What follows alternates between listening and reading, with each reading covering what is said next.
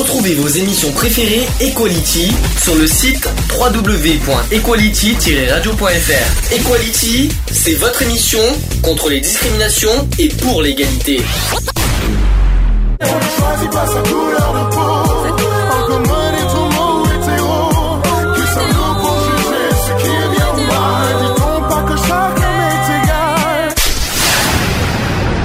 L'union fait la force. Bonjour à tous, bienvenue dans l'émission Equality en direct, il est 14h02. Nous sommes aujourd'hui le vendredi 19 janvier 2018, j'ai fait, j'ai fait hier 17, de, je suis pas encore habitué, 19 janvier 2018 et euh, on est dans l'émission numéro 204. Bonjour Eve. Bonjour, monsieur le président fondateur général. Alors, il n'y a pas général dans ce que je vais vous lire dans quelques instants, mais euh, président fondateur, euh, vous allez comprendre. Bonjour, Ah, ah. bonjour Mister. Bonjour Eve, bonjour à tous. Oui, moi je pue, je pue le pâté bonjour en fait. je, je pue le pâté peut-être, c'est pour ça. Donc c'est pour. Ah bah oui, mon cornichon. Ça va ma biche? C'est pour quand le mariage? Ben, j'attends ta demande, mon amour. Oh, Qu'est-ce qu'on s'aime très fort. Il y en a qui vont se poser des questions. Il y en a qui croient dur comme fer. Oh là là, non mais sérieux, franchement. Eh, N'oublie pas, mon chéri, qu'il faut organiser quand même le voyage de noces. Ouais, Oh, chouchou. c'est toi qui payes tout. Hein. Tu payes le restaurant, le- le- le- les chambres et tout. Hein. Tu te débrouilles. Hein. Moi, je fais de, moi, je, je ne fais que m'inviter et m'incruster. Et toi, tu, tu, tu payes tout. Tu, payes- tu payes même les frais du mariage. Hein. Oh, genre- bah, bien sûr, hein, chouchou, c'est ça les hommes. euh, Mais bien sûr. tu, tu, tu accordes, en fait, euh, tu, tu, tu m'accordes tellement de liberté que tu me laisses la liberté de tout payer. Oui, c'est clair. Donc, euh, je vais donner le programme du jour. On va parler des BERS et des queers. Alors, c'est un sujet qu'on n'a jamais fait. Euh, des, euh, des, des personnes qu'on n'a jamais évoquées aussi. hein, Mhm. euh, voilà, je vous expliquerai tout à l'heure en, en détail. Euh, en débat, on aura sur le, un petit débat sur la grossophobie, euh, la lutte contre la grossophobie, si vous préférez. C'est sur les, euh, voilà, les, fortes, euh, les fortes copulences, si vous préférez. Ceux qui, euh, ceux qui vivent des discriminations euh, pour des raisons de, de- De d'obésité, par exemple. Et on aura bien sûr les actus politiques et LGBT de la semaine. On fait un petit coucou à YouTube, au fait, euh, aux youtubeurs, youtubeuses. On fait euh, voilà, petit clin d'œil. Vous n'oubliez pas de, vous pouvez aller sur notre euh, page YouTube Association Equality. Vous pouvez également nous joindre en direct sur notre Skype asso.equality. C'est là, là où se trouve Eve d'ailleurs, pour ceux qui savent pas. Et vous pouvez aussi nous joindre par téléphone au 04 86 15 44 45. Voilà, ça c'est dit, ça c'est fait. Côté nouvelle de l'association, plusieurs choses à dire. Déjà, je vous rappelle que demain, demain samedi, euh, première, on va être notre première permanence euh, de- du Mhm. samedi, hein, on l'a jamais fait. Demain matin, entre 10h et midi, on vous, nous, vous pouvez rencontrer notre association euh, au, au 14, ah, au 14 avenue des Arcades. Je rappelle que 14 avenue des Arcades, pour ceux qui se, n'est-ce pas, Eve d'ailleurs au passage, c'est pas notre adresse postale, c'est pas l'adresse de l'association, hein. c'est l'adresse des permanences. Parce qu'il y en a qui peuvent se planter. Le, le- le- le 14 avenue des Arcades, c'est la, c'est la salle des permanences. C'est- Ça n'a rien à voir avec l'association. hein. Donc, euh, il y en a qui se plantent beaucoup là-dessus. Donc, en tout cas, tous les, euh, tous les premiers et troisièmes samedis du mois, venez nous rencontrer entre 10h et midi au 14 avenue des Arcades. C'est la salle des permanences de Sisteron. Ça, c'est dit, ça, c'est fait. Deuxième nouvelle, j'ai reçu une lettre cette semaine. Vous vous rappelez, ce qu'on- vous rappelez que j'avais envoyé des lettres recommandées en novembre? Mhm. Vous en souvenez à qui j'en ai envoyé? Une au président de la République et une euh, à Cyril. euh, Il y en a une que j'ai envoyée à Cyril Hanouna et le troisième, je me souviens plus par contre à qui j'ai envoyé le troisième. Ah ben c'était la poste, mais c'était pour une autre raison. J'ai reçu une réponse cette semaine de la part de notre président de la République. Et donc euh, je vais vous la lire, hein, comme ça, ça, ça s'est fait. Bon, c'est, je, vous- je, je vais pas vous mentir, c'est pas une lettre, Et- euh, c'est, et- c'est pas extraordinaire. Il faut pas s'attendre à un miracle de. Voilà, ils ont quand même répondu à notre lettre au sujet de- du combat contre les discriminations. Moi, ce que j'aime bien, c'est ce qui est marqué en haut à droite. Il y a marqué Monsieur Sandy Gauthier. Il y a marqué président fondateur de l'association Equality. J'aime bien. Histoire de. Je sais pas pourquoi il y a marqué président fondateur. Pourquoi pas Parce Euh, que le fondateur de la. Ouais, mais bon, président, ça me suffit. Fondateur, c'est euh, c'est pas très grave. Alors, il y a marqué Monsieur le Président. Ça fait plaisir de voir ça. Le président de la République a bien reçu la lettre que vous lui avez adressée. Le chef de l'État m'a confié le soin de vous remercier de votre démarche et de vous assurer de toute l'attention portée à votre intervention. Monsieur Emmanuel Macron est déterminé à faire de la lutte contre les discriminations une priorité nationale. C'est une question de justice et de cohésion, car chaque manquement au principe d'égalité fragilise ce qui fait de nous une nation. Aussi, le président de la République vous remercie de vos propositions, parce qu'on a fait des propositions sur la lettre, parce qu'il y en a, euh, peut-être que l'on ne savait pas, on a fait plusieurs propositions sur le combat contre la discrimination, donc euh, le président de la République nous remercie pour ces propositions. Euh, il salue votre engagement au service de cette, de cette cause et il se réjouit de pouvoir compter sur vous dans ce combat où la mobilisation de tous est nécessaire. Je vous prie d'agréer, monsieur le président, l'expression de mes sentiments les meilleurs. Pour ceux qui en doutent, je vous le montre à la caméra, on ne sait jamais, voilà, vous voyez bien, c'est le président de la République. Voilà. Ah, c'est pas ton genre d'inventer des choses. Non, c'est pas mon style, mais bon, on sait jamais. Hein. En tout cas, Merci à Monsieur Macron de nous avoir, même si c'est pas lui-même euh, qui nous a répondu, c'est son chef de cabinet. Euh, déjà, merci d'avoir lu euh, notre lettre. Merci. moi, ce que j'aurais préféré, c'est une rencontre. Hein. J'espère un jour on aura l'occasion d'aller à l'Élysée pour le rencontrer. Ce serait un petit peu notre souhait euh, par rapport à ça, euh, histoire de bien expliquer quelles sont, euh, par rapport à nos propositions. C'est bien de les lire, mais ça serait peut-être mieux d'en parler face à face pour expliquer qu'est-ce qu'on qu'est-ce qu'on attend du président et pourquoi, mhm. pourquoi on, a, on a fait ces propositions. donc ça sera plus logique. et puis hein, je pense que une petite rencontre ne, ne serait pas de refus là-dessus. Je pense que F, est d'accord là-dessus aussi. N'est-ce pas? Ouais. Ensuite, troisième nouvelle, j'ai eu euh, pas mal de mails cette semaine de la part des adhérents euh, de l'association, hein, notamment Geoffroy qui nous a donné, qui m'a donné euh, pas mal de, mails cette semaine. Il a donné pas mal de propositions, qui continue d'ailleurs. C'est, je tiens à le dire d'ailleurs, il faut que je dise au début d'émission pour ceux qui savent pas, on a une, on a une deuxième page YouTube pour ceux qui savent pas. On a la page de l'association Equality, mais on a aussi la page de l'émission Equality. Et sur cette sur cette deuxième page, vous trouverez des des diapositives diaporamas avec nos, podcasts des émissions radio. Et Geoffroy, il fait des, des, petits diaporamas avec des images, tout ça. Et prochainement, euh, voilà, qui, correspondent au thème, au sujet du jour de nos émissions. Et prochainement, d'ailleurs, Geoffroy, il s'est engagé là-dessus. Il va essayer petit à petit à améliorer, on va dire, le côté visuel de ces, de vidéos. Parce que pour l'instant, c'est un petit peu amateur, hein, pour être honnête. Et euh, il va essayer de faire de son mieux pour, euh, bah, pour évoluer tout le visuel de, nos, de podcasts vidéo sur la page YouTube. D'ailleurs, il souhaite euh, qu'on en parle tous ensemble, de savoir qu'est-ce qu'on souhaiterait à mettre en avant, quelles sont les émissions qu'on aimerait mettre en avant, quels, sont les grands sujets qu'on aimerait euh, mettre euh, en podcast sur YouTube. Voilà, ça c'est une chose qu'il souhaite demander. Bah déjà, moi je... Pas aujourd'hui, on en parlera en réunion de groupe, c'est justement ça aussi que je souhaite aborder, parce qu'il y a plein de personnes qui me posent des questions, est-ce que oui ou non, on va se réunir à nouveau, est-ce qu'on va se rencontrer à nouveau? Alors là, pour l'instant, il fait un peu froid, pour être honnête, même si on pourrait le faire chez moi, on pourrait les faire n'importe où. Mais là, il faut avouer qu'il y a deux problèmes. Un, il fait froid pour se faire des cohésions à l'extérieur, par exemple. Mmh. Et deux, euh, il y a beaucoup de personnes qui bossent. Euh, comme vous le remarquez, Lionel n'est pas là ces temps-ci parce qu'il travaille la semaine. Il a eu un CDI il n'y a pas longtemps, euh, donc c'est pour ça qu'on qu'il sera un petit peu moins sur l'émission radio. Et donc, il y a plein de personnes qui me posent des questions. Est-ce que oui ou non, il faut qu'on se réunisse, qu'on fasse des cohésions, qu'on fasse, voilà, des, qu'on appelle des journées de cohésion, c'est qu'on fasse, qu'on se réunisse pour faire une bonne bouffe ensemble quelque part, et puis qu'on parle des, un petit peu de l'avenir de l'association, de quel projet on voudrait faire. D'ailleurs, Geoffroy a remis sur le couvert un des projets qu'on avait déjà dit il y a deux ans, c'est faire une marche. Il souhaite qu'on fasse une marche euh, dans notre département dans le 04. Alors, je vais quand même répondre à Geoffroy à cette, cette question, c'est que faire une marche, on peut le faire la marche, il n'y a aucun problème.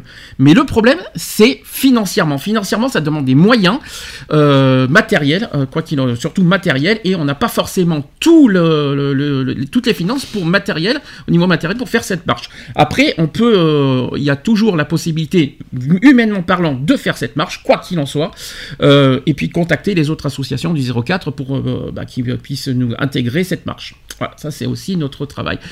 Autre problème, et je, je rappelle aussi qu'il y a toujours aussi le, projet Art 22. Mmh. Art 22, euh, qui est toujours en cours depuis un an, qu'il est un petit peu mis de côté, mais ne l'oublions pas, et ça sera d'ailleurs un des, un des projets cette année qu'il faut continuer, notamment le micro-trottoir. D'ailleurs, tu sais que tu es en charge du micro-trottoir et que tu ne l'as toujours pas fait. Ben ouais, mais il faut que je m'en occupe, il euh, faut que je réussisse à m'en occuper, mais il faut que je voie ça avec DJ. Alors, c'est pour ça, je, je- il y en a plein qui se posent des questions. Comment ça se fait que l'association, voilà, on n'est pas en stand-by, on n'est pas une association d'internet. C'est juste que, ben, voilà, on n'a pas forcément tout le moyen. On- il nous manque un petit peu de monde aussi pour euh, pour faire continuer à, à faire évoluer l'association.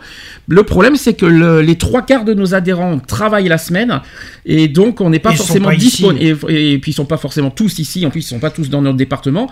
Donc euh, le, euh, on n'a pas forcément tous les moyens euh, humains et matériels pour faire tout ce qu'on voudrait, mais on a plein de projets en tête. Je rassure tout le monde. On a plein plein d'idées, plein de projets, notamment le projet du local qui est Mhm. toujours dans notre esprit et qu'on n'oublie pas. De ne vous inquiétez pas, Lionel s'en charge quoi qu'il en soit.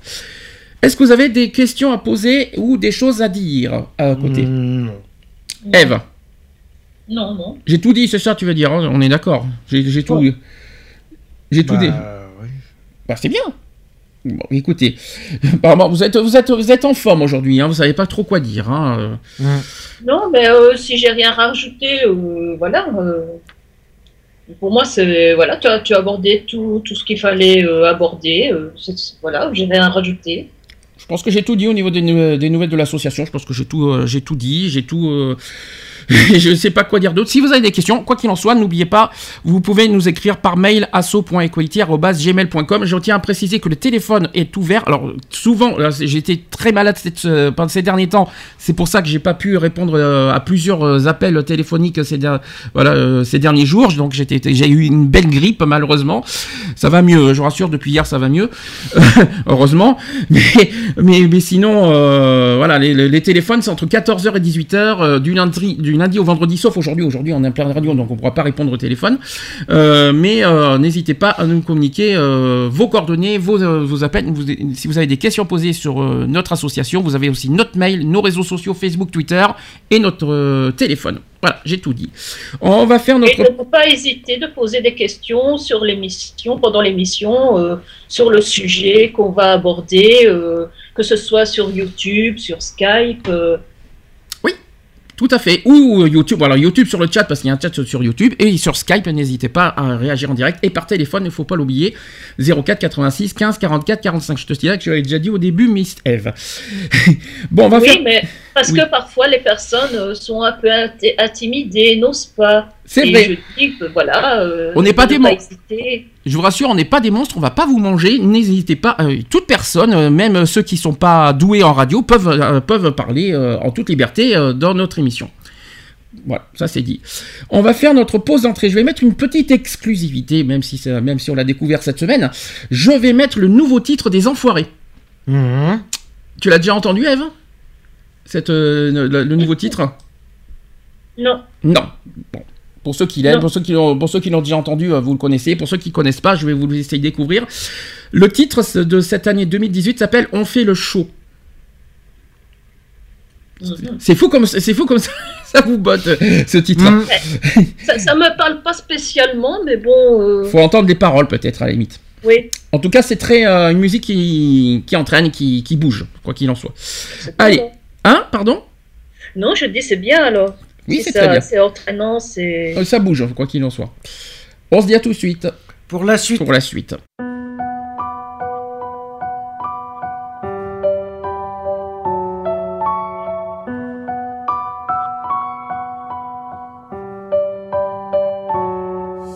Je chante pour allumer ces bougies qu'on a laissées dans le noir. Je me déguise pour faire briller ce ciel si gris dans ton regard. Je fais le clown pour dessiner un vrai sourire sur ton visage. Je suis entouré d'étoiles pour que tu te sentes comme sur un nuage.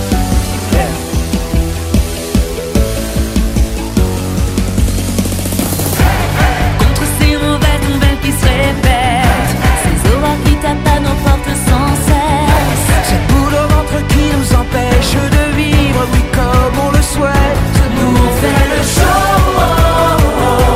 Avec le visage ensoleillé.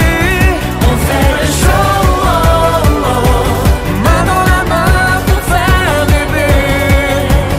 Je danse pour t'envoler loin de la pesanteur du quotidien. Je reprends ces chansons qui nous ont tous unis sur un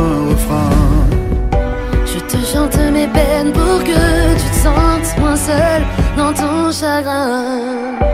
Je te chante mes amours pour que tu prennes encore plus soin des tiens.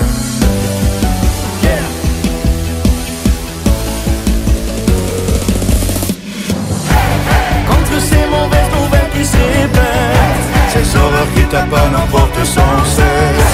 Cette boule au ventre qui nous empêche de vivre, oui, comme on le souhaite. Nous on fait le show,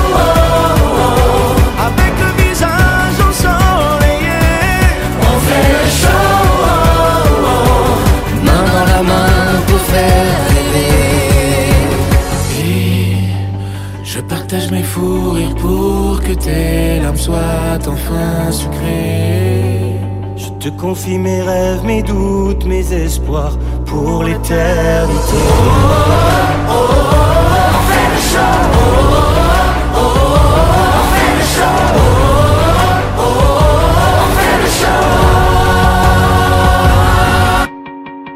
Contre ces mauvaises nouvelles qui se répètent. Ces horreurs qui tapent à nos portes sans cesse. On le souhaite. Nous on fait le show,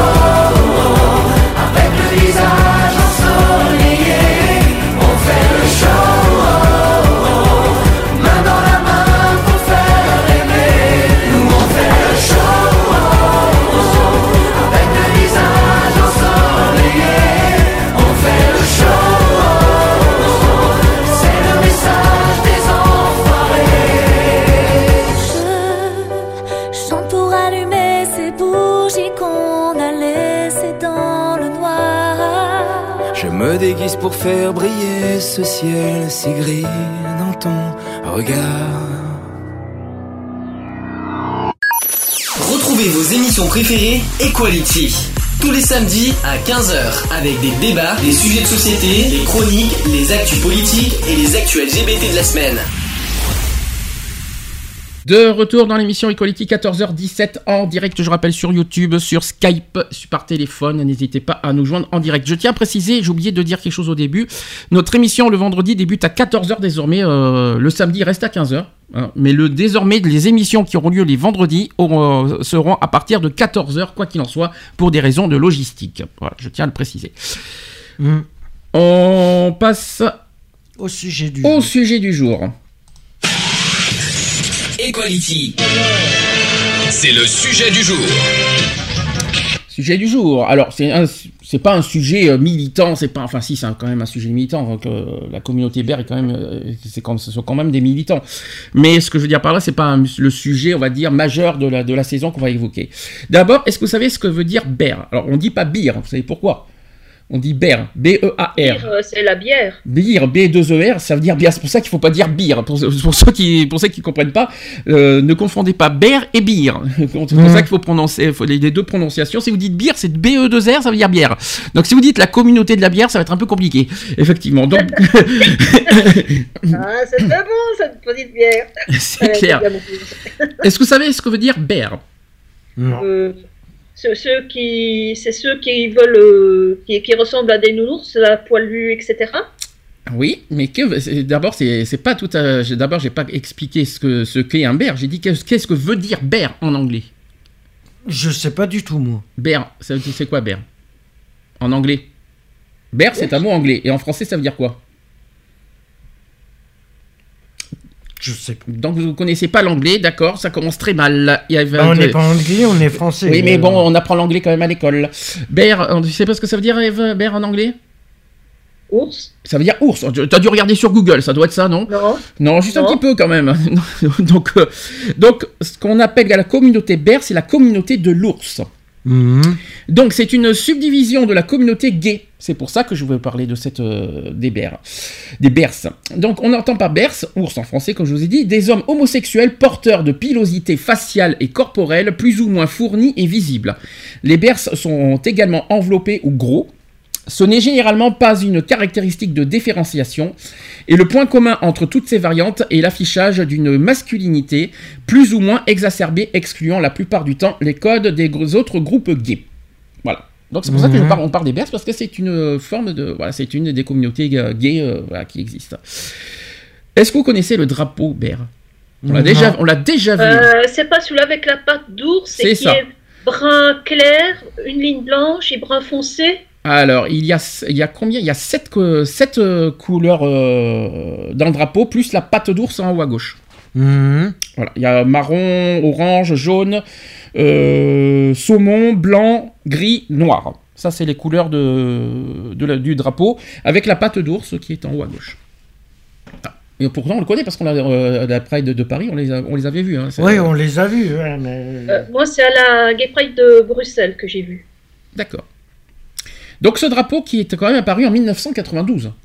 Hum. et qui a, a- a- oui, euh, seulement, c'est pas si loin que ça, afin de donner un emblème spécifique à la communauté, et il est composé donc de sept bandes de couleurs, je vais les répéter, marron, brun clair, blond, beige, blanc, gris et noir. Voilà, ça ce Mhm. sont, les, euh, ce sont les couleurs exactes. Et pour Et certains, ça a des significations, les couleurs? Euh, pas forcément, pas tant que ça. Ah.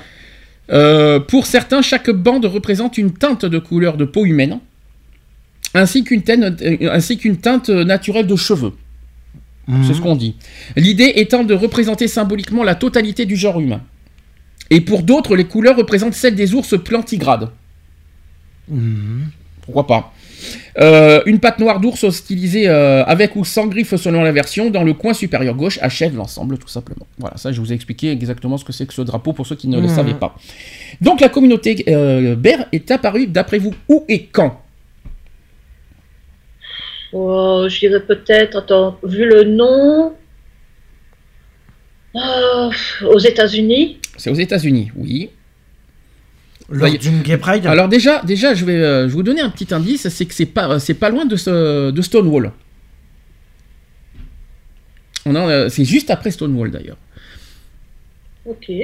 Donc euh, la communauté est apparue en 1970. Stonewall c'est 1969 si je me trompe pas. Mhm. Euh, et donc la communauté Bear est apparue à San Francisco dans les années 70, dans les, dans- j'y arrivais dans les années 70 avec pour base la communauté cuir. C'est pour ça que tout à l'heure Mhm. d'ailleurs en deuxième partie on va parler de la communauté queer. Euh, les premiers ours se sont rassemblés en réaction à une tendance lourde imposant une allure et une culture de plus en plus formatée, en excluant de fait les homosexuels ne répondant pas au code établi.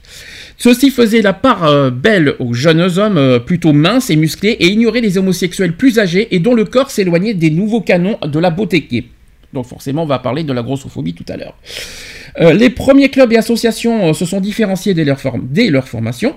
Et certains ours se sont rassemblés en accueillant tous les exclus, euh, des autres groupes sans discrimination d'âge, de, de poids et de pilosité. D'autres ont choisi de s'imposer de nouvelles normes physiques, excluant les postulants ne correspondant pas strictement au code établi. Le point commun de tous les groupes existants tient à l'organisation de rencontres annuelles où la périodicité plus courte, on nomme le plus souvent ces rassemblements de- euh, des convergences, et ces événements font la, font la part belle euh, aux rencontres amicales, festives, parfois sportives, mais aussi sexuelles, évidemment. Mhm. Des concours de beauté masculine existent également, à l'image des concours de beauté féminine. Ça vous surprend ce que je vous dis pour l'instant? Non, pas du tout. Euh, pour le concours de beauté, euh, oui, parce que Pourquoi? ça fait un peu superficiel, je trouve, non? Bah non, pourquoi? Qu'est-ce qui, qu'est-ce qui te dérange là-dedans? Bah, je sais pas. Pour toi, euh, les concours de beauté, c'est que, que, des, euh, que des personnes minces et qui sont euh, de taille euh, Ah non, mannequin non, non, je parle pas de, de minceur, là. Oui. Je, je, euh, peu importe la, le corpulence, je trouve que c'est un peu superficiel. Après, si ça peut permettre aussi un petit peu de. de voilà, de, de- de- parce que vous savez, les- vous connaissez les clichés hein, au niveau des- des- comment dire, des concours de beauté. Faut qu'on soit musclé, etc. C'est là. Tandis que les concours BER, moi, je vois, euh, c'est quelque part aussi euh, le, le- le moyen de de- d'assumer un petit peu notre corps aussi, De- de- d'assumer son corps sans, sans préjugés, sans s'y là. Euh, moi, je trouve ça. euh, moi, je, vois rien de dégradant là-dedans, en tout cas, que, que, que des bears puissent faire ça. Moi, je vois pas ce qu'il y a de mal. En tout cas, c'est mon point de vue euh, personnel. Euh, avant l'explosion du Internet, et forcément, hein, vous savez qu'Internet, euh, ces derniers temps, donc avant l'explosion d'Internet, le développement de la communauté était assez lent. Donc Mhm. forcément, dans les années 80-90, c'était, euh, c'est vrai qu'on ne connaissait pas forcément la communauté bear dans les années 80-90. Non. Bah, déjà, tu dis que c'était en 70. Oui. Donc, ils ont deux ans de plus que moi. Donc, ça veut dire qu'ils ont, ça fait 47 ans que, que, que ça existe. Alors qu'ils Mais existent. que- Oui, mais la, la question n'est pas là. Qu'ils existent depuis 40 ans, oui, mais ce qui veut dire, euh, ce qu'on veut expliquer, c'est que dans les années 80-90, ils n'étaient pas si connus que ça, en fait. C'est, Mhm. Ils existent, mais ils n'étaient pas euh, en mise en avant, exploités, ils étaient plus. euh, Oui, il n'y avait aucune visibilité. Voilà, euh. il y avait euh, Mais- Bears, c'est- oui. je voulais dire, mais même, même actuellement, moi, il n'y a pas longtemps que, que j'ai pris connaissance de, de, ré- de- de leur existence, parce qu'avant, je ne savais pas que, voilà, euh, ils existaient. Tu as appris, euh, tu, es- tu connaissais leur existence depuis quand, Eva? Il n'y a pas longtemps. Qu'est-ce que t'as appris il y a pas euh, longtemps? Oh, je dirais peut-être. alors, un, un an ou deux. T'es en train de me dire que, que c'est la, c'est les Bears pour toi, ça n'existe, tu, ça, ça, te- ça t'évoquait rien avant. Et t'as appris ça comment et, J'avais jamais entendu le nom. et tu es, quand comment t'as appris euh, cette ex- l'existence des Bears Qu'est-ce que, que- comment, euh, comme ça par internet, euh, comme ça, euh, ou, ou au hasard Et ou- je me demande si c'est pas euh, avec toi que tu en avais parlé une fois ou deux, que j'ai essayé de voir qu'est-ce que c'était exactement. Mhm. Et puis euh, j'ai pu à la Gay Pride, euh, tu vois, euh, Oui, associer toutes les informations que j'avais prises par-ci par-là. Je, je vois ce que tu veux dire, c'est que là, le, le fait qu'on a été pendant deux années à la suite derrière les, le, le camion des Bears, je pense que c'est comme ça que tu as appris qu'est-ce que c'est que les Bears. Tu te dis, voilà, c'est peut-être à cause de ça que. que... Mais ce qui est, c'est intéressant ce que tu dis parce que plein de personnes ne, savent, ne connaissent pas l'existence des Bears, même peut-être le mot euh, les gens ne, ne savent pas forcément ce que c'est, cette existence, et bien qu'au moins aujourd'hui on, aura, on apprendra euh, aux auditeurs euh, ben, ce que, que- qu'il existe une communauté Bear. C'est bien. Oui, Comme ça, comme Eve qui vient d'apprendre l'existence, je pense qu'il y en a plein qui connaissaient pas non Mm. plus euh, ce mot. Bah oui. Alors. pas forcément non plus dans le but, euh, tu vois, de les nier ou autre. Hein, Ah non, du tout. Et puis, c'est pas le but non plus. hein. Le- Justement, le contraire. Là, le but, c'est justement de les mettre en avant, les rendre visibles et justement le, le dire qu'ils existent. De faire connaître, euh, je veux dire, euh, aussi bien aux, aux lesbiennes que gays, autres gays. hein. Peut-être que d'autres gays euh, ignorent euh, l'existence. Alors, les Bears, c'est exclusivement gay. Ce n'est pas Oui. lesbienne. hein. Donc, je tiens à te le dire, je tiens à te préciser. Ah bon oui, les Bears, c'est ex- exclusivement gay. Donc. Ah oui, oui, oui, bien sûr, je vois mal. je pensais non que tu- y avait des lesbiennes. Tu disais y Non, parce que à moins, à moins qu'il y ait des femmes très poilues chez tout. Mais faudra que, faudra peut-être que tu me les présentes dans ce cas, euh, c'est possible. hein. Et puis ça existe. hein. Je pense qu'il y a des femmes poilues dans le monde. Il y a, il y a des femmes à barbe, donc pourquoi pas. hein. Mm. Ça existe, hein, je vous signale. Ah oui, euh, celles qui ont des problèmes hormonaux. Bien sûr.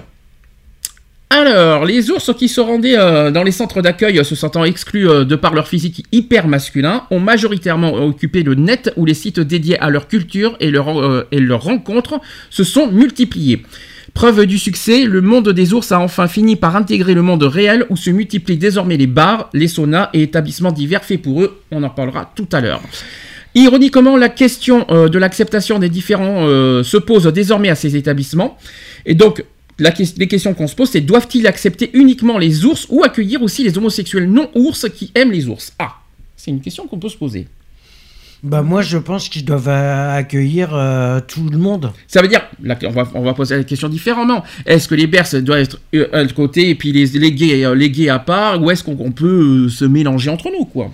Bah je pense qu'on peut se mélanger entre nous. Je vois À, pas. à condition que les autres, je vais dire, gays accueillent de, les, les, les bières aussi. Les bières, les bières. Dis pas les bières, ça fait les bières, s'il te plaît. Ouais, Les pas bières. les bières, pas les, bières, les bières, Les bières, les bières, berbères.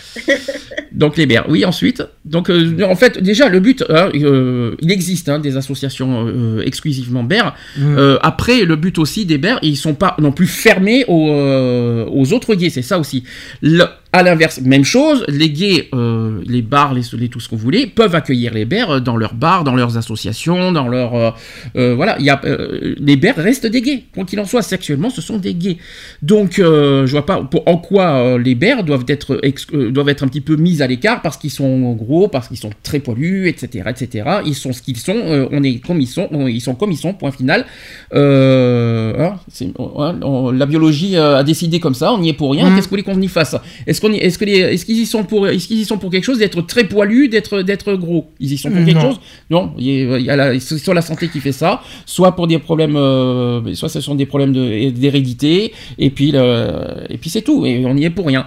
Et de là, de là qu'ils soient, est-ce que pour autant vous les considérez comme différents les Bers Est-ce que vous les traitez du non, tout, je ne les considère pas comme différents, mais j'ai déjà entendu beaucoup de, de gays qui, qui m'ont dit euh, Moi, euh, je me suis fait rejeter parce que je suis pas, euh, je suis pas svelte, je suis pas musclé, je suis pas. Ah, c'est intéressant. c'est étonnant ce que tu me dis. Tu es en train de me dire que les Bers re- a exclu quelqu'un qui est svelte? Non, euh, je parle pas des, des bères, moi. Je parle euh, des autres euh, gays qui disent que, qui, qui disent à des personnes, par exemple style bear, euh, qui euh, ben, qui sont ils ne sont pas musclés, qui sont pas sveltes, qui Mm. donc euh, ils veulent pas faire connaissance avec eux parce qu'ils ne rentrent pas dans leurs critères de beauté. C'est pas parce qu'ils ils sont pas forcément dans leurs critères de beauté qu'il faut les exclure. On peut être amis avec, même si on est différent. Ouais, ben même amis ils ne veulent pas. Bah, bah c'est pas. C'est un petit peu ce qu'on a dit la semaine dernière. Je crois qu'on en avait parlé la semaine dernière de ça. Mmh. euh, qu'il y a des euh, justement dans le. D'ailleurs, c'est ce qu'on reproche beaucoup dans la communauté gay. Là, je parle de gays en général dans tous les sens du terme. Ce qui est impressionnant, c'est que les gays ont des critères physiques prédéfinis et très très euh, pointus. Euh, Il y a des moments, je, vais- je vais je vais pas parler euh, méchamment, mais j'ai l'impression qu'au lieu de serrer par la main, on serre par autre chose. hein. Chez les gays, excusez-moi du peu, je vais pas dire, je vais pas être vulgaire parce que imaginons qu'il y a des jeunes qui nous écoutent, on sait jamais. Euh, on sert par autre chose qu'il y a entre les jambes. Euh, Voilà, non mais c'est vrai, j'ai l'impression que, chez- que les gays ils ne voient que par ça. C'est même pas comment comment tu t'appelles, c'est combien tu es monté. Souvent c'est comme ça. Alors soit ils te regardent ce que tu as entre les deux jambes et ce que ce que, ce que tu es physiquement, mais ils- ils- ils- les gays ne regardent pas ce que tu es euh, humainement parlant, ce que tu as dans le cœur, ce que tu es, euh, ce que tu vaux intellectuellement. C'est ça qui est incroyable. Et chez Ben les. Et, chez les Bears, euh, je sais que j'ai vu, je connais un site Bear euh, personnellement, euh, c'est pa- c'est pareil. Ça fonctionne malheureusement pareil. Ils ont des critères très, très prédéfinis. Alors, tu as, des, des personnes qui sont. Tu as des bears qui aiment les minces et il y a des minces qui aiment les bears. Et ça existe, etc. Alors, il y en a qui aiment les, les gros, il y en a qui disent j'aime les gros. Alors, déjà, déjà c'est un truc que je reproche un petit peu euh, sur les sites. On, on dit j'aime les bears, on dit pas j'aime les gros. Moi, je trouve ça un petit peu Ou dégradant. euh, j'aime les rondeurs. J'aime, euh, oui, j'aime les, plutôt j'aime les rondeurs parce que c'est un petit peu ce que je reproche à certaines personnes. les. Voilà, par exemple. Mais quand on dit j'aime les gros sur des sites, ça me dérange un petit peu. Ça fait un petit peu. euh, voilà, c'est justement un petit peu grossophobie dans l'histoire. Ça, c'est mon côté, ça, c'est euh, mon avis personnel. Donc, on revient sur les. Oui, ils ont des critères de physique euh, très prédéfinis. Alors, on a, je rassure les bers, euh, ceux qui ont des corpulences fortes, il y a des pires, il y a plein de personnes qui aiment les personnes fortes, qui aiment les poilus qui aiment les poils. Il y en a plein, plein, plein, plein. Il y a, a pas de mal à ça. Après, ce qui est incroyable, c'est que si à l'inverse on n'aime pas, ben t'es rejeté automatiquement. C'est ce que avait expliqué. T'es rejeté automatiquement et même si t'es, même si tu plais pas, on même, euh, même pas ami. Mais est-ce que c'est normal déjà chez les gays qu'on qu'on ne donne même pas la chance de connaître une personne amicalement? Est-ce que vous trouvez ça normal? Non, pas du tout. C'est- triste. Donc on rejette un bear parce qu'il est gros. non, euh, Est-ce qu'il est gros? Déjà j'aime pas ce mot parce qu'il il est corpulent. Donc on le rejette parce qu'il est corpulent, mais on peut, on lui donne pas sa chance d'être euh, d'être ami. Donc ça euh, euh, c'est pas normal ça. Mhm. Non. On va dire qu'on on le rejette parce qu'il y a de jolies poignées d'amour. Ouais, mais c'est tout.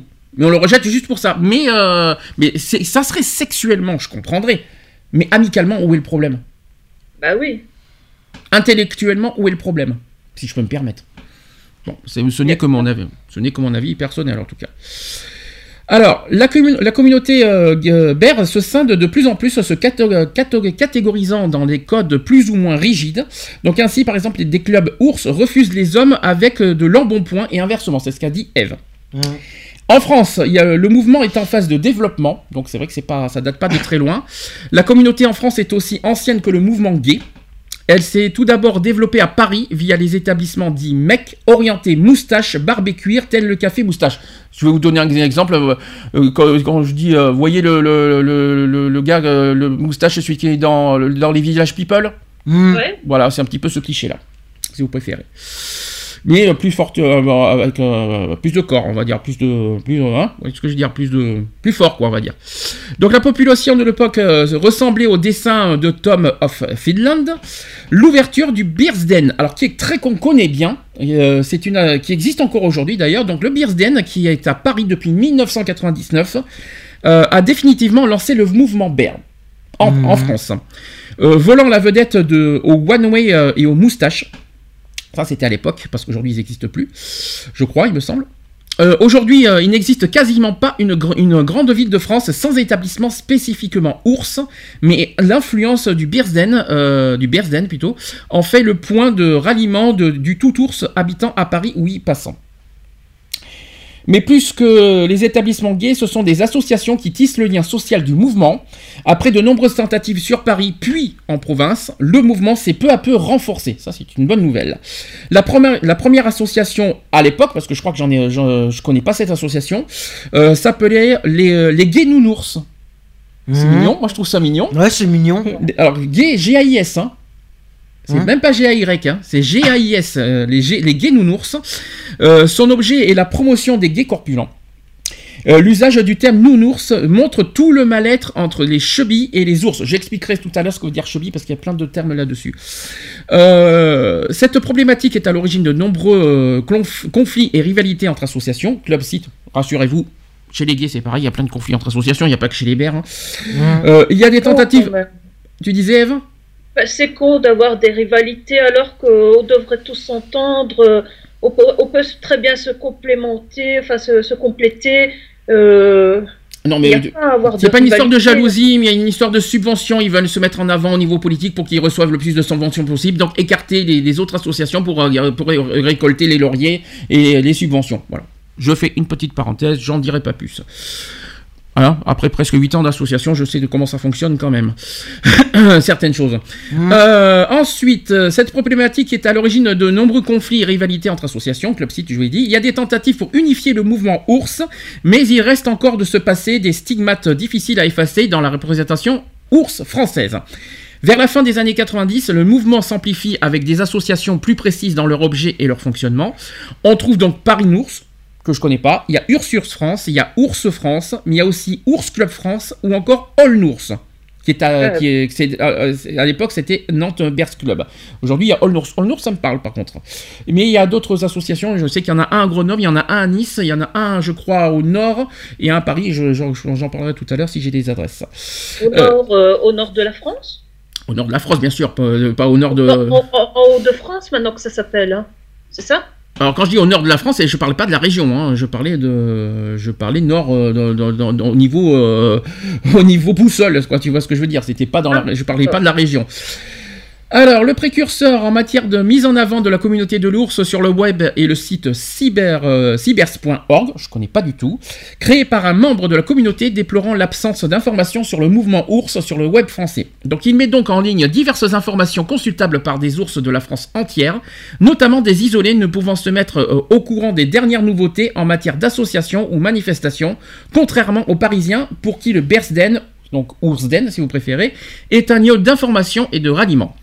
La création de ce site, puis d'association, permet le développement du mouvement euh, dans toute la France. Le développement sur la toile sera suivi par l'association MIF, qui est connue, qui reste, qui est encore aujourd'hui euh, connue, avec euh, Ours Center, tout en privilégiant la mixité.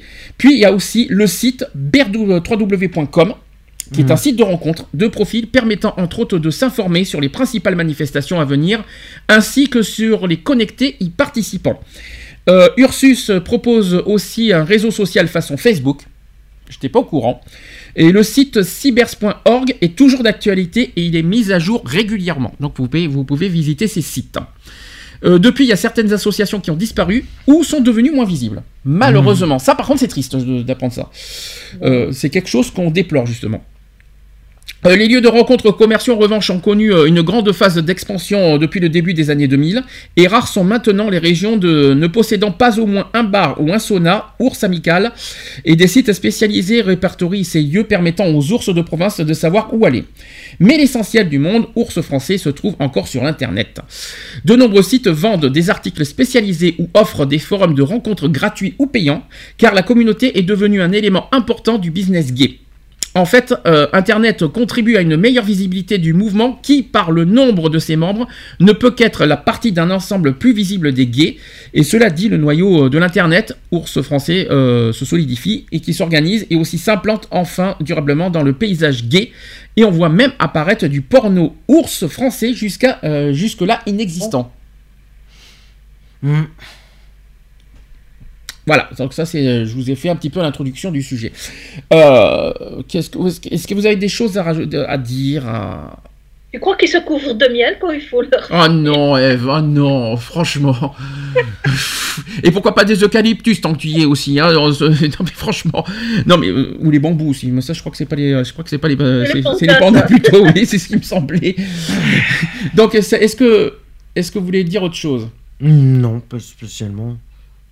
Non, Non, mais, mais- c'est- dommage. euh, voilà, c'est mis à l'écart euh, parce que euh, oui, il y a des tendances, je veux dire, chez les gays, il y a des tendances chez les lesbiennes, mais on, on fait partie de, je veux dire, de la grande famille LGBT. Donc, pourquoi toujours essayer de, de, de, de rejeter les autres, de les mettre à l'écart pour se mettre en avant, alors qu'on devrait tous se mettre en avant?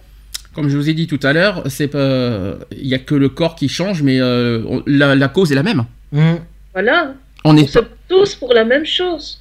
C'est pas parce qu'on a des corps différents qu'on doit- que les causes sont différentes. C'est ça qui est, c'est ça qui est étonnant. Tout ça pour une histoire de physique. Et on revient un petit peu sur la grossophobie. C'est tout ça, tout est une question de physique. Et chez les gays, c'est incroyable.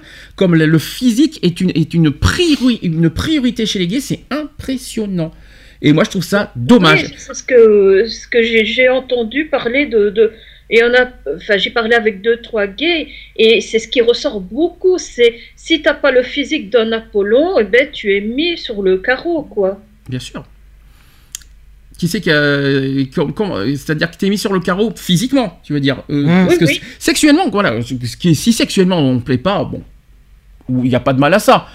Mais euh, de là, tout ça parce que physiquement ça te plaît pas, que tu dois mettre à l'écart, euh, ça reste. euh, quand on, parle de mise à l'écart, mise à l'écart veut dire discrimination. Je vous signale, je vous rappelle que la discrimination c'est ça. Voilà, on est en plein, de- on est en plein de- dans le sujet. Et c'est triste justement d'en arriver là. Et vous savez que les gays, les gays en termes de discrimination, on est les, on est les champions, je vous le dis.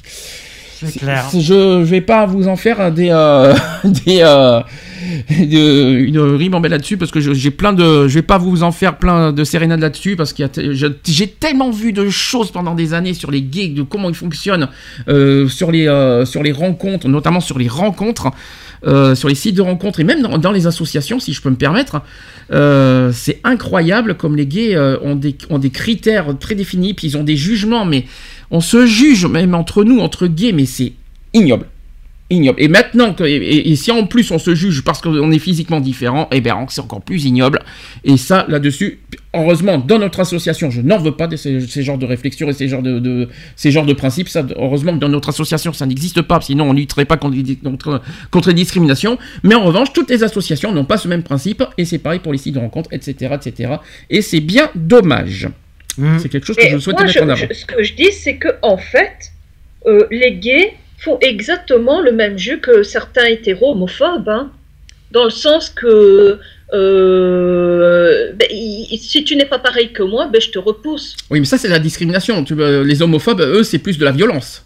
C'est pas Oui, la même non, chose. mais je, je veux dire, euh, tu, es gay, tu dis que tu supportes pas que les, hétéros euh, te repoussent parce que tu es gay, tu aimes, tu aimes un autre homme. Hein, pour eux, tu es différent, tu, tu, tu, tu n'es pas euh, normal, euh, tu, tu n'es pas dans. Voilà, tu, tu, ne fais pas des choses euh, normales. Mais d'un autre côté, ben, tu te permets, en- entre guillemets, de faire la même chose vis-à-vis d'autres gays qui ne sont pas. qui, qui, qui- ne correspondent pas à tes critères. Oui, mais c'est parce que tu ne correspond pas à tes critères que ça, que ça explique le rejet. Euh, c'est que, que c'est qu'on couche pas avec, je comprends, mais que ça explique pas ce, le rejet. Même amicalement, c'est- tu leur serres la main, tu vas pas les oublier du jour au lendemain parce qu'ils te plaisent pas physiquement. C'est complètement Mhm. con, c'est complètement tâche. hein, Si je me permettre, je parle dans les associations par exemple, parce que dans les sites de rencontres euh, c'est du virtuel, donc on s'en fout.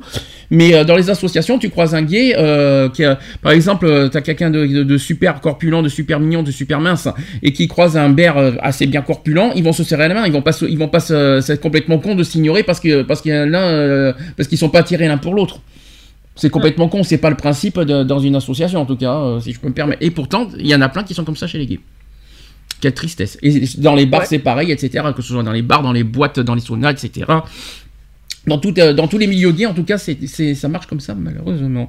Hum. Voilà, ça c'est dit, ça c'est fait. J'ai quelques définitions euh, communiquer parce que la dans la communauté BER, euh, il y a, on entend plein plein de mots à côté. Euh, par exemple, il y a des gens qui se définissent comme admireurs. Vous savez ce que ça veut dire? Non. Admireur. Qu'est-ce que admireur en français ça veut dire admirateur. Admirateur de quoi? Eh bien justement, réfléchissez. Admireur. D'après des. Et non, ben c'est presque ça. Un admireur, c'est un homme qui est sexuel- sexuellement attiré par les ours. D'accord. Hum. Donc tu- il existe, parce que toi tu, tu dis qu'il y a des gays qui repoussent, mais il y a des gays, certains, et pas- il n'y en a pas des masses malheureusement, qui sont admireurs, qui aiment les ours. Qui sont très sexuellement attirés par les ours. Et on Mhm. appelle ça des admireurs. Donc les bers, Ok, je vais essayer de te retenir. les bers, on l'a déjà dit tout à l'heure, donc les ours, c'est un homme de physionomie ronde, porteur d'une pilosité faciale et corporelle, en général fournie, mise le plus possible en valeur. Voilà, ça Mhm. c'est la définition exacte d'un ber. Ensuite, vous avez l'ourche. Alors, vous avez le ber B-E-H-R et l'ourche. Alors, c'est pas tout à fait ber B-E-A-R, c'est pas la même chose. C'est un ours qui ne, veut, qui ne veut ou ne peut se faire pousser la barbe, mais qui porte quand même la moustache. Ok. Pourquoi pas Ensuite, vous avez le Big Bear, facile, Big, c'est encore plus, euh, donc c'est encore plus fort que Bear. C'est un ours bien en chair et imposant, tout simplement. Mhm. Pour, être, pi- pour être bien gentil au niveau définition. Ensuite, vous avez un blotteur. Qu'est-ce qu'un blotteur Alors, en français, ça veut dire gonfleur. Alors attention à ce que vous allez vous dire en tête.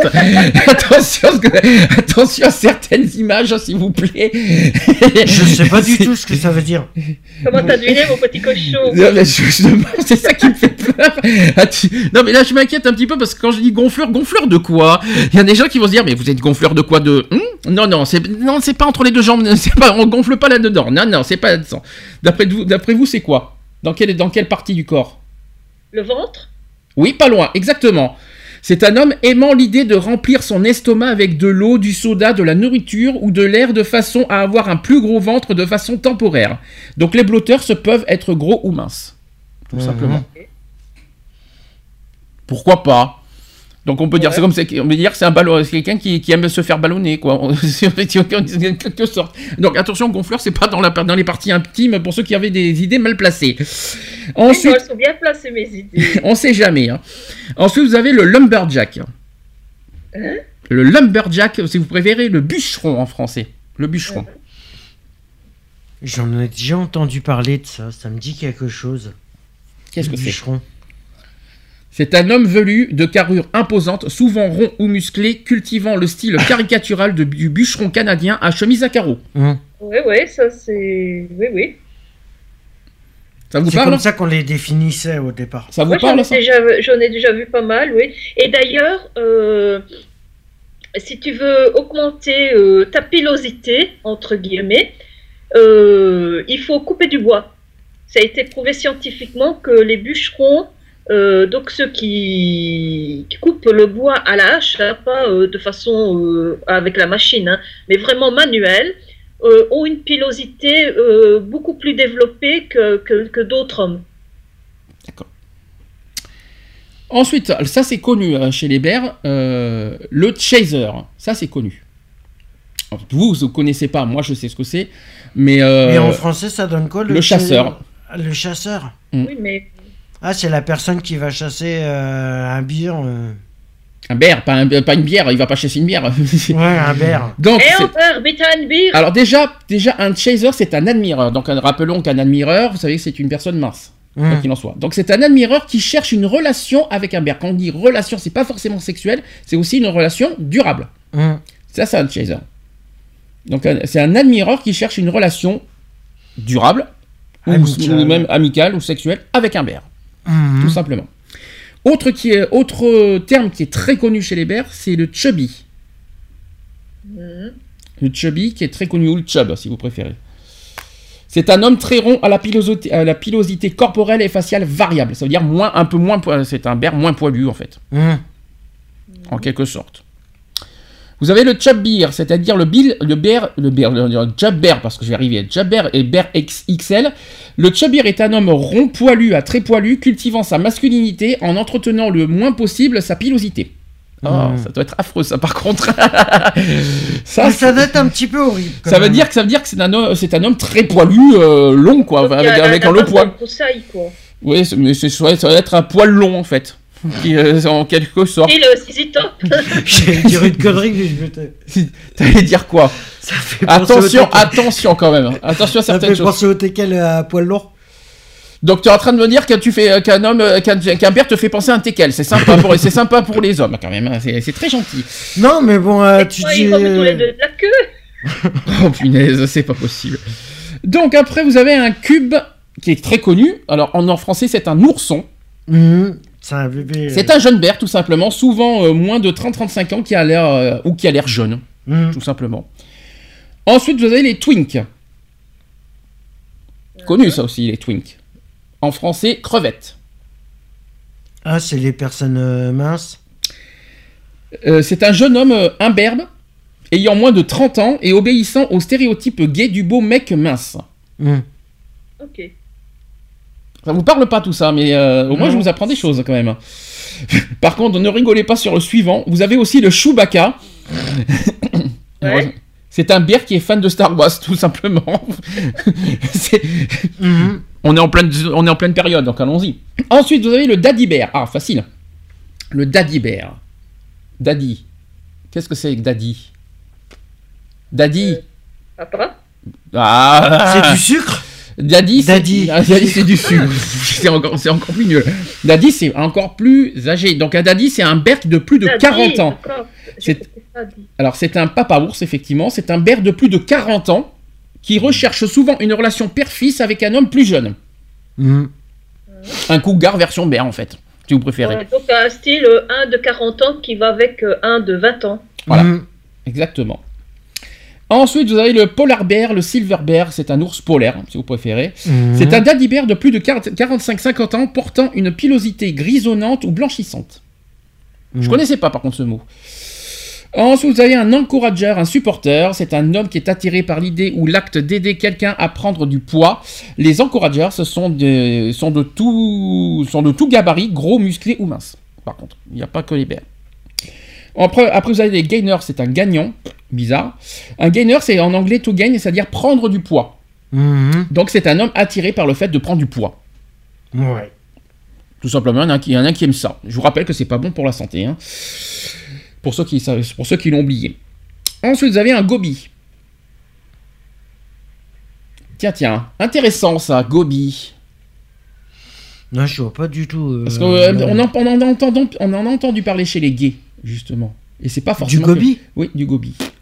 Un gobi, c'est un homme hétérosexuel, fréquentant la communauté bear, et donc version masculine de la euh, Goldie Lock. Et oui, le gobi, moi j'en ai, j'en ai entendu parler chez les gays, moi, de, de ce, de ce nom, qui est pas forcément, euh, pas forcément vers la communauté bear. Et C'est un, on appelle ça un gobi.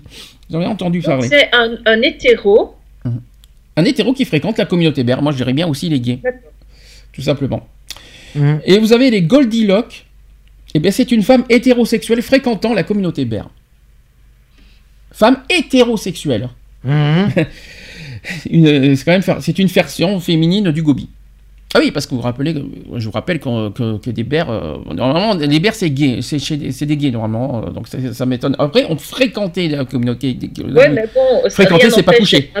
Voilà, c'est ça. Fréquenter, ça ne veut pas dire coucher. Donc, il faut quand même. Bah euh, oui. Alors, Grizzly. Grizzly, facile. C'est un ours très poilu et très costaud, très massif, sans être pour autant gros ou musclé. Mhm. Donc, on peut être bien. Par exemple, un rugbyman, quoi, qui, qui est assez qui est costaud, bien musclé, mais qui est euh, voilà, poilu, Mhm. par contre. Un hirsute. C'est un ours excessivement poilu. Sur les épaules, sur le dos, les fesses, etc. Mhm. Après, vous avez le koala. C'est un ours ayant le poil et les cheveux blonds. Ça, c'est plus rare, par contre. J'en ai, j'en ai rarement vu. Mhm. Après, alors ça, c'est connu.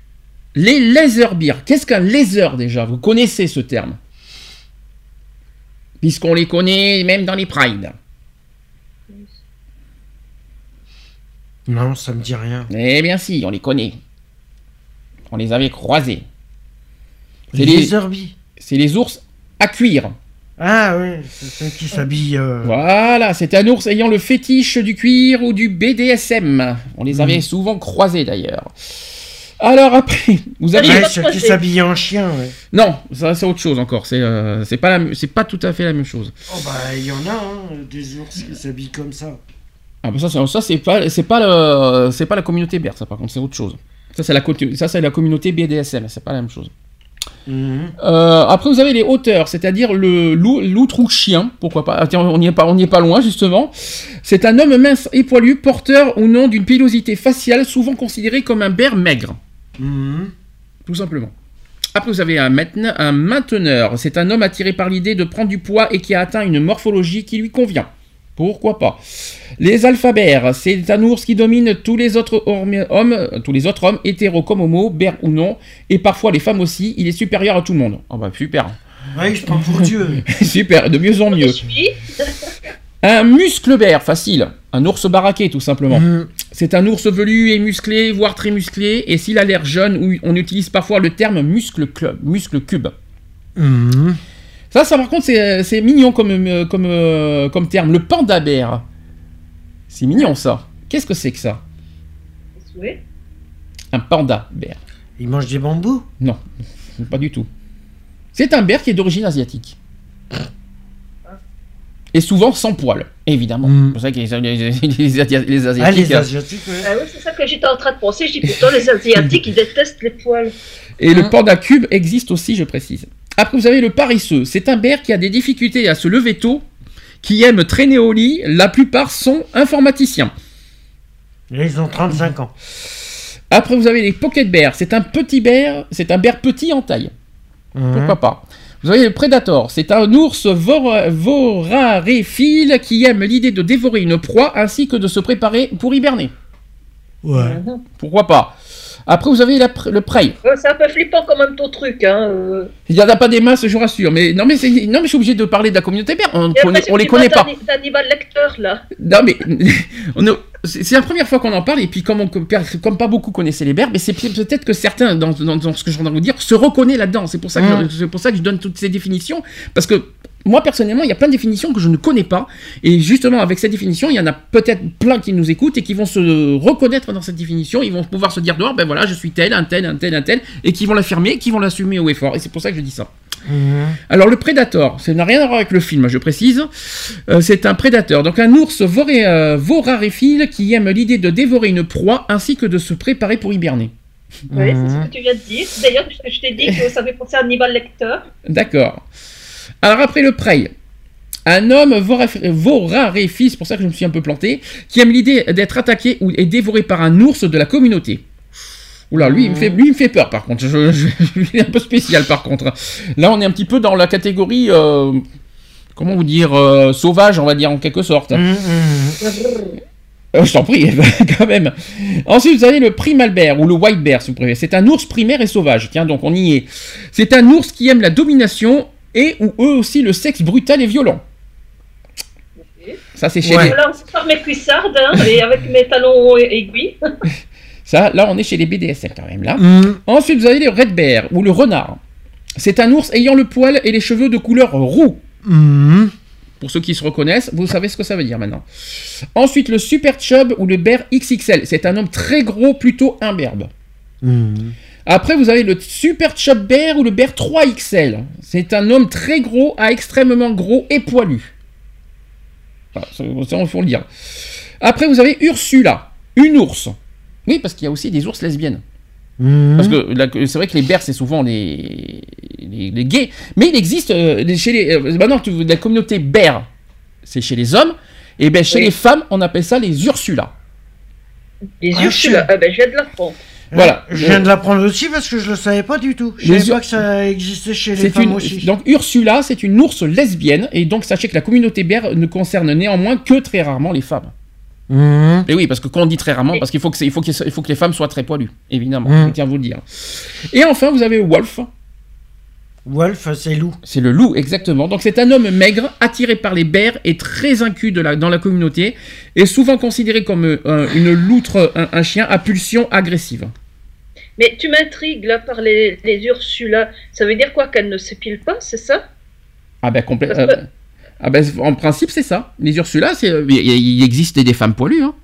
Euh, bon, évidemment, euh, elles ont pas des seins poilus, mais quand, quand tu regardes, elles ont des, des jambes, elles ont des jambes euh, poilues, euh, les aisselles bien poilues, les, euh, euh, euh, bras bien poilus, euh, tout ce que tu veux, quoi. Ça existe. Et puis, il y a, des- je rappelle qu'il y a des femmes à barbe. Je tiens à le rappeler. Mm. Ça te surprend ce que je dis Bah oui, parce que euh, voilà, euh, j'essaie de, de, de, de, de, de- de voir par rapport. Euh, puisque Bear, c'est par, rapport au poil. Ben euh, j'essaie d'imaginer ça au féminin. Est-ce que ça pouvait. euh, euh, comment elle pouvait être euh, Je physiquement rappelle, je euh, rappelle que Ber en premier, c'est pas forcément les poils. En premier, Ber, c'est par rapport à la corpulence. hein. Ça, c'est le, ça, c'est le, le- le- le premier critère. Et après, le deuxième Donc, critère. Les femmes aussi, elles seraient rondes Voilà, alors. bien sûr. Et puis le deuxième critère chez les Bers, chez les hommes, c'est surtout les poils. On est d'accord. Donc, donc les, les femmes seraient, ce seraient des rondes euh, non épilées qui assumeraient leur pilosité. Plutôt ça. Moi, je, je, je, vois- je- je définirais plus comme, comme, tu, euh, comme tu viens de dire en deuxième, oui. On va dire ça comme ça. Ok. Alors, euh, maintenant on va parler de la culture Ber, hein, tout simplement. Donc la mise en valeur de la masculinité constitue un aspect fondamental, et là aussi, les éléments varient, mais sachez qu'un ours ne considère un autre comme tel que s'il obéit à certains critères. C'est ce qu'on a dit tout à l'heure. Un ours n'est généralement pas attiré par la mode vestimentaire du moment. Mhm. Est-ce que ça vous choque ça? Non. Non. Est-ce que franchement Parce ours... que les tendances, euh, ça va, ça vient. euh, En plus on peut on s'habille comme on veut. Ouais. on s'habille comme on veut, et puis c'est euh, le peuple qui fait les tendances. Exactement. Sachez qu'aussi que, que, que cette l'histoire des vêtements, ça ne les prive néanmoins pas de style ni de goût en matière d'habillement, je tiens à préciser et à rassurer tout le monde. hein. C'est pas parce qu'on se met à, pas à la mode. bah, je- ce que je veux dire par là, c'est que j'ai, moi personnellement, qui, qui a une forte corpulence, je vais pas vous cacher, je m'im- je m'imagine mal en tenue, euh, en tailleur par exemple. Mhm. C'est ça que je veux dire. Ça ne, ça ne veut pas dire que je vais mal m'habiller à côté. C'est ça que ça veut dire. J'aurais une tenue classique, mais j'aurais pas une tenue non plus, euh, j'aurais pas déchiré, euh, etc. Je, ce, serait, ce serait souvent en jean, mais je me- on me verra rarement en tailleur parce que ça ne me va pas. Vous, savez, les grandes, les grandes vestes noires, euh, les, euh, les, les tenues noires, parce que c'est- le- le- ça ne va pas avec le corps. Mhm. Et souvent, on s'habille pas comme ça euh, chez les bernes. Alors, un ours ne porte une tenue que s'il la trouve pratique. C'est exactement ce que je suis en train de vous dire. Confortable et aussi taillé dans des matières comme le coton, la toile de jean ou de la laine. La laine que je déteste d'ailleurs. Il privilégie les flagrances les plus musquées euh, et n'abuse pas des eaux de toilette. Mhm. Un petit peu d'hygiène quand même, s'il vous plaît, parce qu'on n'abuse peut-être pas des eaux de toilette, mais euh, ça fait quand même pas de mal. Les ours se définit également par sa pilosité faciale et corporelle. C'est un petit peu la deuxième, le deuxième critère que je vous ai dit tout à l'heure. Il y a le corps, la corpulence, et après la pilosité vient en deuxième. Elle constitue un élément supplémentaire de son aspect physique, et l'épilation n'est donc pas encouragée chez Mhm. les bers. D'ailleurs, c'est une question que je vais vous poser. Est-ce que euh, vous aimez les poils? Eve, est-ce que tu aimes les poils? Ou est-ce que tu préfères un homme épilé? Euh... Il pose ça la question à une lesbienne. Euh, je- Alors, je pose ça la question à une lesbienne, mais qui est, qui est, qui est sortie quand même à une époque avec des hommes. hein. ouais, c'est vrai. Merci Eve quand même de la question. Donc, tu peux répondre à la question?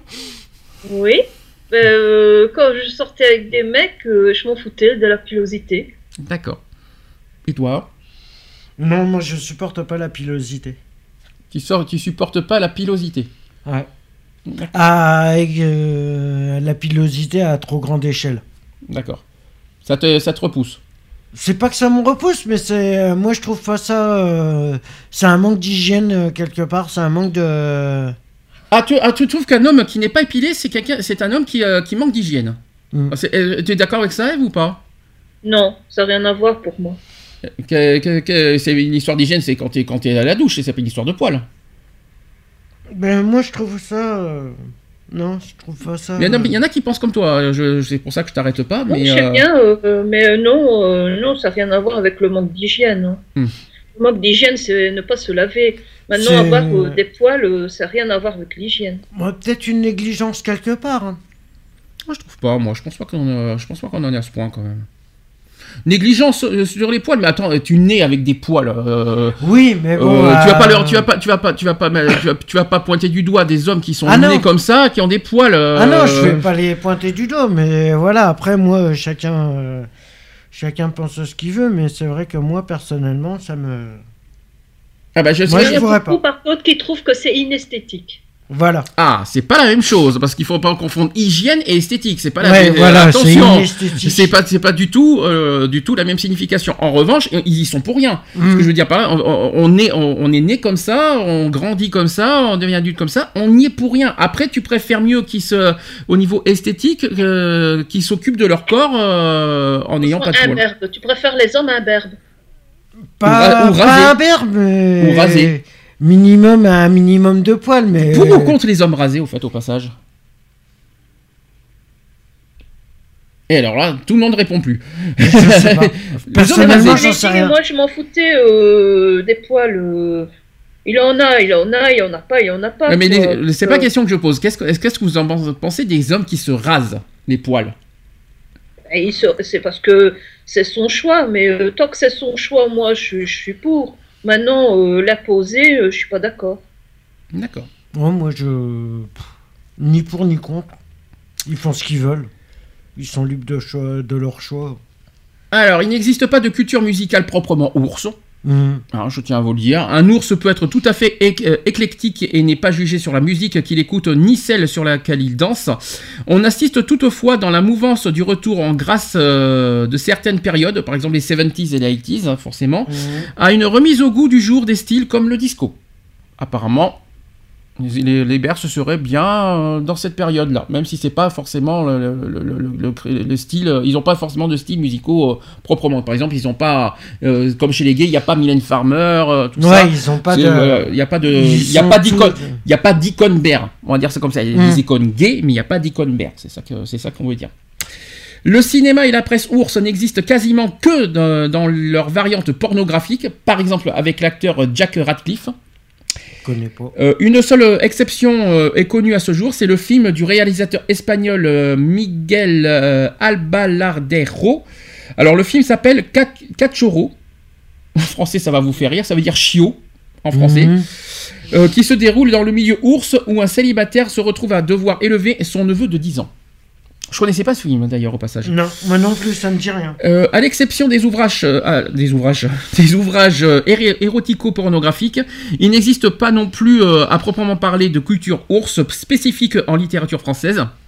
Cependant, il y a les romans de, les romans de Pierre Angelo Polver qui narrent le quotidien d'un couple formé par un admireur et un ours, qui reste une exception notable.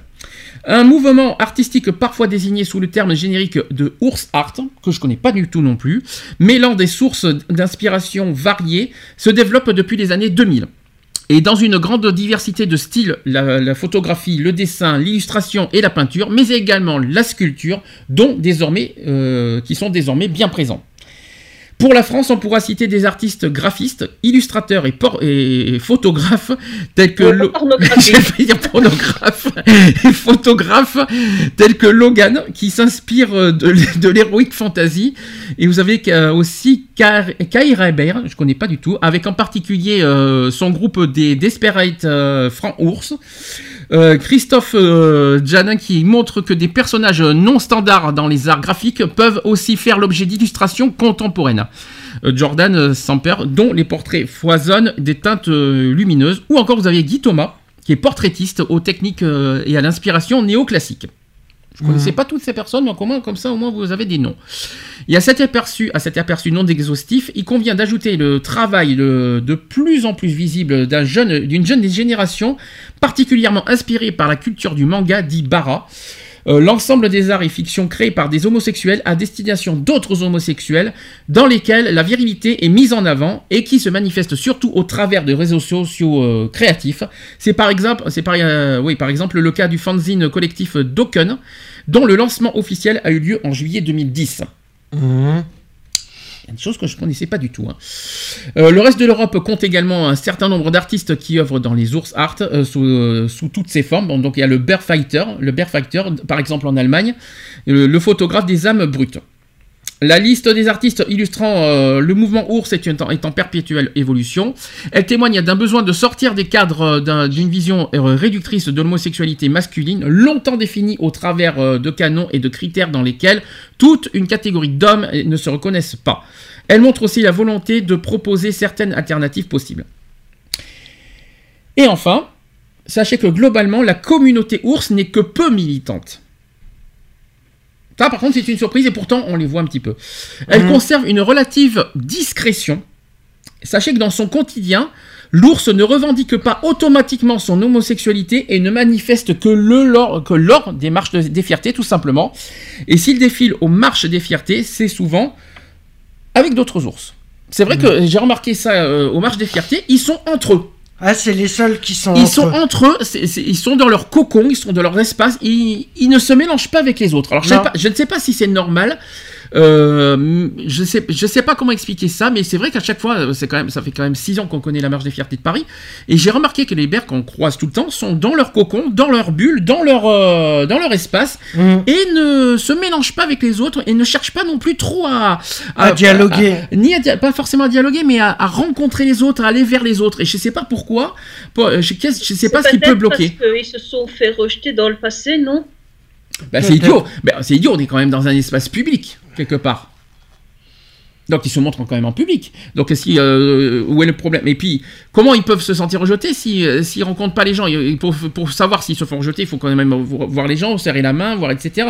Donc s'ils restent dans leur bulle, c'est pas en restant dans leur bulle qu'ils vont, qu'ils vont, euh, qu'ils vont s'ouvrir vers les autres. Mais après, je, je comprends ce que tu veux dire, Eve aussi, c'est qu'il faut pas oublier aussi un détail, c'est que les gays, beaucoup ferment les portes aux bers. On va dire ça comme ça. Et après, les bears, faut pas Mm. s'étonner qu'ils restent dans leur cocon parce qu'on leur ferme tellement les portes, euh, que ce soit au niveau physique et sexuel, qu'il faut pas s'étonner pourquoi ils restent dans leur cocon, euh, entre eux. euh, et puis, hein, c'est aussi leur manière à eux parce qu'ils sont pas non plus nombreux à, à être, à être dans les marches des fiertés. en montrant physiquement leur corpulence, hein, on va dire ça comme ça. Euh, parce que souvent, euh, souvent dans les marches de fierté, euh, c'est souvent des, des personnes qui ont des, voilà, qui ont des, qui se montrent torse nu, etc. Les Mhm. il y a des bears qui le font hein, de temps en temps, mais euh, c'est rare qu'on voit des bears torse nu, euh, etc. qui montrent, qui montrent leur corps, qui ils assument leur corps dans les marches de fierté, mais ils ont du mal à encore à, intégrer- à s'intégrer avec les autres gays euh, en public. Eh bien, peut-être que si eux n'o- n'osent pas aller vers les autres, peut-être que les autres devraient aller vers eux aussi. C'est ce que j'ai, c'est ce que j'ai dit. Mhm. C'est ce que j'ai expliqué. Et le pourquoi, d'après vous, ils ont du mal? C'est uniquement, d'après vous, pour les- à cause des jugements, à cause des, des- des discriminations euh, qu'ils ont du mal à aller vers les autres? Ouais, vous, je pense que ça doit être à cause des discriminations qui. C'est dommage. Moi, je trouve ça triste. C'est vraiment la chose que je, que je déplore un petit peu au côté militant. Ils sont pas forcément militants, mais ils assument quand même. euh, ils assument leur corps et ils assument leur sexualité Mhm. euh, aussi. Euh, maintenant, c'est dommage que c'est dommage euh, cette division euh, parce que je trouve que et puis c'est pas la première fois qu'on le dit depuis des années. On- dans la communauté LGBT, on est très divisé et ça se voit encore une fois. Les, les d'un côté, les trans de l'autre, les intersexes de l'autre, etc. Et c'est là, c'est quand on veut pour se mélanger, ça serait ça serait quand même à moins des choses. Et d'ailleurs, c'est aussi pour ça que j'avais créé cette association Equality, c'est aussi pour qu'on se mélange et qu'on soit tous réunis, tous ensemble dans le même bateau, etc. Et pour la même cause. Mhm. Je rappelle qu'on est contre les Et- discriminations. Hein, au passage. Oui, Eve. Et surtout que les gay pride, euh, entre autres pour ça, c'est pour qu'on se rencontre, qu'on se mélange, qu'on fasse connaissance, qu'on voilà, qu'on porte tous euh, le, même message euh, par rapport au monde extérieur qui, qui pourrait ne pas comprendre ce que c'est que le milieu LGBT. Alors en revanche, il faut pas oublier un détail, c'est qu'ils n'ont pas les mêmes rev- revendications, les, les hein. Mhm. Euh, J'imagine mal les Bears se militer pour la PMA. Je, je verrais pas les. euh, J'aurais du mal à imaginer ça. Euh, ils, ils sont, là- ils défendent ça, mais j'imagine mal, j'imagine mal les- la communauté. contre. Les Ursula, peut-être, mais j'ai pas encore vu d'Ursula dans les, dans les Prides. Non. Euh, ce, pas que vu je, non plus. ce que je veux dire par là, c'est que j'imagine mal la communauté bear euh, porter un. Moi, je dis pourquoi pas, parce que ça serait, ça serait, ça serait une belle image pour 2018. Mais j'aurais du mal à, à imaginer la communauté bear porter un- une banderole pour la PMA. C'est un exemple. Euh, ils ont Après, c'est un combat comme. euh, le mariage pour tous, oui, parce que De Beer peut, De peut se marier, donc là, Mm. ils pouvaient défendre ça. Mais après, il y a plein de causes, euh, toutes les causes, euh, toutes les causes gays, ben les Beer ne défendent pas tous non Mm. plus. Ils défendent le mariage, mais ils vont pas défendre la PMA, la GPA, comme nous on fait, par exemple. C'est un exemple. mm. Par contre, la discrimination, oui. Les discriminations, c'est que certains que c'est leur, leur domaine aussi, parce qu'ils sont pas mal rejetés, euh, justement, comme on a dit depuis tout à l'heure. Alors, euh, on va revenir sur la culture émergente Chubb aussi. Les Chubb qu'on a, rappelez-vous, les Chubby qu'on avait parlé tout à l'heure, c'est euh, les Chubb, c'est des bears mais sans euh, avec moins de poils, Mhm. tout simplement.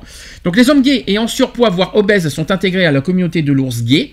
Cependant, la réalité de leur vécu est trop souvent faite du rejet, euh, même au sein de cette communauté. Depuis quelques années se développent des sites de rencontres dédiés aux Chubb et ceux qui euh, les apprécient, souvent désignés au terme de chasseurs, ainsi que des événements dédiés tels que le Weekend Big Fun.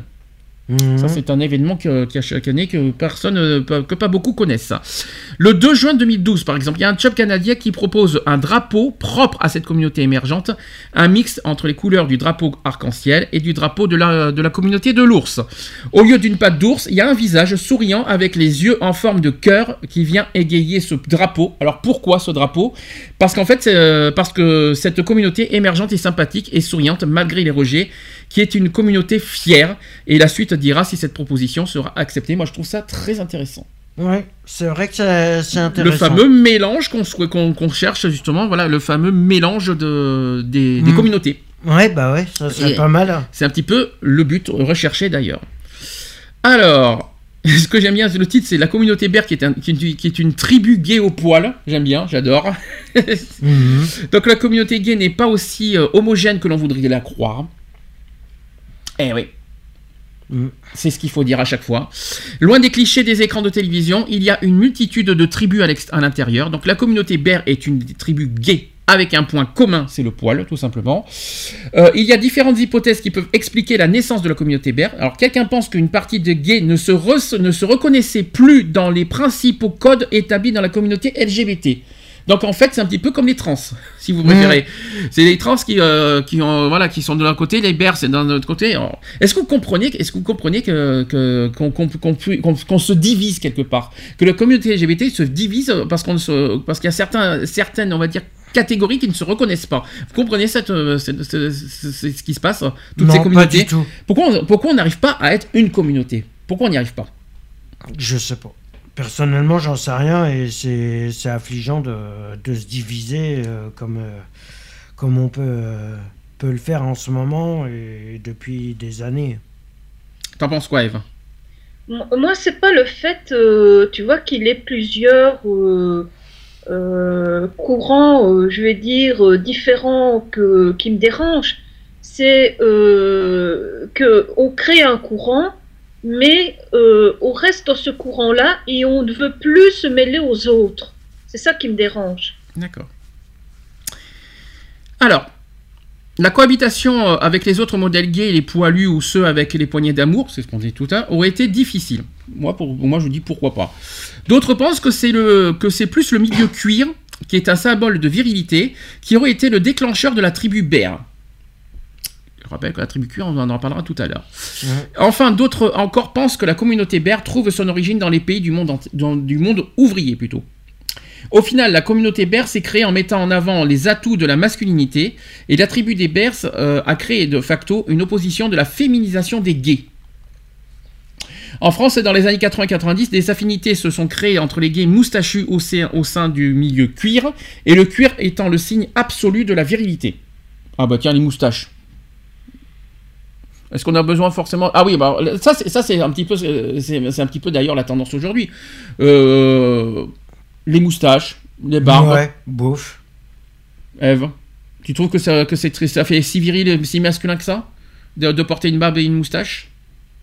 Ouais, D'ailleurs, euh, moi prochainement, je laisse, euh, j'ai- j'ai j'ai- j'ai l'idée de laisser pousser la moustache. Est-ce que vous trouvez ça beau? Est-ce que vous trouvez ça joli euh, Non, euh, ça fait pas. Parce que c'est- c'est- ça c'est une- vraie euh, tendance ça. hein. Sur, sur, sur, sur certains hommes, je trouve que ça va très bien. Ça leur va, euh, ça, ça leur donne un petit charme. euh. Ouais, mais- et- et- Ouais, mais après, ça dépend comment c'est euh, fait. Et après, ça dépend comment c'est euh, produit, comment c'est. Ouais, et après pour les bisous et les câlins, ça gratte et ça et ça pique. Hmm. Si je peux me permettre. Non, mais il y a des produits pour entretenir. hein. Bien sûr. Je- Non, mais c'est vrai, il y a des produits pour euh, justement que le poil soit doux. Euh, non, c'est vrai, sérieux. D'accord. Ouais, mais bon. Après, euh, tout le monde ne sait pas ça aussi. Après, il y a- moi, j'aime- moi, personnellement, j'aime pas. Moi non Je plus, parle- j'aime alors pas. attention, alors attention, quand je dis que j'aime pas, ça veut pas dire que je les fréquenterai pas. Parce que j'aime, je, je- pour- moi, on- on- plein de personnes me disent euh, comme question, pourquoi tu laisses pas pousser la barbe Parce que ça ne me va pas et c'est moche. J'aime pas, j'aime, j'aime pas du tout. Euh, et puis, est-ce que, est-ce que je fréquenterai quelqu'un qui, a une- qui, a- qui- qui aura une, euh, une barbe et une moustache? Je ne pourrais pas. Je ne pourrais pas euh, sortir ou embrasser quelqu'un qui a une moustache et une barbe. Je n'y arriverai pas. En revanche, les fréquenter, je vois pas où est le problème. Mm. Croiser la main, faire la bise, même faire la bise, moi ça me dérange pas de faire la bise à, à quelqu'un qui, euh, qui, a- qui a une- qui porte une barbe. Pourquoi euh, Voilà. Bah tiens, justement, Lionel qui veut garder sa barbe, euh, Ça lui va pas, mon Dieu. tu peux- il peut pas s'imaginer. ça lui va pas, mais bon, après, voilà, il veut la garder. Ah bah, et- c'est son problème. Mais moi, je- il le sait très bien que, que, que ça lui va pas. Je lui dis 4 milliards de fois. Après, c'est son problème. Hmm. Alors, c'est surtout aussi le monde ouvrier et ses chemises à carreaux qui a participé à la constitution de cette tribu gay. Par la suite, les mecs poilus euh, corpulents ont pris leur place dans ce nouveau milieu bear pour finir par créer dès les années 2000 une communauté bear française fortement élaborée avec ses bars et son monde associatif qui lui est, propre par opposition au cliché gay féminin qui est donc c'est un lien social qui était né à l'époque. Il est évident que la tribu guerre, euh, guerre, la tribu bear euh, prend le contre-coup du rejet physique euh, qui s'est révélé au sein d'une partie de la communauté gay. Une véritable communauté parallèle qui s'est constituée. Donc il y a un emblème avec la patte d'ours, un drapeau, des milieux gays, etc. tout ça avec les années. Mhm. Et à l'origine de la tribu gay, bear, je vais y arriver à le dire, chacun était libre d'être ce qu'il était. À Mhm. l'époque. Aujourd'hui, c'est plus le cas, je vous le dis. hein. Certains sont poilus, d'autres non, quelqu'un ont de l'embonpoint, etc. Mais s'il est vrai qu'une grande majorité des partisans de la communauté bear ont du poil ou une, barbe, l'essentiel réside euh, dans la masculinité exacerbée du corps par opposition à l'aspect féminin.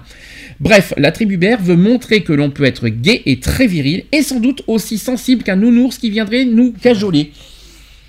Hmm. Alors, c'est, là, il y a, des- il y a deux catégories en fait. Dans le- vous avez le, le, le bear viril et vous avez le bear euh, chub, quoi. Vous avez celui, qui, qui, n'a- qui n'aime pas trop les poils aussi, quelque part. Mhm. Parce que ça existe, hein. il y en a, il y a des bears qui sont, qui sont corpulents, mais qui n'aiment pas les poils aussi, il faut pas l'oublier ça. c'est clair. Euh, qui n'aiment pas, euh, qui n'assument pas les poils. Parce qu'on peut être, euh, on peut être corpulent, mais ne, ne pas supporter les poils aussi. hein. Attention, il y a des, ça existe des bears euh, qui, qui, qui n'aiment pas ça. Et au contraire, il y a des entre bears. Et ça, je sais pas si vous étiez au courant. Il y a des bears qui, qui sortent entre bears et qui ne supportent pas de voir un bear qui n'a pas de poils. Je sais pas si vous avez, je sais pas si vous avez fait attention à ça. Ouais, c'est déjà possible. Il y en a qui, il y en a qui dans les bears, qui dans les critères de recherche, il faut à tout prix qu'il soit poilu. Hmm. S'il n'est pas poilu, eh ben non, il les fréquente pas. Ça existe ça. Alors ne- j'avoue que j'ai du mal à comprendre comment, euh, que- que- pourquoi on est si sensibilisé par les poils. Alors si c'est une histoire de virilité, pourquoi pas si vous voulez. Euh, c'est pas parce que tu as des poils que tu es forcément viril. hein. La virilité, ça peut être aussi par le caractère, hein, si je peux me Mhm. permettre. C'est pas. Euh, euh, je savais pas que la virilité. Pourvu. Pardon, euh, Eve? Je dis euh, par rapport au comportement, les actions. euh, Bah, ça, euh, par le, par la- le, le ton de la voix, la- la- les caractères, par la manière que tu payes. C'est pas une histoire de poil, euh, la, la virilité. les que- marches. euh, Bien sûr, voilà. Est-ce que pour vous, est-ce que force, pour vous, la- quel est pour vous la- le synonyme de virilité d'ailleurs? Qu'est-ce que- qu'est-ce qu'est-ce qui représente la virilité pour vous? Est-ce que c'est forcément une histoire de poil? Non, pas non, forcément. non. Non, il y a le caractère qui joue, il y, a- il y a plein de choses qui Ouais. rentrent en compte. Euh, après, euh, c'est pas une question de poil euh, en appropriément dit. En tout cas, sachez que chez les bears, il y en a qui aiment les poils, il y en a qui n'aiment pas les poils. Donc c'est pour ça que les, les bears, c'est pas forcément une histoire de poils. C'est hum. peut-être, c'est il y en a qui sont au poil, mais il y en a qui sont à poil aussi, si je peux me permettre. mais, mais- mais- mais- que je leur passe une feuille de vigne Euh, mais quoi mais quoi qu'il en soit, quoi qu'il en soit, euh, il y en a qui n'aiment pas les poils, il y en a qui sont pas des poils, et puis il y en a qui, qui, qui veulent à tout prix sortir avec des euh, avec des poilus. Et ben voilà, c'est comme ça. Même euh, des euh, même ceux qui, qui ont beaucoup Non, de poils il au barbe. leur dire que la Première Guerre mondiale est finie. Hein. Les Ah non non mais il y en a fini, ah, hein. non non non non non je suis pas d'accord avec toi il y en a plein qui ont euh, qui ont des barbes une des vraies barbes euh, il y en a, il y en a- c'est une, Non, une- tu parles des poilus. Les poilus, c'est quoi? Oui, le- le- la, la- la- guerre 14-18, tu vas me dire, euh, Oui, mais je parle pas de ça. Mais mais ce que, si on doit parler d'une histoire de poils, c'est une vraie tendance qui revient au- euh, aujourd'hui et qui est, euh, voilà, il y en a qui aiment les poils et bah, chacun ses goûts. Hein, de toute façon, c'est ce Mhm. qu'on dit. hein, on va pas, on va pas juger Bah les oui. gens qui, qui aiment les poils, c'est Bah, chacun tous ses les goûts. goûts sont dans la nature et puis voilà, il y a, il y a rien de, euh, de- il n'y a pas, euh, je veux dire, euh, un aspect physique qui, qui est meilleur que l'autre. On a tous euh, nos petits penchants, on a tous nos petits points faibles. Voilà, euh, comme tu dis, on a certains qui vont être attirés par les poils, d'autres pas. Voilà, c'est selon nos affinités. Et nos goûts, C'est bien. surtout. parce Et c'est bien qu'il ait cette diversité-là, justement. Mm. Après, euh, chacun ses goûts, c'est ce qu'on dit. Alors sachez que se revendiquer bear devient parfois, une appartenance à une mode. Des commerces gays abusent aujourd'hui de cette étiquette bear sans réel contenu. Et faire par exemple une soirée bear, c'est pas seulement avoir une barbe et trois poils sur le torse. Certaines éti- étiquettes bear font parfois cache-misère dans les soirées. Et même au sein de la communauté bear, la cohabitation peut parfois être difficile comme celle euh, qui peut exister entre le bear musclé et le bear corpulent. Le premier rejetant le plus souvent le second, et même si, euh, d'ailleurs, je comment on fait pour, pour rejeter un muscle, euh, quelqu'un qui est musclé quand même, parce que et ça existe. hein. Donc, qui, qui existe entre bear musclé et bear corpulent. Donc, le premier rejetant le plus souvent le second, même si on peut con- euh, constater que l'inverse existe aussi. Mm. Les Bers intégristes, on parle, on dit ça comme ça. Et comme le regrette euh, Antonio, qui est président de l'association Bers et compagnie, la communauté Ber est, euh, peut avoir tendance à se compar- euh, compartimenter, euh, et c'est bien dommage. C'est ce qu'on a dit aussi. Mm. La communauté Ber et la communauté, euh, ou on appelle ça aussi la communauté de l'ours, et c'est une, est une subdivision de la communauté gay. Et on entend par Ber, c'est donc les homosexu- homosexuels et bisexuels portant de pilosité faciale et corporelle plus ou moins euh, fournie et visible, etc., etc. On l'a déjà dit. Donc un Ber est en fait tout le contraire des clichés gays. Eh bien oui, c'est un gay, mais qui n'a pas les clichés gays. Il est avant tout un mec un Mm. vrai mec, un, un mec, un mec, et il revendique fièrement sa masculinité. Certains ours se sont rassemblés euh, en accueillant tous les exclus des autres groupes, sans discrimination d'âge et de physique. Ça, par contre, c'est bien. Ça, par contre, Mm. ça, ça, c'est au moins le point positif chez les Bers qu'il n'y a pas forcément chez les gays. C'est clair. Comme quoi, il n'y a pas que des points négatifs aussi. Chez les Bers, il y, a des points- y a des points positifs qu'on n'a pas chez les gays en général. C'est ça, Ouais, qui est ça. gé- c'est ça qui est génial, qu'il faut mettre en avant. Quand on regarde attentivement l'histoire de la communauté Ber, euh, elle s'est créée sur l'exclusion des personnes au physique très masculin, et il suffit de regarder les icônes gays, on y trouve rarement des Bers. Mm. Par exemple, c'est vrai que chez les icônes gays, est-ce que vous voyez un Ber Non. Eve, Non, est-ce que tu as déjà vu un talent euh, qui, a, qui a look Bern chez, dans les icônes gays? Non, Bah voilà, c'est un exemple. rien. En tout cas, comme ça, je, je ne vois pas, non. Le bear permet aussi de casser ce mythe gay aussi, donc avec les looks efféminés, les clichés, la communauté gay qui ne se résume pas qu'à ces stéréotypes. Ce n'est pas parce qu'on est gay qu'on doit systématiquement avoir le- la pink attitude. Mm. Vous voyez ce que je veux dire? Quand je dis la pink attitude, le côté très... Très féminin. Alors, je parle, c'est pas forcément efféminé, il y a le côté vestimentaire qui joue, vous savez, le... Voilà. euh, il y a- Paillettes et tout ça. on va dire ça comme ça, voilà. Donc sachez que beaucoup de gays se disent être hors milieu, car ils ne se retrouvent pas euh, dans cette communauté. Ce sont un peu ces gays-là qui nous intéressent dans, notre, euh, dans, dans leur association et dans notre association aussi. On, on veut montrer aussi au reste du monde qu'on peut être gay et très viril, sans forcément avoir des poils. Je tiens à préciser. clair. Mais il y a également des codes et des clichés dans la communauté berce, hélas. Mm. Qu'est-ce que vous en pensez avant qu'on passe au queer? Ouais. Ça vous choque Il y a des choses qui vous intéressent? Il y a des points positifs et Non, négatifs dans tout ce qu'on dit. hein. Bah, il y a des points négatifs et des points positifs, mais bon, après, voilà, chacun est comme il est, et à nous de les accepter comme, euh, comme si. euh, comme, euh, comme ils sont, c'est tout. Ève Bah oui, euh, moi, moi, ce que je regrette, c'est que voilà, euh, euh, je pensais pas qu'il y avait autant de, de sélection parmi les gays. Ah bon, ça me surprend pas. hein. Style, comme j'ai eu plusieurs fois, ah mais t'es trop gros, t'es pas musclé, t'es pas assez jeune, t'es pas.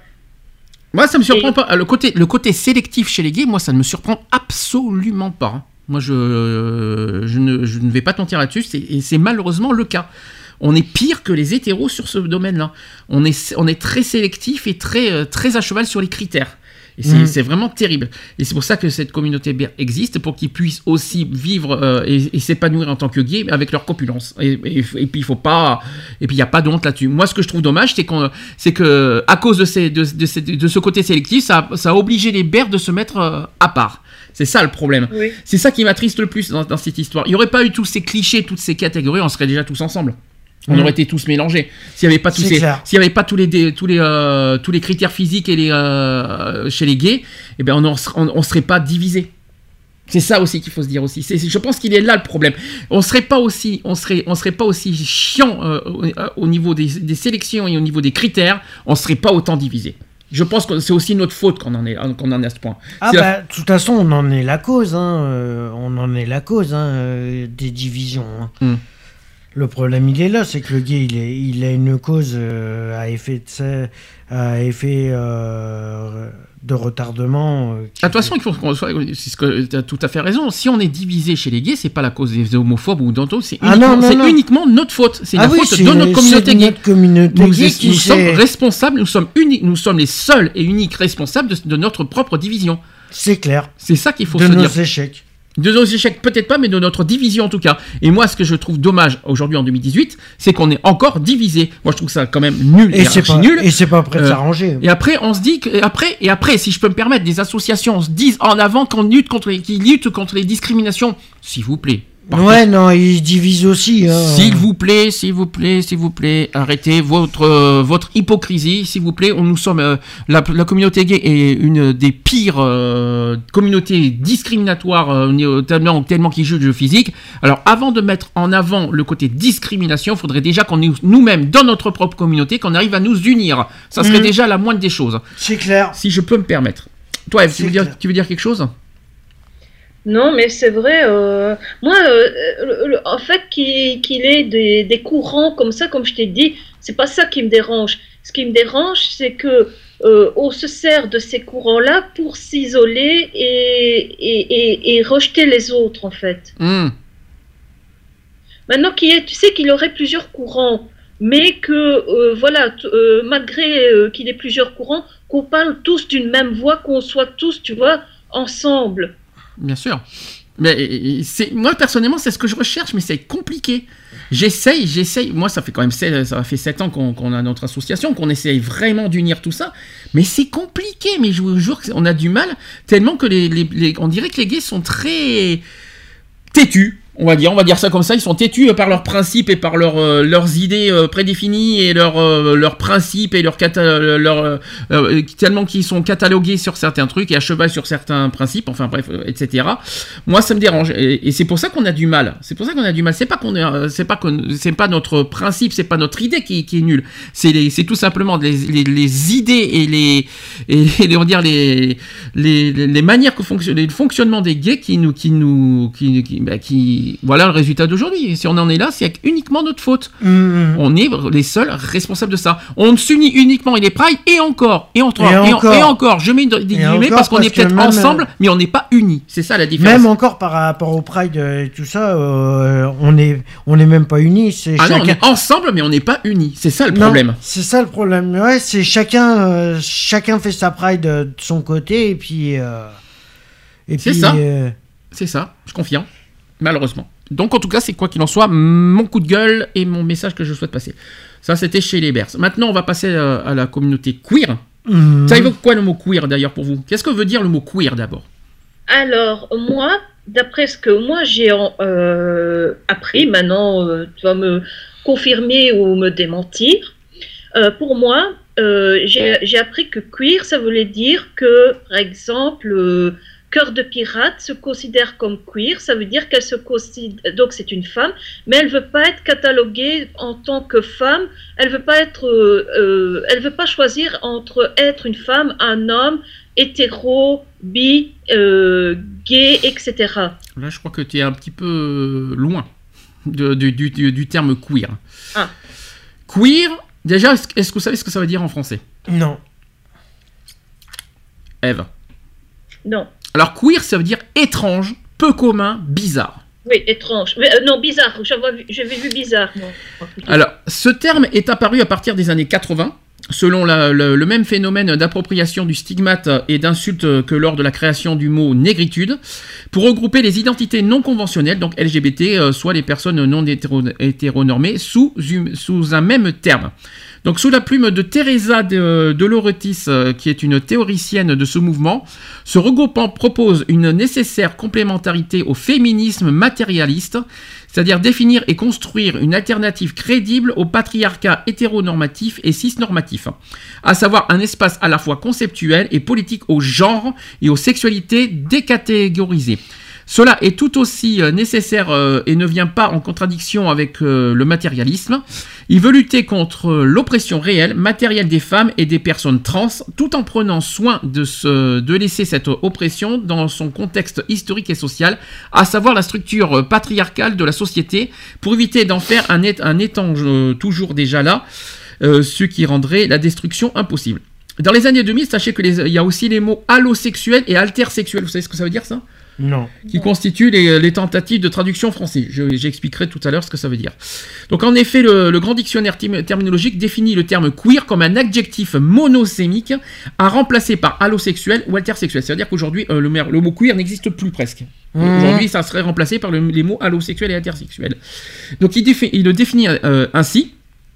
Alors ça veut dire, euh, voilà la, la- le- la définition exacte, se dit de ce qu'il se rapporte à l'ensemble des orientations sexuelles autres qu'hétérosexuelles. Mhm. Ça va? Vous suivez le, le- le- Il est bizarre comme définition. hein. Ouais, elle est bizarre comme Se définition. dit de ce qui se rapporte à l'ensemble des orientations sexuelles autres qu'hétérosexuelles. Mhm. Tu vois, pour- c'est pour ça que tu étais un petit peu loin du compte en fait, euh, F, quelque part. C'est c'est encore plus compliqué que tu l'imagines.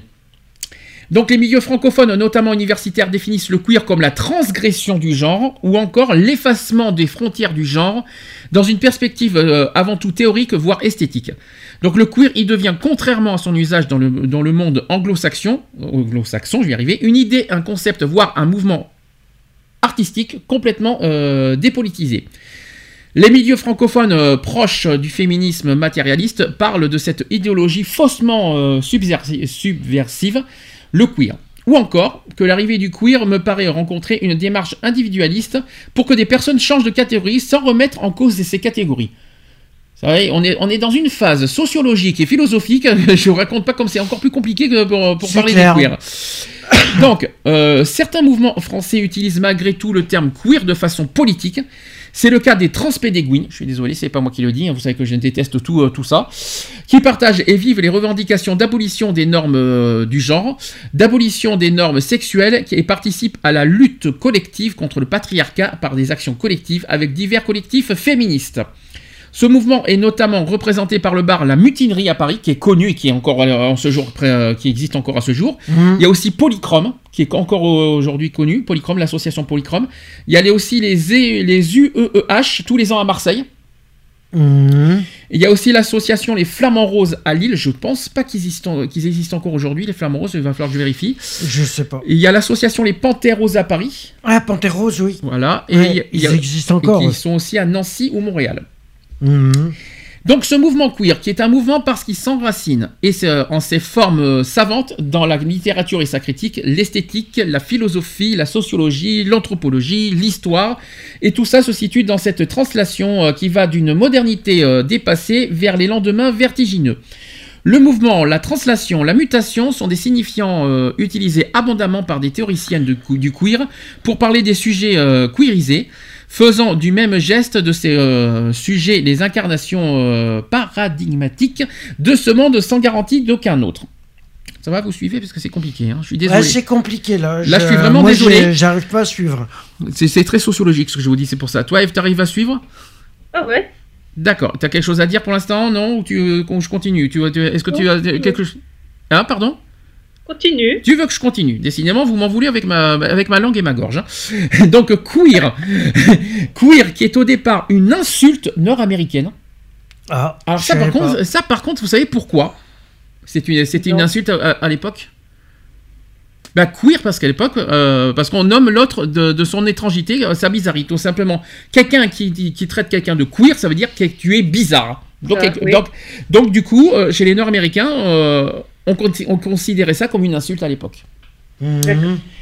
Étymologiquement, ce signifiant renvoie à un travers qui, euh, qui s'oppose dans la langue anglaise moderne euh, à straight, donc le droit hétérosexuel dans le champ euh, de la sexualité. Et il est en usage depuis le XXe siècle, donc pour, pour donc dire les sexualités de travers, correspondant grosso modo à notre français PD malheureusement. Euh, oui, parce que ouais, on peut dire que ouais, ça- ça- queer, on peut dire que ça, a été, euh, ça peut renvoyer à PD, mais ce que queer, c'est aujourd'hui maintenant c'est devenu moins, euh, c'est moins, euh, c'est devenu, c'est moins une insulte qu'à l'époque, on va dire. Il y a des groupes de lesbiennes composés de chicanas, donc de noirs, de chômeuses, et n'appartenant pas au monde, homosexuel no- nord-américain intégré par sa lutte dans les années 70-80, ont fait de cette insulte un étendard et se sont auto- autoproclamés queers pour marquer leur volonté de non-intégration dans la société, marchant au pas de la norme hétérosexuelle, blanche et middle class. Donc l'usage perverti euh, de ce signifiant est souvent comparé à celui qu'utilisent les noirs américains pour se nommer Nedger. Euh, mais aussi sous, le- sous ce nom queer, qui sont mises euh, toutes en pièces, toutes les, euh, qui ont mis en pièces toutes les identifications à une classe euh, ou à une race. Euh, c'est une promotion, promotion, je vais y arriver, c'est une promotion radicale de l'individu au détriment des groupes d'appartenance préexistants.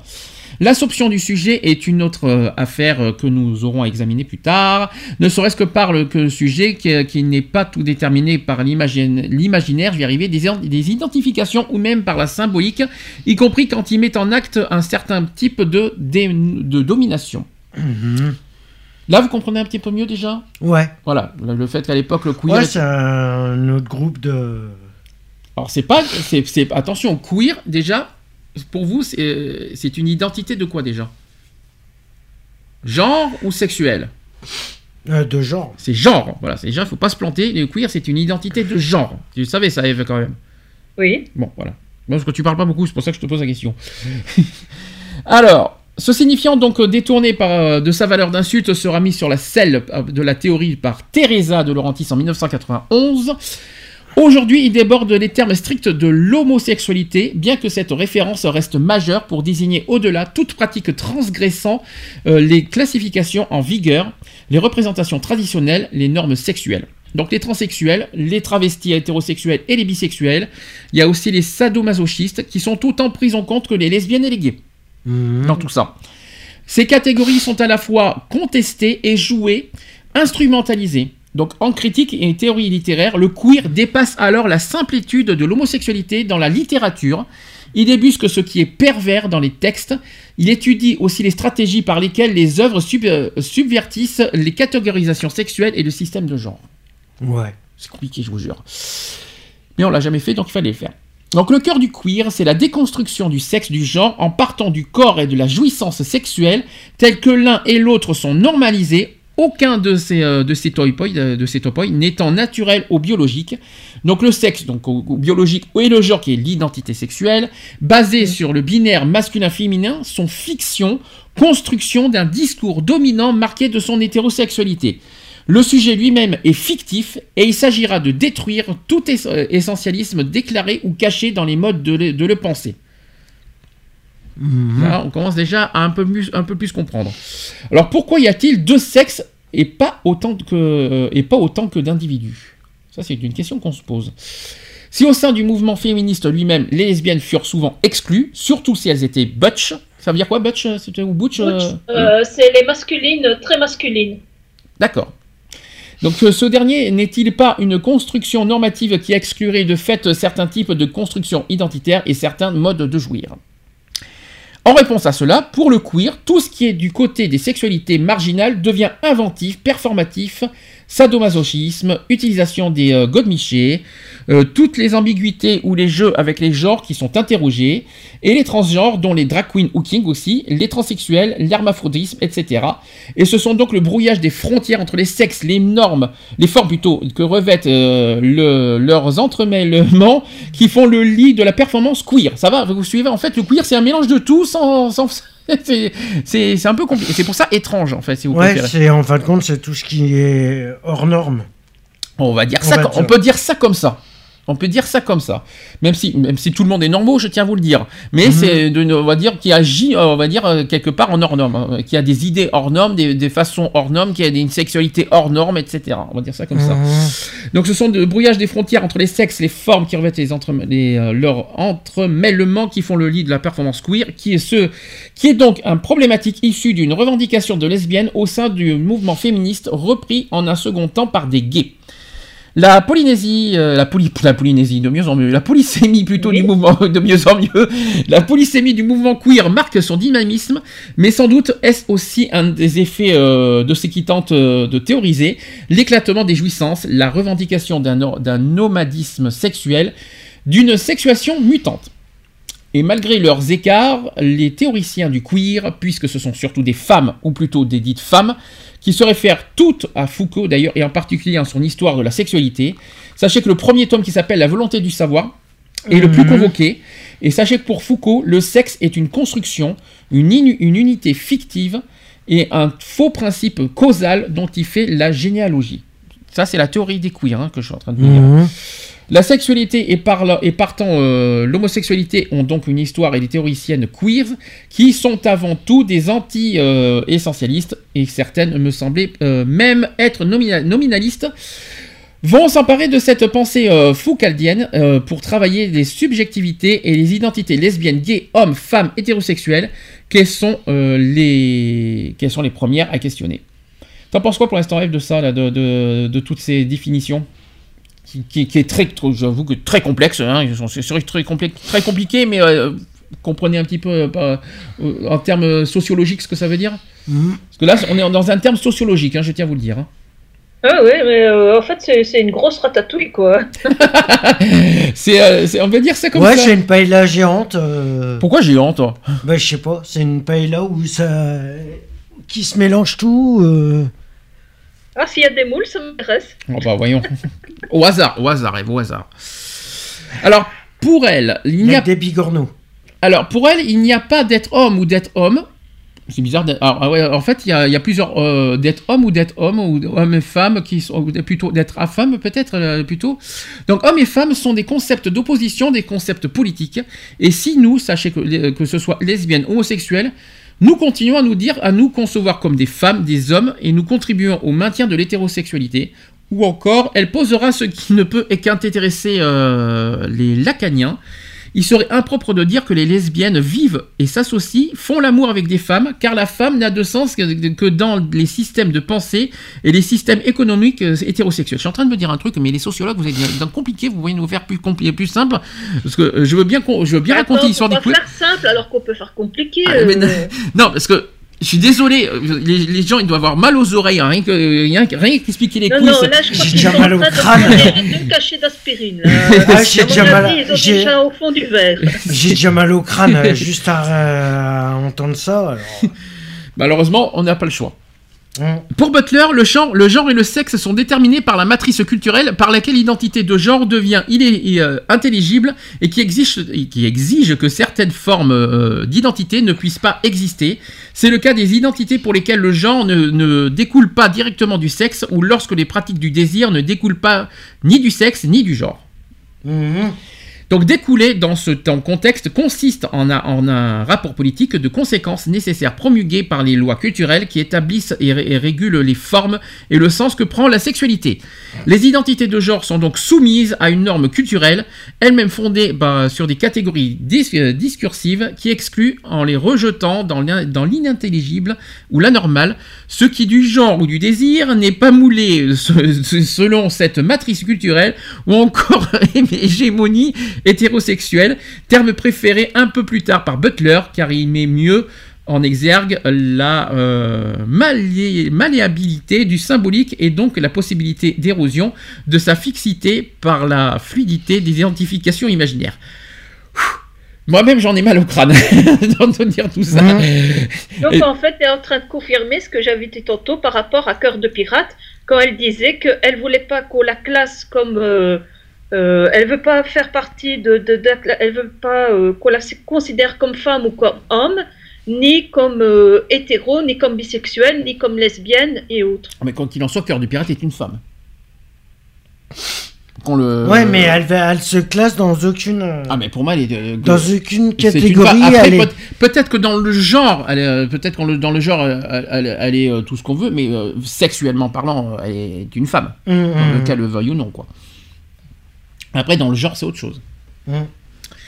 Donc le sujet queer euh, qui se réaliserait à partir d'identifications nouvelles portées par un discours euh, subver- subversif contre celle du vieux monde, et des euh, recitations de l'érotique des corps, la citation traditionnelle du pénis comme condensateur de jouissance pour les hommes, la plus difficile nomination de l'organe jouissant pour les femmes depuis le XVIIe siècle pour infine, pour infine plutôt, faire du euh, clitoris l'organe du plaisir féminin, des limites des jouissances permises sur le corps tout en excluant certaines, euh, certains autres organes. Là, je suis en train de titiller les, euh, les hormones de Ève, là, avec tout ça. la Ève, là, les- je parle de clitoris, ça, ça doit te faire titiller tout ça, là. Donc, les organes Ouais, sexuels. Donc les organes sexuels en tant que tels n'existent pas pour les théories queers. Et oui, voilà, voilà, c'est ça l'explication. Donc tout ce que je suis en train de vous dire, ça n'existe pas chez les queers. En fait, euh, ça, ne- ça ne signifie rien. Mais par contre, sont produits par une technologie discursive de nomination. Ainsi en va-t-il de l'anus, qui est, un- qui est le grand absent de la jouissance. euh, C'est un organe appartenant à tout humain qui ne vient donc marquer aucune différence entre les sexes. Il ne fut jamais nommé comme lieu du plaisir, mais pourtant il faut bien dire que cela fut découvert par beaucoup d'humains avant toute recitation queer et Freud qui, a- qui a- qui l'avait déjà remarqué euh, que même à l'âge adulte, le névrosé obsessionnel avait une jouissance anale. Pour autant d'inclure la métonymie euh, dans la matérialité euh, même de la jouissance et l'argent par exemple en place de l'excrément. Bon appétit tout le monde. Mais euh, Freud, il faut l'oublier parce que toutes ces théories sont quasiment toutes démantelées. euh. C'est-à-dire Euh, tout ce que je- tout ce qu'il a dit jusqu'à présent, euh, ben, euh, beaucoup euh, se sont ont démontré que ce qu'il disait, ben, euh, ben, c'était du grand n'importe quoi. D'accord. Mais pourtant, euh, le queer euh, apparemment fonctionnerait comme ça. On met au conditionnel. Par contre, la jouissance pulsionnelle proprement dite vient s'emparer des trous du corps pour en faire des lieux jouissifs. Je suis désolé, c'est pas moi qui le dis. Et même si sa jouissance est refoulée par certains sujets, cela n'empêche pas la pulsion d'exister et d'avoir certains effets, donc euh, les symptômes ou aussi les, les sublimations. Donc le queer expliquerait ces jouissances vagabondes, donc euh, ayant échappé au refoulement par la faille constitutive de l'hétérosexualité, puisque la norme hétérosexuelle vise à une naturalité euh, sexuelle qui n'existe pas, elle est toujours à même de se fissurer. Mais nous savons que pour ce qui est de la jouissance, la libido a quand même des zones privilégiées, les trous qu'elle tapisse de son voile vif. Je suis désolé, je... c'est là je suis en train de... Ça va Eve, ça va, tu... je te titille pas trop là Ça te va bien Oh, je suis en train de jouir là. Donc les pulsions euh, scoptophiliques euh, et invocantes, anales et orales, semblent se distribuer sur le corps humain, accrochées à la jouissance phallique, s'inscrivant du rapport à l'autre. Donc à partir de là, peut-on jouir de toutes les parties de son corps? C'est une question qu'on se pose. Nous connaissons les chatouilles. Les massages qu'ils exercent sur, sur un corps a priori non découpé. Nous savons aussi que les tortures infligées par le bourreau font souffrir. Extrême jouissance. Il y a aussi le, le, sup- le supplicié, par exemple. Mais pour ce qu'il en est de la jouissance non mortelle, réglée sur le principe de plaisir, elle est limitée par la jouissance phallique. Donc les chatouilles et massages sont sans doute ce que Freud aurait nommé fait, euh, préliminaire à la jouissance phallique, qui convoque aussi bien que, que pour se réaliser le montage avec le regard, voire se faire voir aussi, où il y a aussi la voix avec les insultes et le mot d'amour. Il y a aussi les déchets, euh, les excréments ou la position masochiste. Vous avez aussi l'oralité avec les baisers, euh, de la du, du baiser jusqu'à la morsure. Mhm. Attention, mmh, ça va faire, ça va faire, ça va faire. Alors, vous avez vu les pratiques euh, queer? Il y en a qui, euh, que ça va quand même des insultes jusqu'au mot d'amour, des voir se faire voir, des excréments jusqu'à la position masochi- masochiste et du baiser jusqu'à la morsure. C'est quand même assez, assez hard quand même la, la- la- leur relation, non Euh, Ça c'est, ça c'est, Ça, ça- ça me fait penser euh, à euh, ce que certaines Suisses su- subissent. Mhm. Oui, mais quand même. Non, mais là, quand même, étrange, mais à ce point-là, quand même. euh, on, on sort, on sort quand même du côté euh, de la sexualité. C'est plus. je savais pas que queer était sadomaso. Parce que là, on, on est carrément dans les sadomaso, parce que la morsure, les sadomaso, euh, les positions masochistes, euh, les insultes, c'est du, du, euh, du, sadomaso pour moi, ça. Là, on Mhm. sent- je savais pas que queer était, était dans ces zones-là. Enfin bon. Donc ce surréalisme avec lequel la pulsion allie corps et désir, qui en, qui en passe parfois par un objet hors corps, donc le fétiche, est-ce le beau poème de, de Wittig, qui s'appelle Le corps lesbien, qui tente de mettre en scène euh, euh, M a très. Alors, je suis désolé de vous le dire. hein, Je vais essayer de le faire. euh, Donc, ma très délectable, je me mets à te manger, ma langue humecte l'hélix de ton oreille se glissant tout autour avec délicatesse. Ma... euh, je voulais- Vous voulez que je le fasse en version. Version. Non, téléphone- c'est bon, déjà. Je vous le fais en version téléphone rose. Hmm. Ma Ah vas-y, vas-y, mon chouchou, tu Allez, euh, ma très délectable, je me mets à te manger. Ma langue humecte l'hélix de ton oreille, se glissant tout autour avec délicatesse. Ma langue s'introduit dans le pavillon. Elle touche l'antélix. Mes dents cherchent le lobe. Elle commence à le broyer. Ma langue s'immisce dans ton oreille. Je crache, je t'emplis avec de salive. Fin de, fin de citation. Donc, mais aussi, ils sont nommés dans ce travail des parties du corps euh, dont la jouissance est à jamais euh, inaccessible euh, à tout savoir. Jouissance euh, follement schizophrène. Je suis pour rien. Wittig met sans doute là en poésie ce que, porte, ce que pourrait être une jouissance non phallique, et le monde qui est le corps de l'amante devient alors anamorphique, pris euh, dans d'extrêmes mutations, mais il s'agit là sans doute de jouissance d'écriture et non de jouissance de corps. Voilà l'histoire des queers. C'est hard quand même, c'est chaud quand même leur, euh, leur histoire euh, des Ouais, queers. c'est clair. C'est très très chaud côté sexuel en tout cas, côté... euh, En fait, Mais effectivement... après, c'est des pratiques sadomaso. hein. On va dire ça comme ça. Pour les hein. pratiques, après, je pense que pour le genre, euh, je pense que ça a l'air d'être, multifonctionnel, on va dire ça comme ça. Mhm. C'est peut-être, on peut dire ça comme ça. Les, euh, les, les queers sont, euh, c'est multifonction quelque part. Ils se C'est cataloguent comme le pas. couteau suisse. C'est un petit peu, ils se cataloguent ni femmes, ni hommes, ni hétéros, ni homo. Ils sont multitâchés, multifonctions, avec des pratiques assez hors normes. Mhm. Je sais pas si, je sais pas si j'ai bien, si j'ai bien défini Si. les queers. Si, ouais, Comme ça. Si, bien. Est-ce que, est-ce que, est-ce que la définition comme ça est bien faite? Ouais. Et c'est ce que je dis depuis tantôt, hein. Avec quoi euh, Il faut bien développer pour, avant de faire une conclusion pour, euh, pour donner notre propre définition quand même. Mhm. Est-ce que vous en avez connu des queers qui, qui, étaient, qui avaient ce genre de pensée, de ces genres de pratiques et ces genres de... Non. Euh, quoique. Si, ça m'est déjà peut-être arrivé. Enfin, en tout cas, c'est c'est spécial. Je suis jamais sorti avec un queer, mais ça m'est déjà arrivé de- d'en rencontrer. euh, Ah, ça, on- je suis quasi sûr qu'on en a rencontré, il n'y a, il y a aucun problème là-dessus. Mais après, euh, est-ce que vous sortir Alors je vais poser la question, est-ce que vous y arriverez à sortir avec un queer ou une queer Euh, je suis pas sûr. Aucune idée. Est-ce que, est que, vous- est que vous les fréquenterez? Est-ce Oui. que, vous- est-ce que vous, Pourquoi vous- pas Est-ce que vous Pourquoi seriez amis Est-ce que, est que ça vous dérange que, que- que- que- qu'une fréquentation a ce genre de pratique, ces genres de pensées, ces genres de... Ah non, pas du tout. Moi, ça me dérangerait pas du tout. Il fait ce qu'il veut. Il est libre de faire ce qu'il veut. Et toi, Eve Moi, ça ne me dérangerait pas. Non plus Aucun Non. problème là-dessus Non. En tout cas, je vous rappelle que les queers sont des, hommes et des femmes comme des autres, même s'ils ils veulent pas qu'on les catalogue comme hommes et femmes, et quoi qu'il en soit, on est Mhm. quand même soit homme, soit femme, soit femme quand même euh, à la naissance. Donc il faut, euh, ce sont des personnes comme les, comme les autres, qui on respecte leur choix, on Mhm. respecte leur, euh, on respecte leurs pratiques, on respecte leur, euh, leur culture, leur, leur façon de penser, leur façon de voir, leur façon d'être. Voilà, je voulais. C'est assez, c'est assez- Peut-être que c'était un peu choquant euh, ce que je vous ai raconté. Non, mais bon, après, Mais- voilà, il faut, il faut en parler. Et puis c'est tout. Euh, Voilà. on n'a pas. Il faut oser, il faut oser parce que c'est, il faut quand même rappeler que les queers, euh, on n'en parle pas. Et bien nous, On en parle rarement, hein. Et bien nous, on ose le dire parce qu'il faut quand même les mettre en avant. Il faut dire qu'ils existent et ils ont le droit, de- ils ont le droit d'être connus, ils ont le droit d'être mis en avant.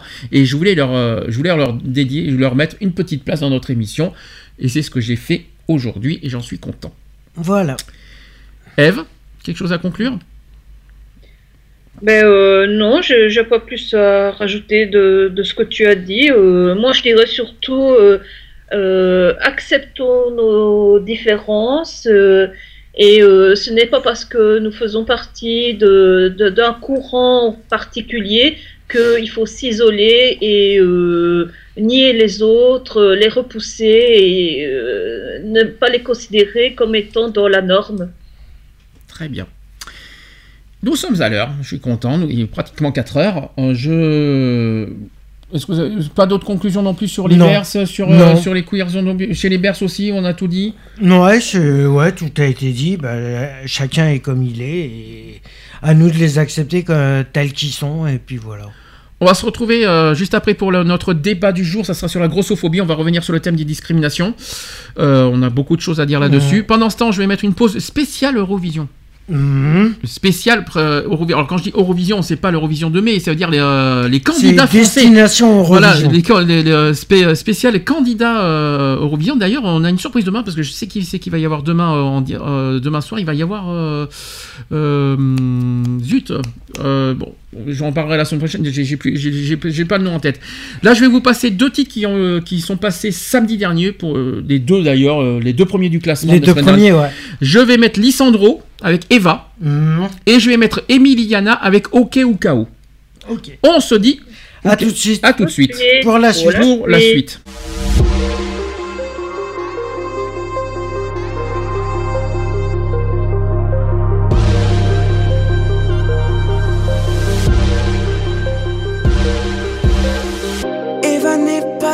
Filles qu'on ambiance.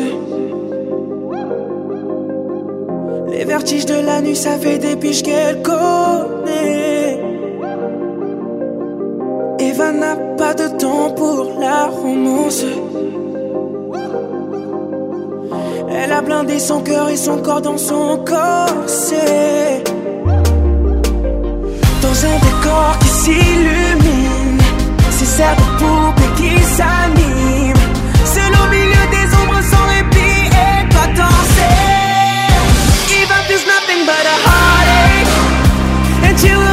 enough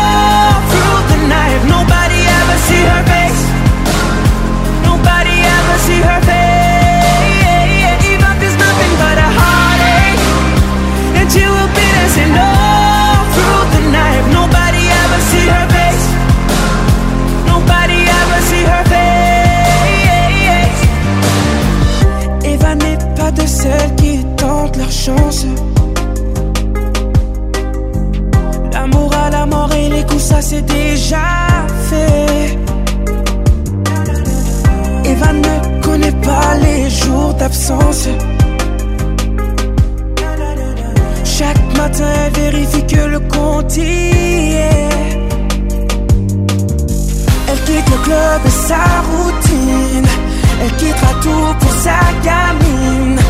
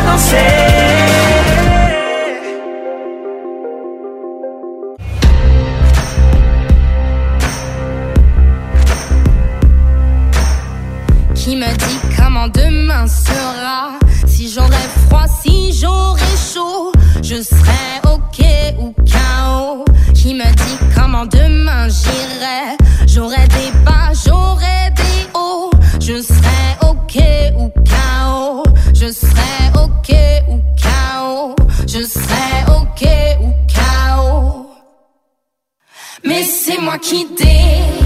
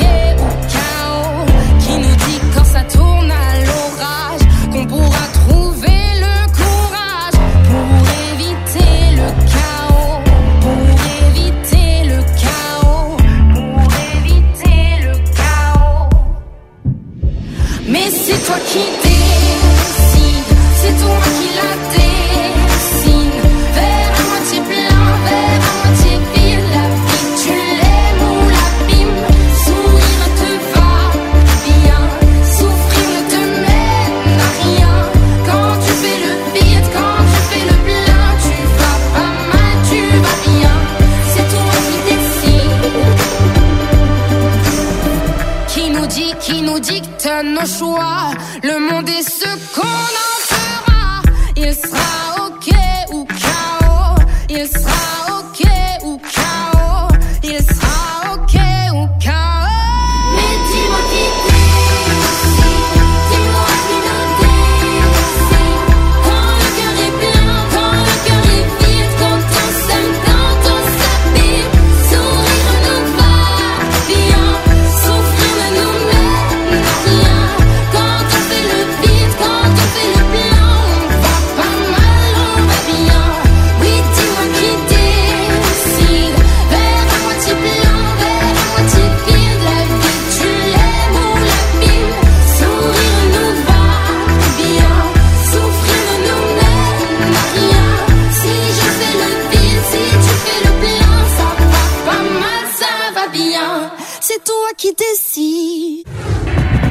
Retrouvez l'émission Equality tous les samedis à 15h avec le débat du jour. Sujet de société, Actu politique actu LGBT et messages de prévention. et messages de prévention. De retour dans l'émission Equality 16h12. Ça y est, ça y est, le problème logistique est résolu. On va donc pouvoir passer au débat, débat du jour. Equality, le débat. Le débat. Le débat du jour sur, sur la grossophobie. Vous savez ce que, c'est- ce que ça veut dire la grossophobie? Ouais, c'est pour les La peur personnes des, grosses. des personnes qui auraient euh, des poignées d'amour. Alors, on- va être en plus, plus cash parce que là on est sur un sujet de discrimination plus sérieux. On va, le poignet d'amour, ça fait un peu bizarre de dire ça. La grossophobie, soyons plus clairs, c'est la peur ou le rejet des personnes obèses. On va dire ça comme ça. Comme ça, Mm. ça sera beaucoup plus clair. Je vais commencer par vous donner quatre chiffres pour comprendre l'ampleur de la grossophobie. Sachez que c'est l'une des grandes euh, oubliées de la lutte contre les discriminations, parce que c'est vrai qu'on en parle très peu, on en parle très faiblement finalement. Euh, avec celle touchant euh, les- avec les personnes handicapées, donc la grossophobie, qui, terme, qui désigne donc les stigmatisations et les discriminations subies par des personnes en surpoids ou obèses. C'est un sujet qui revient au cœur du débat public à la, faveur de l'organisation par la mairie de Paris d'une journée d'information et de dialogue qui a eu lieu le 15 décembre dernier, et sachez que c'est une première en France. Mhm. Donc, euh, une citation qui dit Pour qu'une discrimination parvienne à l'agenda public et fasse l'objet de politiques particulières, il faut que des acteurs sociaux s'en saisissent. Et jusqu'à présent, les associations étaient uniquement entendues dans des cadres spécifiques auprès de médecins, de compagnies de transport, etc. C'est ce qu'a expliqué Solène Karoff, qui est sociologue et autrice euh, d'une thèse sur le surpoids. Pour la sociologue, d'autres facteurs ont également participé à, faire émerger la grossophobie dans le débat public, comme le succès commercial des vêtements de grande taille, démontrant qu'il y a là aussi une véritable demande. Il y a aussi les réseaux sociaux qui, aussi, qui ont permis la libération euh, de la parole de la- des personnes en surpoids ou obèses. Etc. Donc ça c'est euh, ça, c'est l'introduction. Premier chiffre.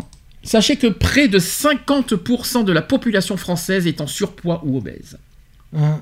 Est-ce que ça, ça vous surprend Bah, non, puisque euh, on, euh, on- malheureusement, on, on est de plus en plus euh, adepte à la nourriture euh, rapide. Donc, euh, des nourritures rapides, c'est tout ce qui est fast-food, plats préparés, etc. C'est très riche en matières grasses, en sel et autres. Donc, euh, et de- on est de plus en plus sédentaire. Donc, euh, ce qui ne n'aide pas non plus. euh, Je vais te poser une question. Je vais te poser une question. T'es sûr que c'est uniquement à cause de l'alimentation, le surpoids? Non. Non, je ne dis pas que c'est la, la cause principale, mais c'est une des causes quand même. Hmm. D'après vous, qu'est-ce qui pour toi, pour toi, la, la- la cause principale pour toi, Eve, c'est l'alimentation. L'alimentation rapide, hein, c'est ce que tu dis, hein. Le fa- les fast-food. Moi, je suis pas si Je ne dis convaincu. pas que c'est la cause principale, mais je dis que c'est une des causes parce que euh, si tu manges euh, plus que ton organisme a besoin, il va faire des réserves.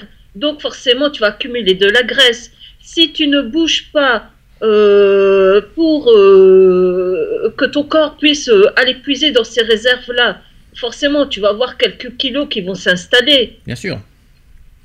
Alors, une citation qui dit que le manque d'action publique était également lié aux stéréotypes associés à la grosseur, certaines personnes ayant peur de valoriser l'obésité en défendant les personnes obèses. C'est ce qu'a assuré Solène Karoff.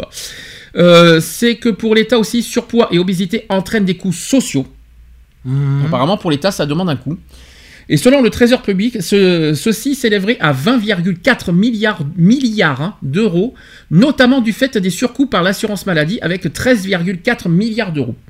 Ces coûts risquent d'ailleurs d'augmenter puisque la, plupart, puisque la part des personnes en surpoids ou obèses devrait passer de 47% de- en 2012 à 67% en 2030. On, va- on devrait être à 67% de baisse- de- d'obésité euh, de personnes obèses en 2030. Ouais, ça fait C'est un- énorme. c'est- oui, moins qu'on puisse dire. Mais, euh, mais euh, 67%, ça voudrait dire que deux personnes sur trois en 2030 seraient, euh, seraient, en- seraient Obèses. obèses. En France. Et en France. hein. C'est une estimation euh, de l'OMS. Ça vous choque quand on vous dit ça? Ça vous fait pas alerter? Ça vous donne pas Ça vous fait pas réfléchir? Ça, Est-ce qu'il n'y a, pas- il y a pas quelque chose à, à dénoncer, à dire Qu'est-ce qu'il faut, qu'est-ce qu'il faut dire par, par rapport à ça? Comment contrer, euh, contrer ce, ce chiffre-là qui, qui, qui, pas longtemps, c'est dans 12 ans. Qu'est-ce qui, qu'est-ce qui, comment faire? D'après vous, je, te- je te vois venir. Il faut quoi? Supprimer les fast-food pour pas que ça se produise? Les fast-food, tu sais, ça existe depuis la Rome antique, hein, donc ça date pas d'hier. Mhm. Euh, il, faut, il faut enlever tout ce qui est à base de sucre. Bah putain, on mange plus rien alors. non, je dirais que il faut manger de tout. Il faut se faire plaisir, mais à quantité raisonnable. Oui. Déjà, éviter de se resservir. Si on prend une assiette, éviter de se resservir. Et euh, manger déjà dans un endroit calme, posé, ne pas manger devant la télévision, parce que ça aussi, euh, c'est beaucoup, euh, c'est par rapport à la, je veux dire, la sensation de satiété. Ton, ton estomac, quand il te dit qu'il dit à ton cerveau, ça y est, je suis plein, j'ai assez mangé, c'est bon. Et le fait, ça, été prouvé hein, scient- scientifiquement, une personne qui mange devant la télévision, l'ordinateur, etc., a tendance à manger plus qu'une personne qui est à table euh, autour, euh, tu vois, avec sa famille, etc.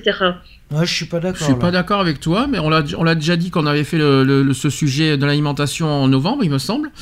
Euh, je suis pas d'accord avec toi. Euh, c'est pas une histoire de, télé ou de tout ça. Ce qui a, tendance à nous, euh, à nous faire manger, c'est si tu as, euh, dans ton plateau plus du reste, on va dire. Si tu as du reste, tu as tendance à le, à, à le finir. Donc, C'est, pas une histoire de télé ou d'ordinateur. Moi, j'y, crois pas du tout à ça. Je pense que c'est une histoire de de, de, pas faire attention euh, à la quantité de l'alimentation. C'est pas une Mhm. histoire de, je pense pas que c'est une histoire de télé. hein. Euh, c'est justement, euh, si tu, dans le sens que si tu regardes la télévision, Mais c'est mais idiot. tu, euh, Ben, c'est idiot. Quand tu, au, au moins, au moins la, la- la télé, ça tue l'ennui. Tu manges pas devant la télé, tu vas t'ennuyer, tu vas te faire chier. et puis en plus, il faut, en plus, il y a un autre problème qu'il faut pas oublier, c'est qu'il faut pas manger trop vite. Si tu manges trop vite, ça, ça c'est pas bon pour le- la digestion. Donc, il faut c'est manger. pas bon pour la et donc tu te, et tu te et, vois. euh, en plus, euh, le fait de pas mâcher euh, suffisamment, euh, c'est ça qui, qui, qui donne aussi ce, ce signal euh, au cerveau dans le sens, ça y est, c'est bon. Mais ça change rien. J'ai assez, assez mangé. Je, je, je- Bah, ça- arrête, euh, Mais ça change rien que tu manges entre 20 et 30 minutes sans, sans- avec ou sans télé, ça change rien. Le, principal, c'est que tu as la même quantité et que tu, et que tu, que tu respectes le, le- le temps de, de, de- de ton repas. Je vois pas où est le problème avec la télé, personnellement. Enfin bon, c'est mon avis personnel. hein. Euh, Après, euh, chaque- après c'est pas c'est la faute de quiconque. C'est pas, je pense pas que c'est la faute de la télé, c'est la faute de la personne qui fait pas attention à la quantité, si je peux me permettre. Alors, donc, euh, deuxième chiffre, c'est que le surpoids et l'obésité en forte, qui est en forte hausse depuis 1997. Donc, la principale caractéristique de la grossophobie, c'est qu'elle vise un nombre très élevé d'individus, près de la moitié de la population française, mais euh, contrairement aux discriminations touchant les femmes, sachez que les discriminations liées à la corpulence ne permettent jamais d'être favorisées pour cette raison-là, à l'image de, certaines, euh, de certains métiers de contact comme la vente ou l'accueil, où les femmes d'ailleurs sont préférées aux hommes. Ça, c'est ce qu'a souligné Jean-François Amadieu, qui est sociologue et spécialiste des relations sociales au travail euh, et directeur de l'Observatoire des discriminations. En France, la norme à laquelle nous ferons référence euh, lorsqu'il sera question du poids normal, euh, qui reste quand même la, mince- la norme, c'est la minceur. Mhm. C'est ce qu'on dit. Ceux qui s'en éloignent fu- euh, fussent-ils près de 50% de la population, qui sont donc susceptibles d'être victimes de stigmatisation et de discrimination. Voilà, forcément, on est sur le sujet de la discrimination. Euh, Ça vous choque ou pas Forcément? Mais, Ah, c'est choquant. Mais je vais c'est quand même assez choquant de, de s'apercevoir que plus de la moitié des, des personnes sont obèses. euh. Alors, pour continuer sur le sujet de la discrimination, je vais aller plus loin. Euh, c'est le prochain chiffre. Sachez que les hommes qui sont plus nombreux, avec 42% contre 29% pour les femmes, euh, qui sont esti- euh, à estimer qu'il d'être- qu'il est acceptable de discriminer une personne du fait de son poids dans certaines situations. Mm. Ça, c'est un chiffre affreux.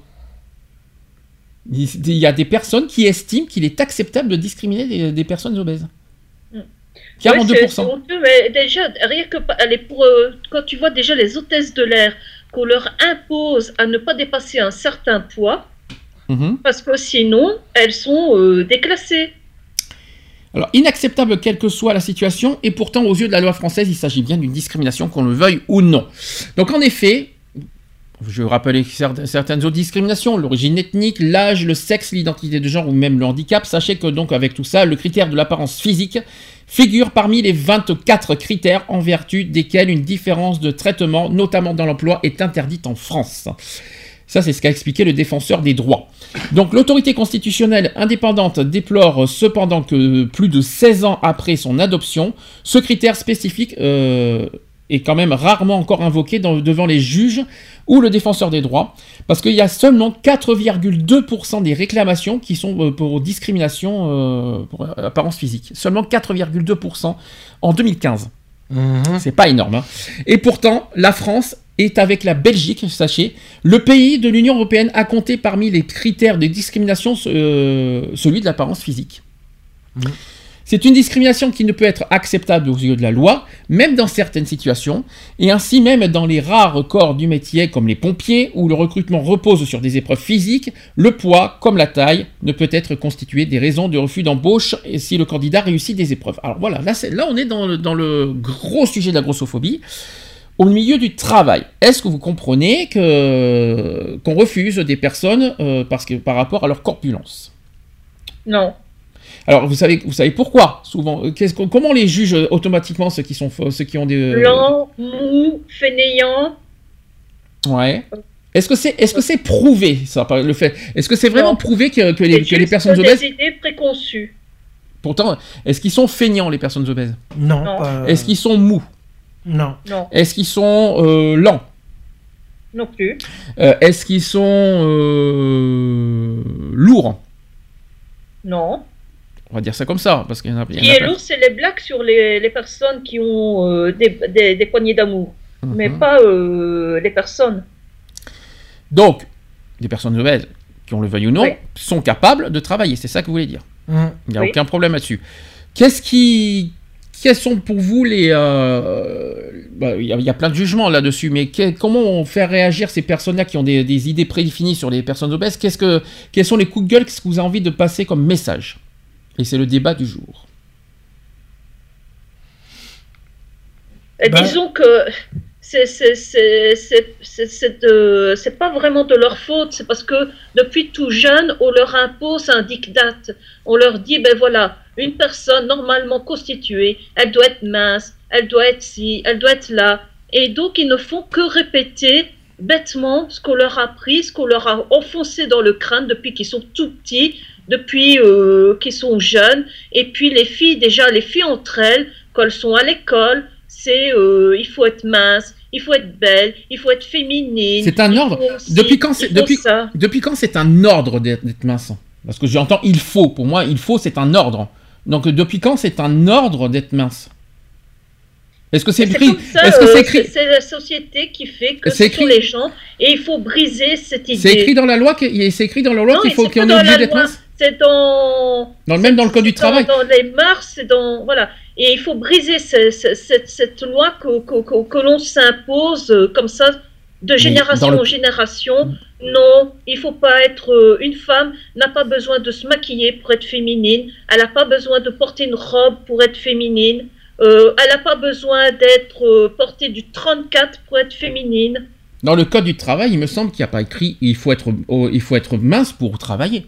Non. Mais quand tu vois la Garfeld, la Garfeld qui fait Ah, mais moi je n'habite pas une femme au-dessus du 38 parce que c'est impossible. Mhm. Le pauvre, je vais le plaindre. Mais euh, dans le code du travail, il n'y a pas écrit il faut être mince pour, pour travailler. Non, c'est clair. Maintenant, Quand tu vois Christina Cordula qui reçoit des, des femmes dans son émission hein, euh, euh, shopping, là, euh, elle aime pas les rondes. bah, dans ce cas, pourquoi ils mettent pas dans les, euh, dans les comment s'appelle dans les, euh, dans les offres d'emploi euh, Il faut être jeune et mince. Allez-y. Ah, mais je l'ai déjà vu ça. Ah, t'as déjà vu des offres d'emploi où il y a marqué il faut être jeune et mince? Euh, Il faut être mince, oui. Oui. Ah, et tu sais que c'est c'est punissable hein, chez toi ça? Oui, oui, ça je l'ai déjà vu. T'as déjà Je vais vu. pas te dire que je l'ai vu à toutes les propositions d'emploi, faut pas mentir, mais je l'ai déjà vu au moins à deux ou trois reprises. D'accord. Mais euh, si je peux me permettre, comment ils peuvent juger une personne obèse de ne pas savoir travailler si on lui donne pas sa chance et faire un essai? Mhm. Pour, voir ça, ça- ça- pour voir ses, ses- ses qualités, euh, savoir que, comment il s'en sort dans son travail. Je me souviens, c'était pour être hôtesse d'accueil euh, dans des salons pour voitures. Le problème, il est là. T'as un entre... L'entretien de bauche, il voit, euh, il voit le candidat qui est, euh, qui est corpulent, qui a une forte corpulence. Aucun problème. Il va, il va tout de suite le recaler parce qu'il a, une il a, la personne va tout de suite le recaler parce qu'il est obèse, sans, sans lui donner sa chance. Vous trouvez ça normal? Non. Non, c'est pas normal. Il faut lui donner sa chance, au moins deux ou trois jours pour voir comment il s'en sort. Et à ce moment-là, au bout des trois jours, le bah, juger son travail. Faut pas le C'est ça qui m'énerve chez, chez beaucoup de personnes. On juge son corps, on ne juge pas son, ses compétences. Mhm. C'est ça le problème à chaque fois dans les, chez les candidats, enfin chez les, chez les recruteurs. Les recruteurs jugent tout de suite le physique, ils ne jugent pas le Les capacités. les capacités euh, au Mhm. travail. Oh, et dans le travail. C'est pas, c'est comment ils, comment ils peuvent se permettre de juger tout ça? Donc tout de suite, quelqu'un qui est en surpoids, ah ben écoute, lui, euh, tout de suite, ah bah lui, euh, si je l'embauche, il va, il va me ralentir, il va être si, il va être lent, il va être chiant, il va être, voilà, ça c'est les ça c'est l'esprit des recruteurs. Et donc, euh, et puis après, ce qui est jamais bien, c'est les excuses dans les, dans les refus d'embauche. C'est, ils te trouvent des, des excuses à deux balles exprès pour pas dire, ah mais que, parce qu'ils vont, j'imagine mal des recruteurs dire, désolé, on va, on vous, on vous refuse de vous embaucher parce que vous êtes corpulent. J'ai du Mhm. mal à imaginer ça dans une lettre. Donc forcément, ils vont détourner cette, euh, ce mot-là en trouvant une autre excuse exprès pour éviter de dire ah ben excusez-moi, euh, je vais pas vous embaucher parce que vous êtes vous allez vous allez être lent, vous allez être si parce que si et là euh, ça ils le diront ni en face ni sur la lettre. Donc ils vont trouver des, des formules, euh, des trucs Ils ont de. trouvé quelqu'un d'autre. Oui, je- par exemple, on a trouvé quelqu'un où il y a plus de place, par exemple, Euh, ou qu'il n'y a n'y a plus de place, ou qu'il n'y a plus euh, que la place est déjà Ou le po- prise, ou le poste euh, n'est plus vacant, euh, euh, etc., etc. Enfin bref, ouais. enfin en tout cas, ce que je veux dire par là, des c'est excuses à 10 balles. ce que je veux dire par là, c'est que le le message que je veux dire, c'est que on ne juge pas le physique, on juge la capacité, et la capacité se fait dans les essais, ça ne se fait pas à l'embauche. Mhm. C'est pas à l'embauche qu'on juge, qu'on doit juger un, un candidat, si je peux me permettre. Après, il faut aussi juger la motivation. Quelqu'un qui, euh, qui, qui a, si, si, si la personne qui, a- qui, est- qui, qui est obèse se présente devant le, devant le recruteur et qui est très motivé, je vois pas en quoi on, on doit le recaler. Hum. S'il est très motivé, il est à fond, il est, il est, à, il est à fond dans son travail. Oui, je suis motivé pour travailler ici, là, et qu'il est très convaincant. Je vois pas en quoi le recruteur doit le recaler parce qu'il est obèse. Par contre, c'est vrai que s'il est euh, hésitant, euh, il est pas sûr de lui, etc. Ça, c'est normal. On est d'accord. Mais euh, s'il est quelqu'un, s'il est vraiment motivé, qu'il est vraiment à fond dans son dans son métier, il n'y a aucun problème de le. Je vois pas où est le problème de le de l'embaucher. Il n'y a aucun problème. Même même pour un essai, je vois pas où est le problème. Euh, moi, je suis désolée, mais moi, euh, j'ai vu des personnes, euh, par exemple, euh, au salon de l'érotisme. J'étais au salon de l'érotisme. Et ben, je peux te dire, les filles, elles portaient aisément du 34. Mais euh, elles avaient euh, euh, la joie vive d'un poisson mort, quoi. Euh, elles étaient molles. euh, euh, franchement, on, voyait clairement sur leur tête, euh, qu'est-ce que je fous là, quoi. Donc, euh, il faut pas être, euh, je veux dire, avoir, un euh, avoir euh, quelques kilos en trop pour être mou. Ces, ces personnes-là, euh, elles faisaient peut-être 50 kilos tout mouillé, mais je peux te dire, question mo- mo- molletée, elles étaient vraiment molles. Hein. Alors, on continue les chiffres. 20% des, pour- des personnes obèses au chômage estiment avoir été discriminées à l'embauche. C'est exactement ce que je viens de vous dire. Donc la raison, c'est tout, simplement les préjugés des employeurs et, la- et de la population générale, hein, qui associent à la grosseur des caractéristiques d'immoralité, donc la passivité, le manque de volonté, etc., la laideur, bien sûr, on l'a oublié de dire, euh, un mauvais état euh, de santé, on ne l'a pas dit aussi. Il existe aussi euh, de nombreuses croyances au sujet des régimes et le sens commun s'imagine qu'il suffit de faire un régime pour maigrir, par exemple. Donc la simplicité de la solution euh, induirait le fait que, que celles et ceux qui n'y arrivent pas n'ont pas de volonté à maigrir. Les discriminations euh, liées au poids s'ajoutent en général à d'autres liées à l'âge. Plus on est vieux, plus la prévalence de surpoids est importante. Mais aussi, il y a aussi la catégorie sociale. La prévalence d'obésité est plus importante chez les personnes défavorisées, ça c'est ce qu'a poursuivi euh, la sociologue. Or, les personnes pauvres ont longtemps été associées dans les stéréotypes sociaux et le sont encore à la paresse et à la fainéantise. Là, c'est vraiment les gros clichés que je, vous ai, que je suis en train de vous dire, les grands, les grands préjugés qu'on a à faire euh, là-dessus. Alors, on a déjà fait sur le côté emploi, on va faire en termes général parce que le- le- la population générale a été évoquée sur ce sujet. Euh, dès qu'on, dès qu'on, euh, des personnes, euh, c'est ce qui m'énerve le plus aussi dans la, dans la vie en général, c'est que t'es obèse, t'es regardé de travers. C'est incroyable. Les gens te jugent de, de bas en haut, euh, comme si t'étais un une merde. Ouais. Comme si tu étais une merde. On te regarde de, bas en haut, on se pose des questions. Pourquoi? Qu'est-ce que ça peut leur foutre Et en plus, en quoi ça la concerne? Et avant de juger les personnes, il faudrait d'abord comprendre pourquoi on en est à ce, on est à ce physique-là. Et c'est pas parce qu'on est gros qu'on est con qu'on est moche et qu'on est incapable. Et ça, les gens, c'est, je sais pas pourquoi ils ont, ils ont tendance, c'est ce que j'ai remarqué à chaque fois, les gens ont tendance tout de suite à regarder, et même les, même les enfants, même jusqu'aux enfants, j'ai, beaucoup vu d'enfants qui regardent le, le corps, le, le ventre de, des personnes obèses. Euh, Il y a des moments, je me pose des questions, mais qu'est-ce qu'ils ont, euh, qu'est-ce qu'ils ont à être figés sur ça? Qu'est-ce que, qu'est-ce que ça peut leur foutre? En quoi ça les regarde En quoi ça les concerne? Ils connaissent pas le- la vie des personnes, ils savent pas pourquoi les personnes sont obèses, donc ils ne peuvent pas se permettre de juger sans comprendre et sans savoir pourquoi. Et ça, il y y y a des moments, ça me gonfle, pour être honnête avec vous. Est-ce que, est-ce qu'il y a aussi, vous avez d'autres exemples des, des, des coups de gueule à passer Ouais, ça, c'est la faute des adultes, je suis désolée, parce que euh, s'ils auraient des, par- des- des parents qui, euh, euh, qui, qui expliqueraient à leurs enfants, peu importe la taille de ton jeans, euh, une personne, c'est une personne à respecter, euh, peu- importe la taille du jeans, peu importe les origines, peu, peu importe euh, euh, l'orientation sexuelle, etc., euh, les enfants agiraient différemment. Les enfants agissent par rapport aux Je parents. pense pas, parce que les regards, ça passe pas par l'éducation. hein. Quand il y a beaucoup de parents que. je suis désolée, mais il y a beaucoup d'enfants qui ont de mauvais comportements à cause des parents. Ouais, mais comment tu peux dire à un enfant de 5 ans que, euh, que, tout, le monde est, que tout le monde est égaux, tout le monde est, euh, tout le monde n'est pas différent? Comment tu peux faire comprendre ça, comprendre ça, euh, faire comprendre ça à un enfant de 5 ans? Oui, mais justement, l'enfant, euh, quand tu, tu vois, euh, tu vois à l'école euh, maternelle, les enfants, entre eux, euh, ne, ne, ne font pas de différence. C'est- après que, quand ils commencent à, grandir qu'ils commencent à faire les différences. Et moi, je l'ai constaté. C'est pas, euh, c'est pas une idée préconçue. Hein, c'est ce que j'ai constaté. C'est que beaucoup de parents mettent en tête euh, que telle et telle personne sont différentes parce que si, parce que là. Et donc l'enfant euh, recopie ce que le parent dit. Ah, je suis pas totalement d'accord. hein. Je suis pas totalement d'accord. T'as t'as oublié l'école. hein. Je suis désolé, euh, ils copient aussi ce, ce que, fait, ce que font les camarades. hein. Je suis pas totalement d'accord que c'est uniquement la faute de- de- des parents quand même. Des fois, on copie, on copie beaucoup aussi le, le comportement de ses copains. Ça.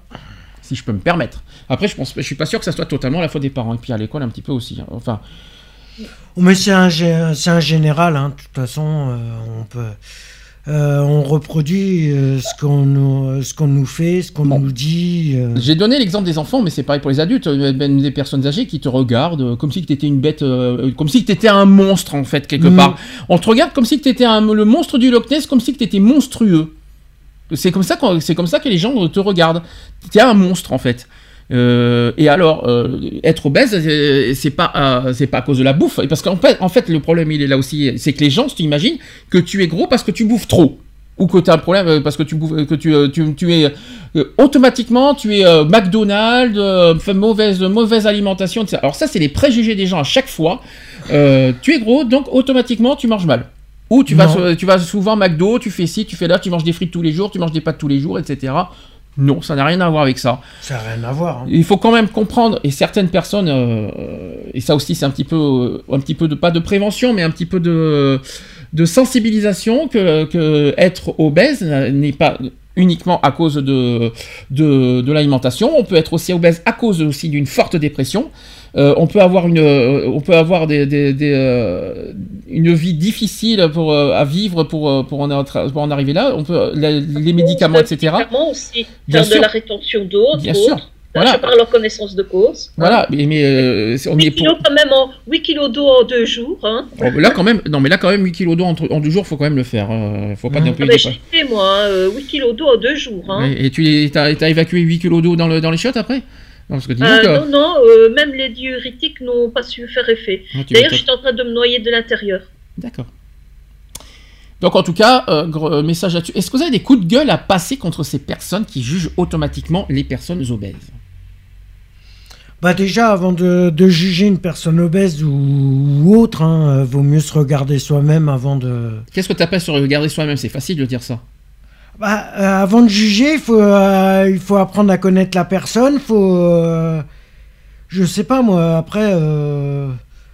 Mais de toute façon, ces personnes-là ne sont pas à l'abri, par exemple, d'une maladie. Imaginons que ces personnes-là euh, doivent euh, prendre des médicaments, comme moi j'ai pris, qui euh, le- le- les font gonfler d'eau, qu'elles prennent, comme moi, par exemple, 8 kilos en deux jours. Mhm. Et elles vont faire quoi? Par contre, il y a autre chose qui m'énerve aussi, c'est qu'il y a les gens qui en rigolent. Hum. C'est Ou gens un qui. problème de thyroïde. Non, les, mais- les personnes qui, des- voilà, tu peux aussi avoir des problèmes de poids parce que tu as une mauvaise une thyroïde qui ne fonctionne pas bien. Il y a autre chose qui m'énerve très facilement aussi, c'est que les gens rigolent des personnes obèses. Il y, en a qui sont, il y en a qui se moquent, il y en a qui en rigolent, il y en a qui sont morts de rire de voir des personnes obèses. Il y en a qui, ont, qui, ont, qui, ont qui- qui rigolent par exemple qu'une personne obèse a du mal à marcher. Qu'une personne obèse a du mal à, à- à porter des choses, à porter des poids, des, des choses lourdes, qui a du mal à courir aussi. Ça, ça- il y en a qui en rigolent de ça, mais, mais, mais mon Dieu, pitié quoi. Euh, comme si que, comme, comme si qu'ils sont responsables de leur vie. Alors c'est vrai que si, si, si on est si on est euh, obèse parce qu'on parce qu'on mange mal, là c'est uniquement la personne la per- euh, de la personne en question. On est d'accord. Oui, mais peut-être que Oui. la personne, elle fait une dépression et qu'elle se réfugie dans la nourriture euh, pour essayer de combler un, vide affectif. Ouais. Donc, euh, oui. si tu- est-ce que c'est vraiment de sa faute? Oui, parce que tu, je suis désolé, c'est pas parce que tu as un vide affectif qu'il faut se venger sur la nourriture. La nourriture n'est pas n'est pas le n'est pas la N'est solution pas la au problème. solution, ouais. Si je peux me permettre. sais, oui. mais la personne, pour moi, elle n'est pas vraiment responsable. Oui, mais c'est la solution au problème, c'est pas la nourriture, c'est pas ça qui va résoudre tes problèmes. Ah non Si je Mais peux- je veux dire, il faut être aussi que, euh, avoir de, de l'empathie pour cette personne-là et se Ah, dire, pas de, dit le voilà, contraire. Alors, j'ai pas- essayer de, de, de l'aider, de, voilà. Attention, il y a deux choses différentes. Quelqu'un qui est en en forte dépression, on peut rien dire. Et, euh, personne n'a jugé quoi que ce soit. En revanche, l'alimentation, euh, je suis désolé, on, on doit se contrôler. Euh, on est censé se contrôler là-dessus. C'est, c'est pas, c'est pas, pour moi, c'est pas la nourriture le- le- le- la solution à tous les problèmes, si je peux me permettre. C'est complètement bien faux. sûr que non, Euh, pas la nourriture est la solution. Mais voilà, euh, combien de personnes, euh, voilà, ont- même, même euh, en général, je dirais que beaucoup de femmes, quand on, on a un coup de blues, quand on a voilà, quelque chose, un truc du genre, ben, oh, qu'est-ce qu'on fait? Ben, Directement sur, sur le chocolat. Ouais, et encore le chocolat, tu prends un carré de chocolat, ça, faire- ça ferait pas de mal. C'est autorisé un carré de chocolat, je vous signale. hein. Oui, Un- chocolat noir, un- hein. Un par jour. noir et noir. hein. 90% minimum de cacao, il faut. Plus, plus il est riche en cacao et moins il fait grossir. C'est ce qu'il faut se dire. Autre chiffre, sachez que 11% contre 6%, sachez que les femmes d'avant- sont davantage discriminées à l'embauche que les hommes. Si les hommes et les femmes obèses sont discriminés de la même manière, par contre les femmes sont, elles, discriminées dès, un- dès un début de surpoids, selon la même enquête du défenseur des droits. Alors ça c'est intéressant, c'est que les femmes sont discriminées même en faible surpoids. Ouais. Tu peux expliquer pourquoi Eve? Parce que euh, on, on dit qu'une femme euh, qui a ne fût-ce que quelques kilos en trop, ben, elle n'est plus aussi féminine qu'une mince. Ah, intéressant ce que tu dis. Pour toi, va- automatiquement, pour que. Ah, euh, moi, je dis pas ça. Hein. Oui, oui, non, mais je vois ce que tu veux dire. Je- Non, mais j'ai compris. hein, J'ai compris ce que tu veux dire. Mais, mais, euh, pour toi, euh, dès qu'il y a un, euh, une, une légère surpoids, elle est- elle n'est plus féminine, elle n'est plus une femme, quoi, en quelque sorte. Voilà. C'est ign- c'est ignoble ce qu'on entend. Et ça, ça, ça- ça existe réellement, ça. Ah, ça, ça existe, ouais. Et qu'est-ce qu'on dit des femmes qui ont, qui ont, un petit- qui ont un- qui ont un, petit, euh, un petit surpoids? Qu'est-ce qu'on leur- qu'est-ce qu'on dit d'elles? Ben, euh, qu'il faut qu'elles fassent attention à leur poids, euh, de, de maigrir. euh. Ah, mais moi, tu sais que moi, euh, moi j'ai eu euh, mon, mon, mon, mon ami Joël, qui donc euh, MTF, hein, Oui. euh, quand je, peux, euh, je, je pesais 60, je, donc je pesais 65 kilos, eh bien, elle me disait que j'étais trop grosse, que je devais perdre du poids. Tu étais trop grosse, carrément. Ah ouais? Et de quel droit elle a dit ça?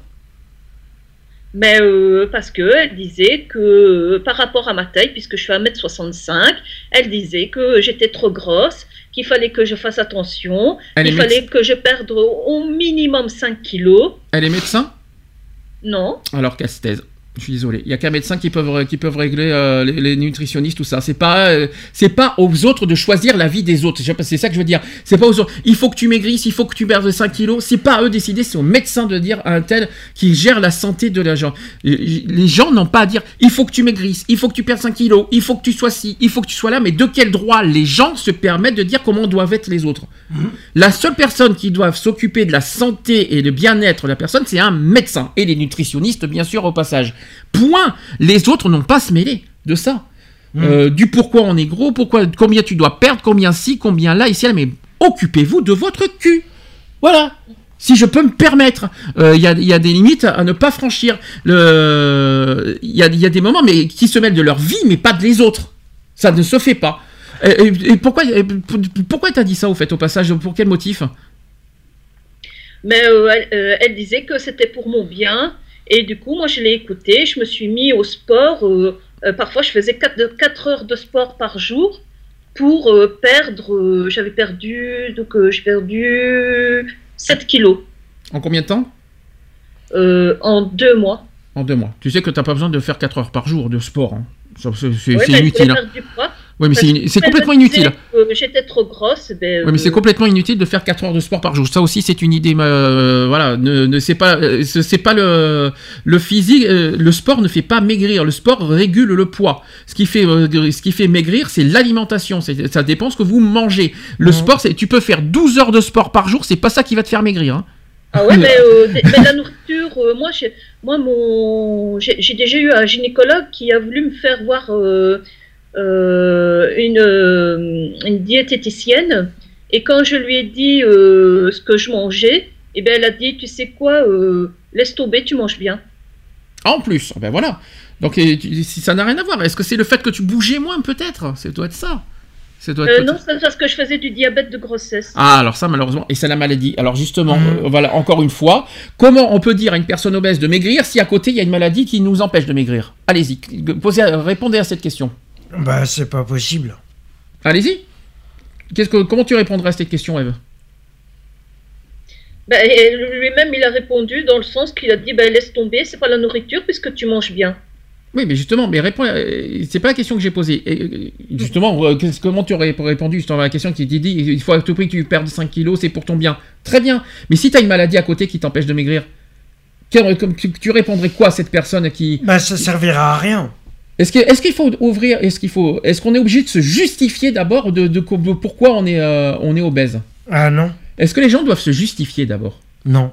Eve, Non. il faut pas se justifier. Est-ce qu'il faut dire à On une n'a personne pas à se justifier euh, quand on a des problèmes de poids, co- comme euh, on, on est gay, lesbien et autres, on n'a pas à se justifier. Est-ce qu'il faut dire à la personne, je j'ai- je pourrais pas perdre 5 kilos parce que j'ai une maladie? Est-ce que ça, est-ce que ça, il faut le faire? Est-ce qu'il faut le dire ça?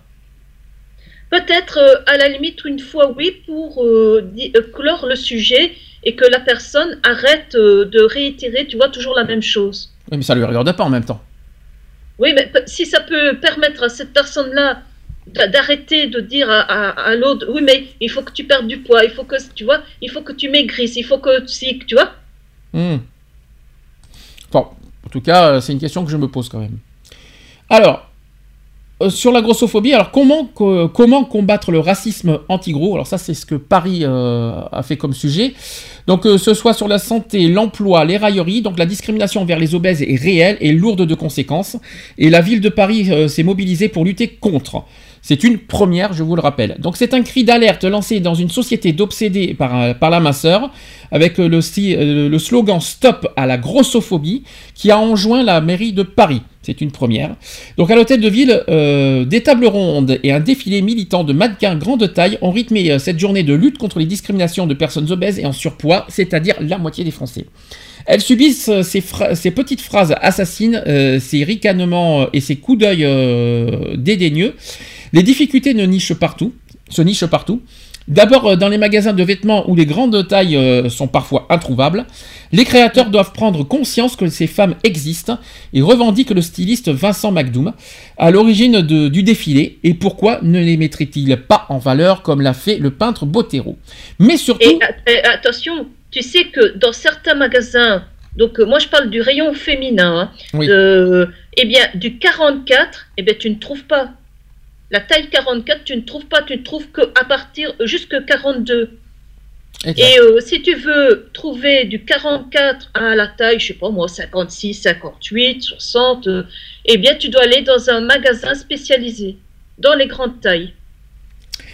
Mais surtout, cette stigmatisation réduit leurs chances de trouver un travail. Parce qu'en France, une, une personne, alors ça c'est un autre chiffre qu'on n'a pas dit, une personne sur quatre au SMIC est obèse alors qu'elle représente 16% de la population. Mm. faut quand même le dire. C'est quand même autre chose, c'est, euh, d'après vous, étant, euh, le, le- le critère de, de l'obésité est en combien de positions dans les discriminations? Quatrième D'après vous? Quatrième D'abord, que- d'abord, quelle est la, la première, co- euh, la première discrimination? D'abord, qui, qui est en première position L'âge C'est l'âge. Quand on est trop vieux, malheureusement, etc. Et après, d'après vous, en deuxième position, il y a quoi L'orientation sexuelle Non. Les origines Non. C'est la- l'apparence physique. D'accord. L'apparence physique est en deuxième position en France. C'est quand même fort. hein.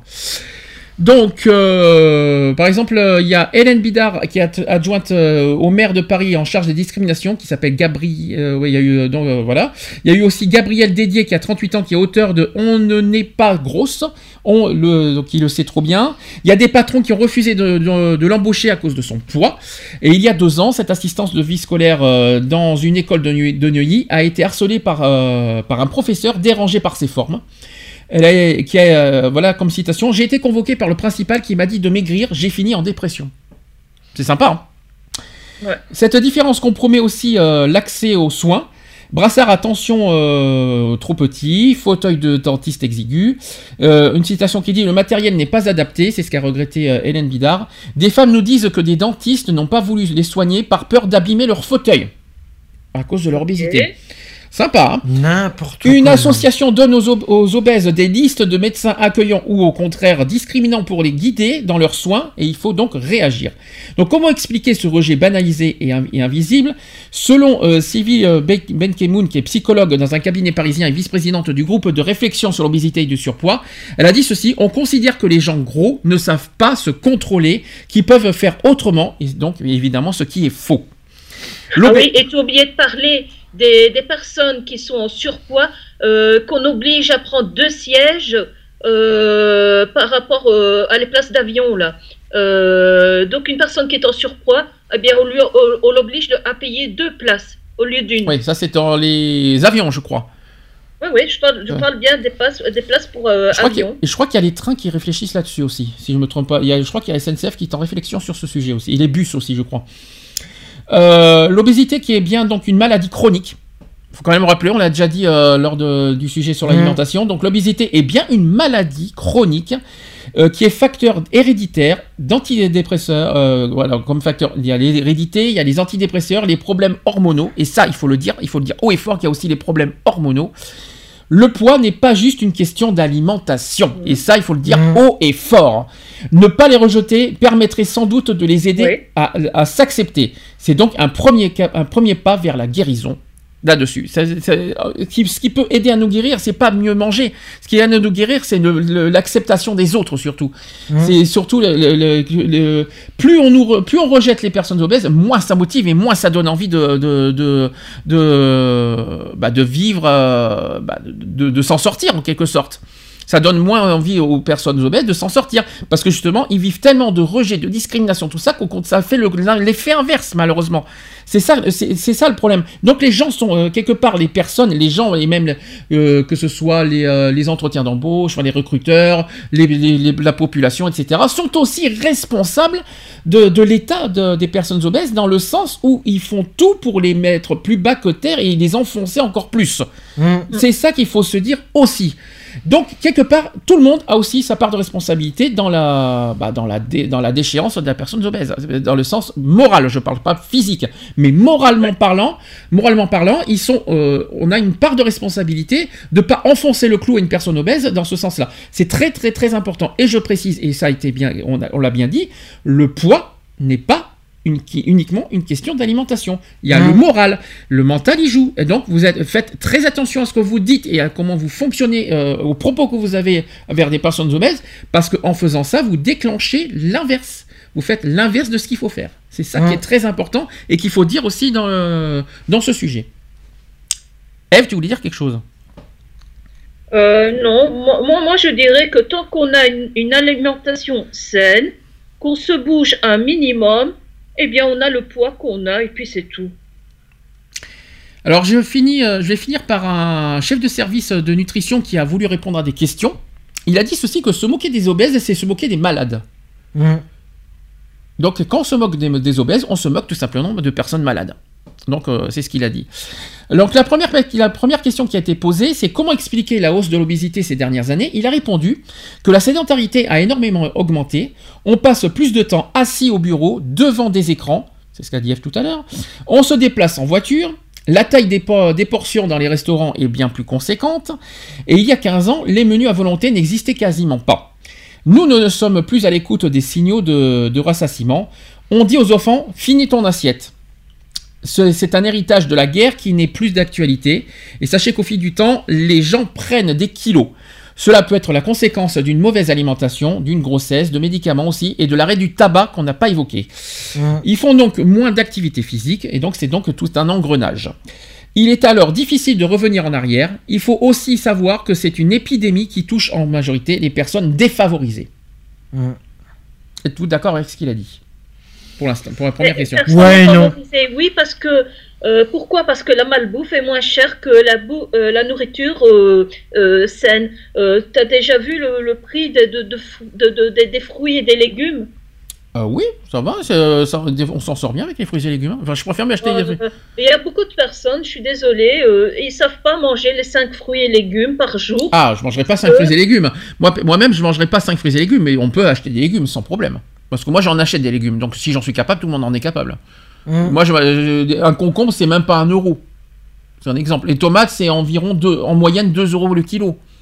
Euh, les pommes de terre, on a, on a- il y a pas longtemps, on a acheté 10 kilos de pommes de terre. Euh, c'est pas des, c'est pas, c'est pas un légume, hein, la pomme de terre. Euh, c'est un féculent, je sais, mais bon, je- je- on, peut, on peut faire en patate bouillie. Les, les, les, et non en frites, il faut quand même pas l'oublier. Mhm, mhm. Les carottes qu'on a acheté il y a pas longtemps, c'était quoi Un euro, euh, un euro euh, le, le kilo Ouais, c'était un euro et quelques. euh, voilà, il y a, il y a- il y a les, les, les, les salades, c'est même pas un euro. Mhm. Donc pour moi, c'est fais- c'est entièrement faisable d'acheter euh, de- des légumes. C'est juste que les personnes sont très. Euh, ah, les légumes, berk, euh, ah, les légumes, j'en mangerai pas, n'est-ce pas? J'en ai en Mhm. face qui est comme ça. Non. Ah, les légumes, vrai. les légumes, je mange pas, les légumes, j'aime pas, gna gna gna gna, ici et là, on fait des préjugés sur les légumes aussi en même temps. Et, je, et c'est pas que les personnes obèses, c'est tout le monde qui fait des, des préjugés sur Ah, les moi légumes. non, je mange de tout. Et quand je dis de tout, c'est de tout. Moi, Hein. des tomates, j'en mangerai à volonté. Moi, j'en mangerai tous les jours, moi, des tomates s'il en faut. Alors, vous savez, euh, y- moi, je m'en fiche. Euh, moi, euh, moi c'est des, frites et des pâtes, je les ai largement baissées. hein. Moi, je, hier, j'ai mangé des choux de Bruxelles, par exemple. C'était assez Ah, sympa. ça, voilà, c'est des exemples. Après, tout dépend. euh, tout dépend. euh, de, de l'alimentation. Mais après, si tout le monde est sur les pâtes, les frites et les fast-foods, c'est sûr qu'avec ça, on va pas s'en sortir. hein, ça, c'est clair. Ça, Ça, c'est clair, net et précis. Alors justement, la, question qui, euh, la deuxième question qui lui a été posée, c'est comment endiguer la euh, la- l'obésité, enfin le, le- tout, tout ça, la hausse de ouais, comment endiguer la, la baisse, la hausse de l'obésité? Il a répondu que de multiples initiatives ont été lancées, comme la suppression des distributeurs de nourriture dans les écoles, le sport sur ordonnance, ou aussi le nouveau dispositif d'étiquetage nutritionnel qu'on a, on a évoqué la dernière fois. Euh, Sachez qu'en 2012, le ministère de la Santé a lancé un programme qui a permis de labelliser 37 centres spécialisés dans l'obésité, mais il faudra plusieurs années pour voir si c'est efficace. Donc on n'y est pas encore malheureusement. Et enfin, ça c'est notre question majeure qu'on essaie d'évoquer aujourd'hui, c'est quelles conséquences les moqueries ont sur, les obèses? Il a répondu, même si je n'aime vraiment pas ce, mot de grosso- grossophobie, les critiques ont des conséquences sur leur santé. Elles peuvent amener les personnes qui se sentent discriminées à ne plus consulter les médecins car elles ont honte de leur corps. Elles se mettent alors en retrait des circuits de dépistage et les cancers sont repérés plus tardivement. Par exemple, on sait qu'une femme obèse aura 20% de chances en moins de faire un- une, mammo- une mammographie dans l'année qu'une Oui, fa- ça augmente. Ce que je t'avais dit une fois. euh, les personnes euh, qui ont des, les, femmes qui ont qui sont en surpoids euh, sont plus susceptibles de faire un cancer du sein que d'autres. Donc je répète, une femme obèse aura 20% de, de chances en moins de faire une mammographie dans l'année qu'une femme de poids normal. Et donc par peur d'être jugées, elles vont aussi moins fréquenter les salles de sport, les piscines, ce qui aggrave leur sédentarité. Enfin, il y a une remarque dans la- de la rue ou, ou au travail qui peut générer une frustration qui va ensuite conduire à des compulsions alimentaires, c'est ce qu'a dit Eve tout à l'heure, même si je suis pas totalement d'accord à 100%. Mm. Euh, je trouve les rires et les, cri- et les critiques choquantes. Rire des obèses revient à rire de personnes malades. Mm. Voilà ce qu'a dit le fameux chef de service de nutrition. Mm. Êtes-vous d'accord avec ce qu'il a dit? Oui. Oui, bah à, oui. part le, à part que le, je suis pas totalement d'accord sur les compulsions alimentaires, qu'on se venge totalement sur l'alimentation, je suis pas Non. totalement d'accord. Je suis pas à Ah 100% d'accord là-dessus, mais euh, c'est vrai que malheureusement, la dépression, quand on est en, en phase dépressive, euh, phase dépressive, euh, on peut. Bah, moi, je, je pense que c'est pas forcément l'alimentation. Tu, bougeras moins, tu sortiras moins. C'est surtout ça le problème, le problème numéro un. C'est, on se venge pas forcément sur l'alimentation, c'est que tu es encore plus isolé surtout. Mm. C'est Mm. le, pour moi, c'est le. C'est l'isolement. Le problème numéro un. Et je crois que l'isolement et la et les dépressions, bien sûr. Mm. Après, je pense que l'alimentation vient en- après. Et qui, pour moi, n'est pas la, la- la cause, numéro, la cause euh, numéro un de, de- de tout ça. Avez-vous des, des- des derniers coups de gueule, des conseils à donner sur tout ce qu'on vous... euh, de, sur, on- je rappelle que c'est un débat. Donc, est-ce que vous pouvez donner vos derniers conseils, vos derniers coups de gueule, euh, même des questions à poser sur ce sujet? Non, pas pour. Eve Moi, je dirais, euh, ayez euh, une, alimentation saine, mangez de tout de façon raisonnable, essayez de bouger un minimum. Sors de. Est-ce que tu peux sortir du côté alimentation? Parce que je te rappelle qu'on a déjà fait ce sujet euh, en novembre. Euh, On va revenir sur le côté euh, débat sur la grossophobie. On est sur le thème de la grossophobie, sur les discriminations, euh, euh, euh, sur les discriminations. Donc, Et euh, euh, euh, donc, euh, et, euh, et acceptez-vous euh, tel que vous êtes. Alors ça c'est plus facile à dire qu'à faire. Est-ce que tu crois franchement que, franchement que tu peux dire à une personne obèse qu'il faut s'accepter comme il est? Tu crois que c'est facile hein? Tu crois que c'est facile de s'accepter? Non, mais c'est sûr que, comment dire, il faut changer euh, cette euh, mentalité qui veut que euh, une personne normale est forcément une personne mince. Oui. Bah, que- comment tu veux changer les mentalités justement? C'est ça le but. Et bien justement, en faisant ce style d'émission, en disant non, la normalité, ce n'est pas la minceur. Alors c'est pas tout à fait ça, parce que malheureusement, euh, le- ah oui, pour toi, euh, le- le- être maigre, ça veut pas dire être normal. Ça être normal, c'est être, Voilà. euh, c'est à tous les tous les poids, toutes les tailles et tous les euh, toute corpulence, etc. D'accord, c'est ça que tu voulais dire. Maintenant, le côté accepter son corps, c'est plus compliqué à dire hein, ça. Euh, de- Mhm. Il y en a qui ne l'acceptent pas parce qu'avoir une dépression, c'est quand quand quand t'es quand t'es quand tu es obèse par une dépression, ça m'étonnerait que tu diras à une personne, euh, à, la- à la personne d'accepter son corps, parce que malheureusement c'est la maladie, c'est la dépression qui t'a qui, qui a amené euh, à cette euh, cette corpulence. Donc ça m'étonnerait que tu acceptes le corps Bah, finalement. tu sais, même sans être dépressive, les femmes en général, déjà à la base, elles, elles aiment pas leur corps. Oui. Si elles ont des petits seins, elles vont dire ah, moi j'aurais préféré avoir des seins plus gros. Si elles sont minces, elles vont dire ah, moi j'aurais préféré avoir un peu plus de poids. Si elles sont avec euh, des petites poignées d'amour, euh, quelques rondeurs, elles, auraient, elles vont te dire ah mais j'aurais préféré être plus mince. Donc déjà à la base, une femme n'est jamais satisfaite de ce qu'elle a. Bah, il n'y a pas que les femmes, hein. je veux dire que les hommes aussi. hein.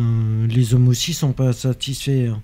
C'est pas évident de. Et quand je dis acceptez-vous tel que vous êtes, euh, c'est dans ce sens-là. Voilà, euh, la génétique a fait que, parce que la génétique aussi joue beaucoup. Mm. Si vous avez des, perso- des, des parents avec euh, des rondeurs hein, bien en chair, c'est sûr que vous n'allez pas être le fil de fer, comme on dit, hein, dans, dans les cours de récré là pour discriminer. Il faut bien se douter que vous aussi, vous allez avoir des rondeurs. Il y a un autre, enfin il y a deux choses que je voudrais dire. Là, je parle à titre personnel. C'est que le premier, c'est qu'à force de juger les gens, il faut pas s'étonner pourquoi on s'isole. C'est pour, il faut pas s'étonner pourquoi les personnes obèses s'isolent et ne font plus rien, pas tellement qu'ils sont jugés et discriminés. Ça, c'est le premier point que je voulais dire. La deuxième chose, je voudrais parler aussi des personnes et des amis. Je vais expliquer, que- je vais expliquer là où je veux en venir. Est-ce que vous vous rendez compte qu'il y a des personnes qui refoulent des amis parce qu'ils sont obèses Euh, Plus t'es, euh, quand tu es obèse, tu es refoulé par tes amis? Tu, euh, tu n'es tu n'es rien, tu, n'es, tu ne représentes rien, tu n'es même pas un bon ami tellement que parce qu'on te considère comme quelqu'un de moche, de gros, de, de laid, de tout ce que parce qu'il y a aussi le côté laideur qu'il faut pas oublier que les gens jugent. Euh, Il n'y a pas forcément que le poids, mais il y a aussi la laideur parce qu'on te trouve laid, on te trouve moche et donc limite on, euh, limite il y a des personnes qui te rejettent parce que Mhm. tu es limite infréquentable et qu'on Ou te- un inintéressant. Alors inintéressant, peut-être pas intellectuellement parlant, mais physiquement parlant, on, euh, les amis ne sortiraient pas avec une personne obèse pour pour être euh, pour pour être pour être bien euh, vu en fait en quelque Mhm. sorte. Si tu sors avec une personne obèse, eh ben, on, on a on- tu vas être forcément regardé, mal vu, mal euh, mal euh, mal compris, enfin mal euh, mal accepté. Euh, Il y, a des- y a des gens qui qui même dans un clan d'amis, il y, en a qui n'acceptent pas les personnes obèses et qui te Ouais, qui- c'est c'est- c'est quand même incroyable, ça aussi, ce qui qui est- comment, ça, comment ça fonctionne là-dessus. Et donc, et donc ce, que, ce que je veux dire par là, c'est que. quel- mais c'est affreux. Surtout quand tu as des amis qui savent que, ce que tu, par quoi tu as vécu. En plus, tu as des amis qui connaissent ton évolution, euh, l'évolution en bien. euh, même, euh, c'est ce que j'ai vécu à Bordeaux, hein, parce qu'il y a 15 ans de ça, je, je, je faisais pas ce poids-là. Il y a 15 ans de Mhm. ça, je faisais, je faisais 40 kilos de moins. hein. Et j'avais pas de problème là. Et puis, euh, les amis en question ont, ont vu mon évolution de poids par rapport à ma dépression, parce que je prenais des médicaments, parce que c'est pas une histoire d'alimentation, moi. C'est par rapport à ma maladie, que je ne citerai pas, et par rapport à mes problèmes de dépression. Ils ont vu mon évolution, et malheureusement, en mauvais termes. Et petit à petit, qu'est-ce qui s'est passé? Eh ben, j'ai été rejeté. On me fréquentait plus, on ne sortait plus, on- personne venait me voir, personne prenait mes nouvelles, parce que j'étais isolé, parce que j'avais des médicaments. Quand tu es en dépression, quand tu es, quand t'es obèse, quand tu es cité là, tout d'un coup, tu n'as plus d'amis. C'est incroyable, du jour au lendemain, tu plus personne. Dès que tu es en dépression, dès que tu dès que, dès que tu travailles pas non plus, j'ai oublié de le dire, dès que tu travailles pas, dès que tu dès que t'es- dès que as une maladie, tout ça, d'un coup, ça y est, t'as plus d'amis. Mais quelle honte, moi je dirais. Mais, de, mais euh, c'est, c'est- où sont les amis? Les amis, on est censé s'entraider dans tous les sens du terme, dans les bons, dans les mauvais termes. On, on connaît l'évolution, c'est par le rejetant. Euh, c'est- Au contraire, en rejetant ces personnes-là, on, on- eh bien, on fait encore plus de mal, on fait encore plus souffrir des, des personnes obèses. Et il faut pas s'étonner pourquoi. Et Ça, ça- on en arrive même à la destruction moralement. Je parle moral. hein. Moralement, c'est destructeur ce qu'on nous fait subir. Les amis, nous- les réactions, les comportements des amis, ce qu'ils font, c'est destructeur moralement. Et je trouve ça honteux. Et malheureusement, ça existe. Et c'est ce que je voulais dénoncer aussi en même temps. Et comment faire là-dessus? Ben, Accepter comme tel qu'on est. Accepter tout ce qu'on est, c'est le débat qu'il faut dire, mais il faut accepter comme on est. On est, on est que avec les qualités et les défauts. Tout le monde en a des qualités et des défauts. C'est pas parce qu'on est mince qu'on n'a pas de défauts. hein. Euh, c'est pas parce que tout le monde, est- c'est pas parce qu'on est mince euh, euh, qu'on a un défaut. Je préfère mieux être euh, obèse et euh, calme plutôt que mince et con si je peux me permettre. je préfère, je préfère être comme je suis, être euh, normal, plutôt que quelqu'un qui est euh, con, euh, quelqu'un qui est mince, con et pr- trop prétentieux, surtout si je peux me permettre, parce que là souvent, souvent, ils sont trop prétentieux d'être super, en mettant leur beauté physique en avant, si je peux me permettre, notamment sur les sites de rencontres. Ah mais vous voyez, j'ai un corps de rêve, Ah, j'ai un corps de rêve, et c'est pas parce qu'ils ont un corps de rêve qu'ils sont beaucoup plus intelligents, si je peux me permettre. Ça aussi, je, Bah oui. parce que j'ai oublié, on a oublié de parler des sites de rencontres, il y en a plein qui, se, qui mettent en avant leur corps, parce qu'ils sont beaux, ils sont musclés, ils sont mignons, ils sont ci, ils sont là. Mais c'est pas pour autant que vous êtes plus intéressant. hein. C'est pas parce que vous pas parce que pas parce que ces personnes-là ont un, joli corps qu'ils sont plus intéressants et plus intelligents. Alors qu'il y a des personnes euh, qui ont des fortes corpulences, qui malheureusement peut-être physiquement moins attirants, mais ils sont pas, ils sont quand même plus, qui sont beaucoup plus intelligents et beaucoup plus intéressants euh, que certaines personnes minces euh, qui sont limite trop prétentieux et trop trop trop sur d'eux, on va dire, au niveau de leur corps, si je peux me permettre. Enfin bref. voilà. Voilà, c'était aussi un petit coup de gueule que je voulais passer euh, à titre personnel aussi. Est-ce que vous voulez rajouter quelque chose? Non. Eve? Non, tu, as bien résumé. euh. Non, non, c'est très bien. C'est très bien. J'en dis des choses. hein. Bon, vous avez rien- vraiment rien d'autre à à dire? Pas un coup de gueule, un dernier coup de gueule, un, euh, message? Non. Eve non, je plus crois que euh, ce que tu as dit, euh, c'était très bien. euh. Enfin, en tout cas, je pense qu'on a bien résumé le débat. Euh, moi, je trouve ça honteux, quoi qu'il en soit, qu'on discrimine, qu'on rejette des personnes obèses. Ils sont comme ils sont et on est comme on est constitué pareil. C'est pas parce qu'on est, c'est pas parce qu'on a, c'est pas parce qu'on a, un- on a des poids, on, on a un poids beaucoup plus élevé que d'autres qu'on est moins intéressant et moins fréquentable. C'est Tout dommage. à fait. On va faire notre dernière pause. Je vais faire une pause hommage. Malheureusement, encore une fois cette semaine, on a encore perdu quelqu'un. Encore Encore. Et Eh ça, ouais. c'est quand même incroyable. C'est quand même incroyable tout ce qui se passe. Euh, on a perdu la 46 ans, c'est ça? 46 ans, ouais. C'est c'est quand même, euh, c'est quand même un truc de fou. Et quand je- moi, j'ai, je pense que personne s'y attendait. Alors là, franchement, encore France Gall, on, on savait qu'elle était, on, on- on savait qu'elle était un peu malade. Elle était à l'hôpital. Mais alors là, cette semaine, euh, on Et c'est qui qui est. des- la chanteuse des Cranberries. Non. Mais si, si, si, si, si. Elle est euh, décédée euh, d'un coup, soudainement, euh, lors d'une nuit à l'hôtel, si je me trompe pas. Euh, C'était dans une nuit à l'hôtel, elle est retrouvée euh, bah, inconsciente et elle est décédée le lendemain. euh, et, complète, et là, je crois qu'il cherche à savoir comment elle est décédée. Euh, Il y a une autopsie euh, pour connaître le- le- le- les causes de son décès. On ne sait pas du tout ce qui s'est passé. Euh, mais en tout cas, je voulais rendre hommage. Moi, c'est une grande perte parce que j'aimais beaucoup cette chanteuse, j'aimais beaucoup ce groupe, euh, euh, grand groupe des années 90 pour ceux qui connaissaient pas. Et pour rendre hommage, je voulais justement mettre le, leur plus grand titre, qui est le plus connu. Vous savez lequel? Le plus, le connu des. Cranberries, J'ai pas le titre en tête, mais. c'est Zombie. Ouais. Oui, zombie, oui. Tout simplement. Il y en a plein d'autres des chansons de Cranberries qu'on aurait pu mettre, mais je pense que on, on va, pour rendre hommage, on va mettre le- la plus connue. On va mettre Zombie. On se dit à tout de suite. Pour la suite. la Pour la suite. suite.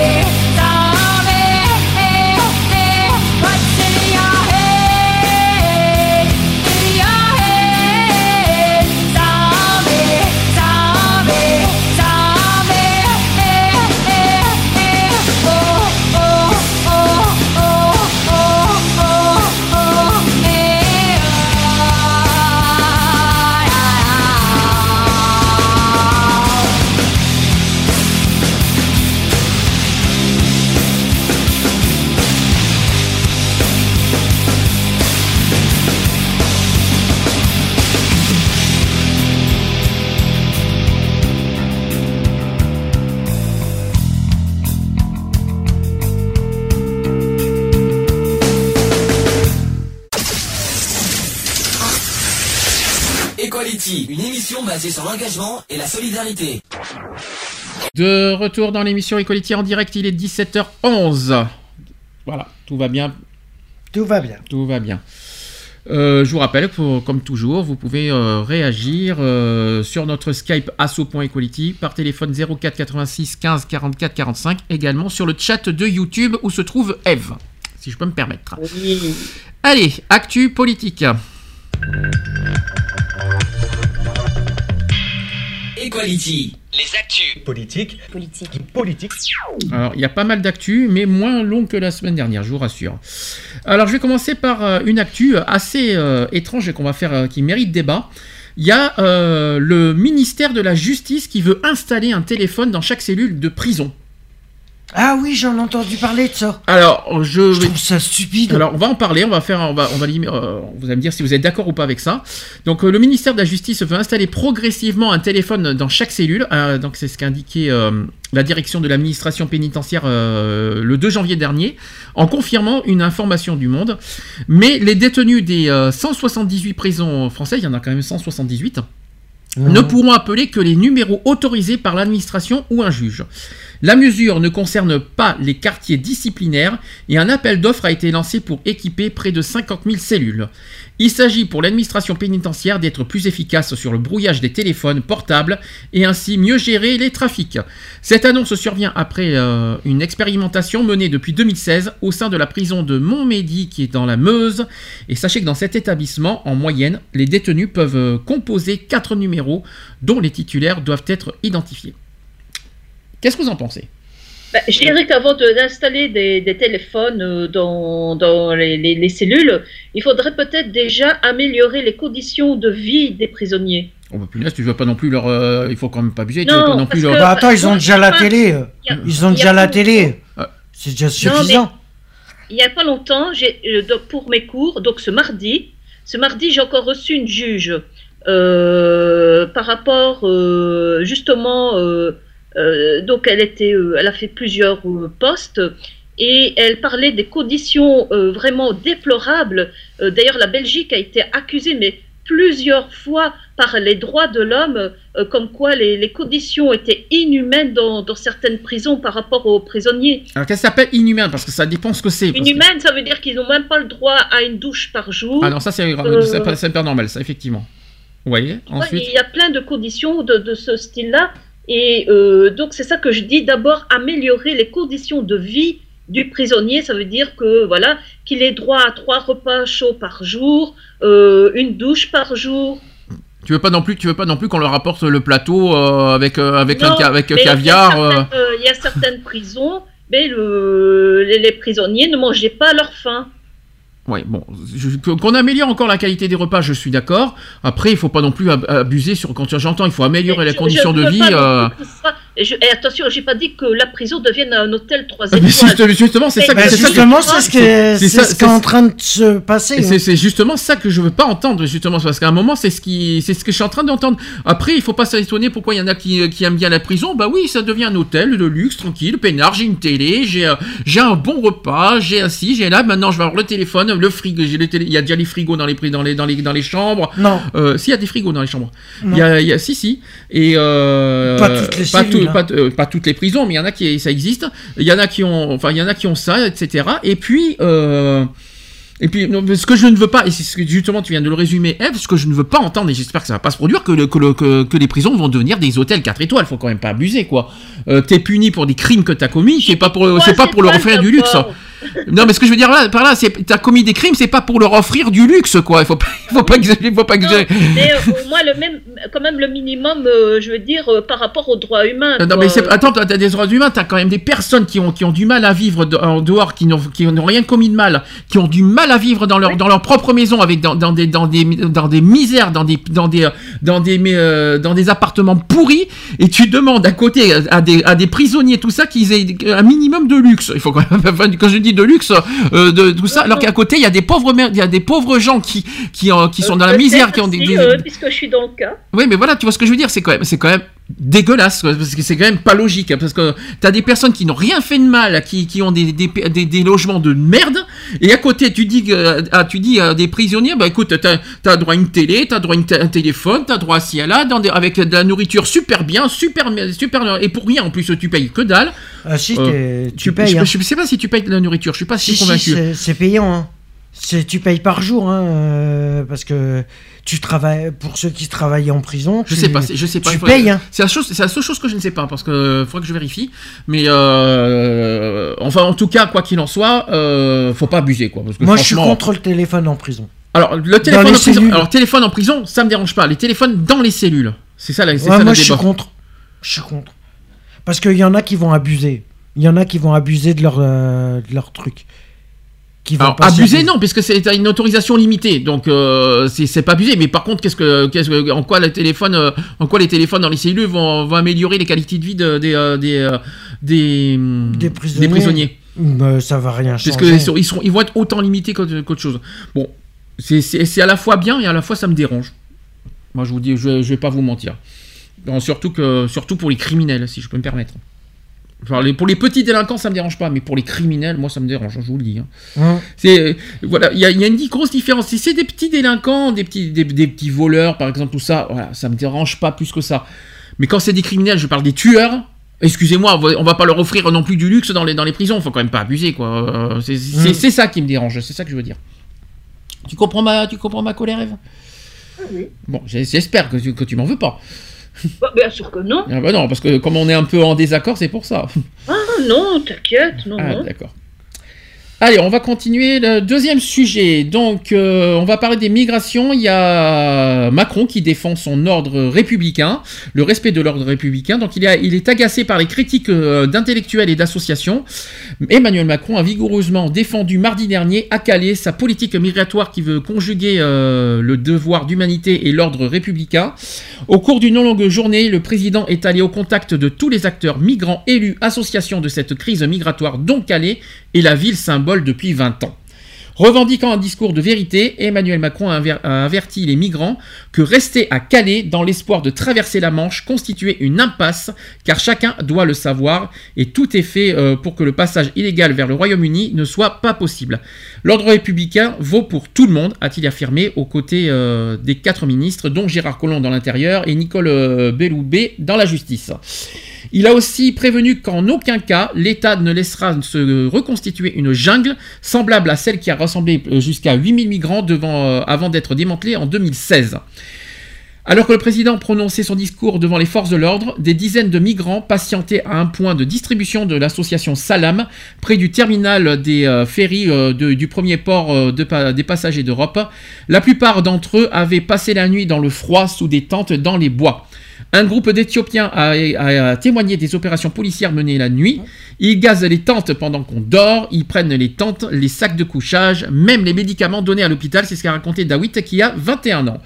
Il a dit ceci Je ne peux pas, passer- je laisser euh, accréditer euh, l'idée que les forces de l'ordre exercent des violences physiques ou confisquent les, effets personnels des migrants ou ils utilisent aussi des gaz lacrymogènes sur les points d'eau. Ça, c'est ce qu'a déclaré Emmanuel Macron, en avertissant cependant que si cela est fait et prouvé, cela sera sanctionné. Vous devez être exemplaire, a-t-il dit, euh, Emmanuel Macron. Euh, il a dit ça aux forces de l'ordre hein, euh, à Calais. hein. Euh, parallèlement, il a appelé aussi les associations à la responsabilité en déplorant les mensonges diffusés par de trop nombreux acteurs qui, et qui nuisent à notre efficacité collective. En fin de journée, il a, eu, euh, a eu aussi un débat franc et sans tabou avec plusieurs associations locales, dont trois avaient décliné l'invitation, qui l'ont appelé à privilégier la dignité des migrants, selon l'un des responsables.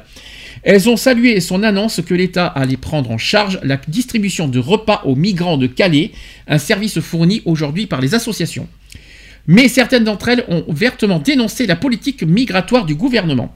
Plusieurs intellectuels, dont certaines, pro- certaines proches du chef de l'État, comme euh, Jean Pisani-Ferry ou aussi Thierry Pêche, euh, ont également signé mardi dans Le Monde une tribune très critique sur le projet de loi Asile-Immigration qui doit être présenté en février prochain, donc le mois prochain, sur une circulaire très controversée sur le recensement des migrants. Une radicalisation du débat dans un sens ou dans l'autre serait préjudiciable à chacun. Soyons collectivement attentifs aux mots employés et à l'équilibre des discours. C'est ce qu'a réagi le professeur Jean-Jacques Eledjam, qui est président de la Croix-Rouge française. À deux jours euh, d'un déplacement de à Londres, le chef de l'État a évoqué les pistes de travail avec les Britanniques, c'est-à-dire mieux gérer le dossier des mineurs isolés non accompagnés et aussi renforcer la coopération policière à Calais, ainsi qu'avec les États d'origine et de transit, et ainsi que développer un fonds pour soutenir les projets importants dans, euh, le Calaisis. Qu'est-ce que vous en pensez de ce sujet? J'en avais entendu parler euh, de, ces agressions nocturnes euh, de policiers, etc., sur euh, les migrants. Et je trouve quand même que c'est déplorable. Donc le, la réaction de Macron déjà, euh, est-ce que vous êtes d'accord le fait qu'il faut arrêter des, voilà, pour la dignité des personnes, qu'on le veuille ou non, les migrants restent des, per- des, des, des- des personnes, euh, des humains, des, hommes. des humains, oui. Euh, et de là, est-ce que franchement les gazer, euh, il, a, il a raison Macron, il faut arrêter, il faut, les forces de l'ordre doivent être des exemples, euh, qu'il faut arrêter de les gazer, de prendre sans cesse des affaires ici et là. Et franchement, euh, les migrants ne- n'ont pas. Est-ce qu'ils ont fait quelque- pour vous quelque chose de grave pour mériter ça? Non. Est-ce qu'ils ont fait quelque Non. chose de grave pour mériter d'être. euh, tant qu'ils ne, ne commettent pas de, de meurtre ou de viol, etc., Voilà. sur le territoire euh, français. Parce que quand même, ils ont eu, euh, parce que quand même, les forces de l'ordre, euh, si j'ai bien compris, alors je vais, je vais répéter ça parce que je trouve ça énorme. Ils ont exercé des violences physiques, confisqué des effets personnels des migrants, et ils ont utilisé des gaz lacrymogènes sur des points d'eau.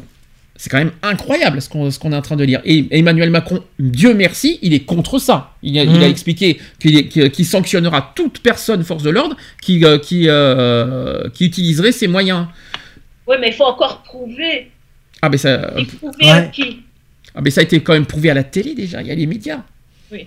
Il faut pas l'oublier que les médias ont montré pas mal de choses. Hmm. Donc euh, je pense que c'est largement prouvé, il n'y a aucun problème.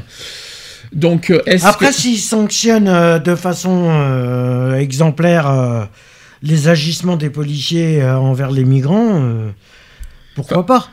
enfin, en tout cas, je suis complètement contre la manière qu'on les... Qu'on les traite. Qu'on les traite. Ah oui, complètement.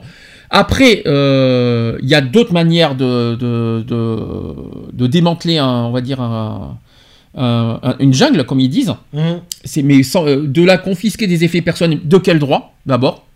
De quel droit? Pour quelle faute? Moi, je suis désolé. Les violences physiques, pour quelle faute? Mhm. À part si, alors, violence physique.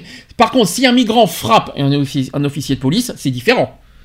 C'est de l'autodéfense. Ah non, mais non, non, je suis pas d'accord. Euh, faut- euh, je suis d'accord que les Si un migrant euh, frappe un flic, c'est de l'autodéfense. Non, mais je suis pas d'accord. Je suis, d'ac- je suis pas d'accord. Si le- l'officier de police doit pas frapper, le migrant doit faire, de faire, doit faire de même Ah oui, l'autre. c'est clair. Je- mais justement, si un migrant tape un flic, le flic, il est obligé, un obligé de se défendre. Ah, le, le- après, il y a, le- effectivement, il y a le. Après, par contre, que si le policier, l'autodéfense. si le policier, par contre, euh, passe par la violence physique, mais alors sans motif, non. Sans motif, non. C'est hors de question. Confisquer les effets personnels, je suis contre. Alors, les, les gaz lacrymogènes sur les points d'eau, mais sur les points d'eau carrément. Non, mais c'est dégueulasse. non, mais sérieusement, euh, et puis quoi encore euh, Faut quand même pas abuser, quoi. Enfin, en tout cas, bravo à Emmanuel Macron de sa réaction sur ce Mm. sujet. Euh, Affaire à suivre. Je dis pas affaire à suivre parce que c'est une affaire actuelle. Oui, non, mais c'est pas affaire à suivre. Non, mais c'est pas affaire à suivre. Euh, c'est toujours, c'est toujours une phrase que tu dis à chaque fois. Euh, Emmanuel Macron, il a bien réagi. Je suis très content et j'espère que ça va continuer dans cette voie jusqu'au bout. Voilà, et que les forces de l'ordre cette fois, euh, ils ont, ils agissent normalement. N'est-ce pas, Eve? Ouais. Merci, Eve, de ta réaction. Non, mais euh, c'est- de l'abus de pouvoir, c'est, euh, je suis- désolée, mais c'est de l'abus d'autorité, de ce que, ce que font les, les policiers, c'est de l'abus, tout pur, pur et simple. Allez, prochaine actu politique. Euh, Alain Juppé qui a pris du recul sur la partie, le- le- les Républicains. Donc, il a dé- déjà, euh, il y a une chose que j'ai appris que je savais même pas. Il n'a pas adhéré à- aux Républicains l'année dernière et il ne, il ne- il n'adhérera pas non plus cette année chez les Républicains. Il a, dit j'ai pris du recul. Je prends du recul. C'est ce qu'il a annoncé lundi dernier, le 15 janvier. euh, euh, donc, il souhaite d'abord s'éloigner un temps de la politique et de sa famille politique. Lors de ses vœux à la presse lundi dernier, euh, le 15 janvier, le maire de Bordeaux a annoncé euh, qu'il n'avait pas payé sa cotisation, que je vous ai dit, et qu'il n'avait pas l'intention de, de payer celle de 2018. Il a dit ceci J'ai fait savoir que je quittais la présidence LR de Gironde. Il a ajouté que le candidat malheureux à la primaire de la droite pour la présidence de 2017. Il a dit ceci, je vais observer notamment dans la perspective des élections européennes de 2019. Euh, c'est ce qu'il a expliqué, euh, les deals. Euh, il a été interrogé pour savoir s'il se mettait en congé du parti. L'ex-premier ministre a refusé de répondre. Il a dit ceci, je suis vigilant. Il s'est contenté de dire aussi, en rappelant une nouvelle fois que la défense du projet européen et la lutte contre le Front National constituaient notamment pour lui des lignes rouges au sein des républicains. Il a dit ceci, je comprends parfaitement la décision de Dominique Bussereau qui m'avait informé, a encore dit le maire de Bordeaux, constatant que la composante centriste s'est détachée de ce parti. Et dimanche, L'ancien ministre juppéiste euh, Dominique Bussereau a annoncé qu'il se mettait en congé de LR jusqu'à la campagne des européennes de 2019 de 2019, regrettant dans sa famille politique des propos qui pourraient être ceux du FN et une absence d'amour de l'Europe. Alain Juppé, qui est quand même membre fondateur de l'ancien parti, c'est-à-dire l'UMP, et qui est devenu les Républicains, avait euh, le 12 novembre dernier, le 12 novembre 2017, devant des journalistes, émis l'idée de bâtir un grand mouvement central avec Emmanuel Macron avant d'atténuer ses propos. Et questionné sur une, une possible adhésion à la République en marche, le maire de Bordeaux a répondu Je n'en ai pas l'intention, je veux être libre, j'ai envie de liberté et d'analyse. C'est ce qu'il a dit. Donc il ne sera pas, quoi qu'il en soit, la République en marche. Il a dit ceci aussi Je ne cherche pas à créer un parti ou une chapelle. Et pour l'élection interne à la tête des Républicains, remportée en décembre par Laurent Wauquiez, le maire de Bordeaux, le, le- de Bordeaux, le maire de Bordeaux avait annoncé qu'il voterait euh, dans le, ca- pour le candidat Maël de Calan, un homme de droite d'une droite humaniste. Une envie de- de- d'un petit apéro? Bien sûr, de Porto. donc, euh, donc euh, Juppé euh, prend du recul. Il ne, il ne quitte pas la mairie de Bordeaux, je rassure. Euh, il prend juste du recul chez les Républicains. Mhm. Il n'a pas l'intention de rejoindre Macron. Enfin, il n'a pas l'intention de rejoindre la République en marche. Et pourquoi pas Il a raison. En même temps, il a 70 ans. Il commence à avoir un peu, il commence à avoir un peu d'âge. Je pense qu'il doit être un peu fatigué de tout ça. Il a besoin de recul et je pense qu'il veut se concentrer uniquement à Bordeaux, chose qu'on peut comprendre. Mhm. Et il n'a pas tout, et il a pas tort de toute façon. Et puis il doit se concentrer à, ga- à garder Bordeaux aussi, parce que Je le. vais dire que euh, monsieur tout le monde, à, son âge, euh, ça fait quand même euh, à peu près 5 ans qu'ils sont à la retraite. Hein.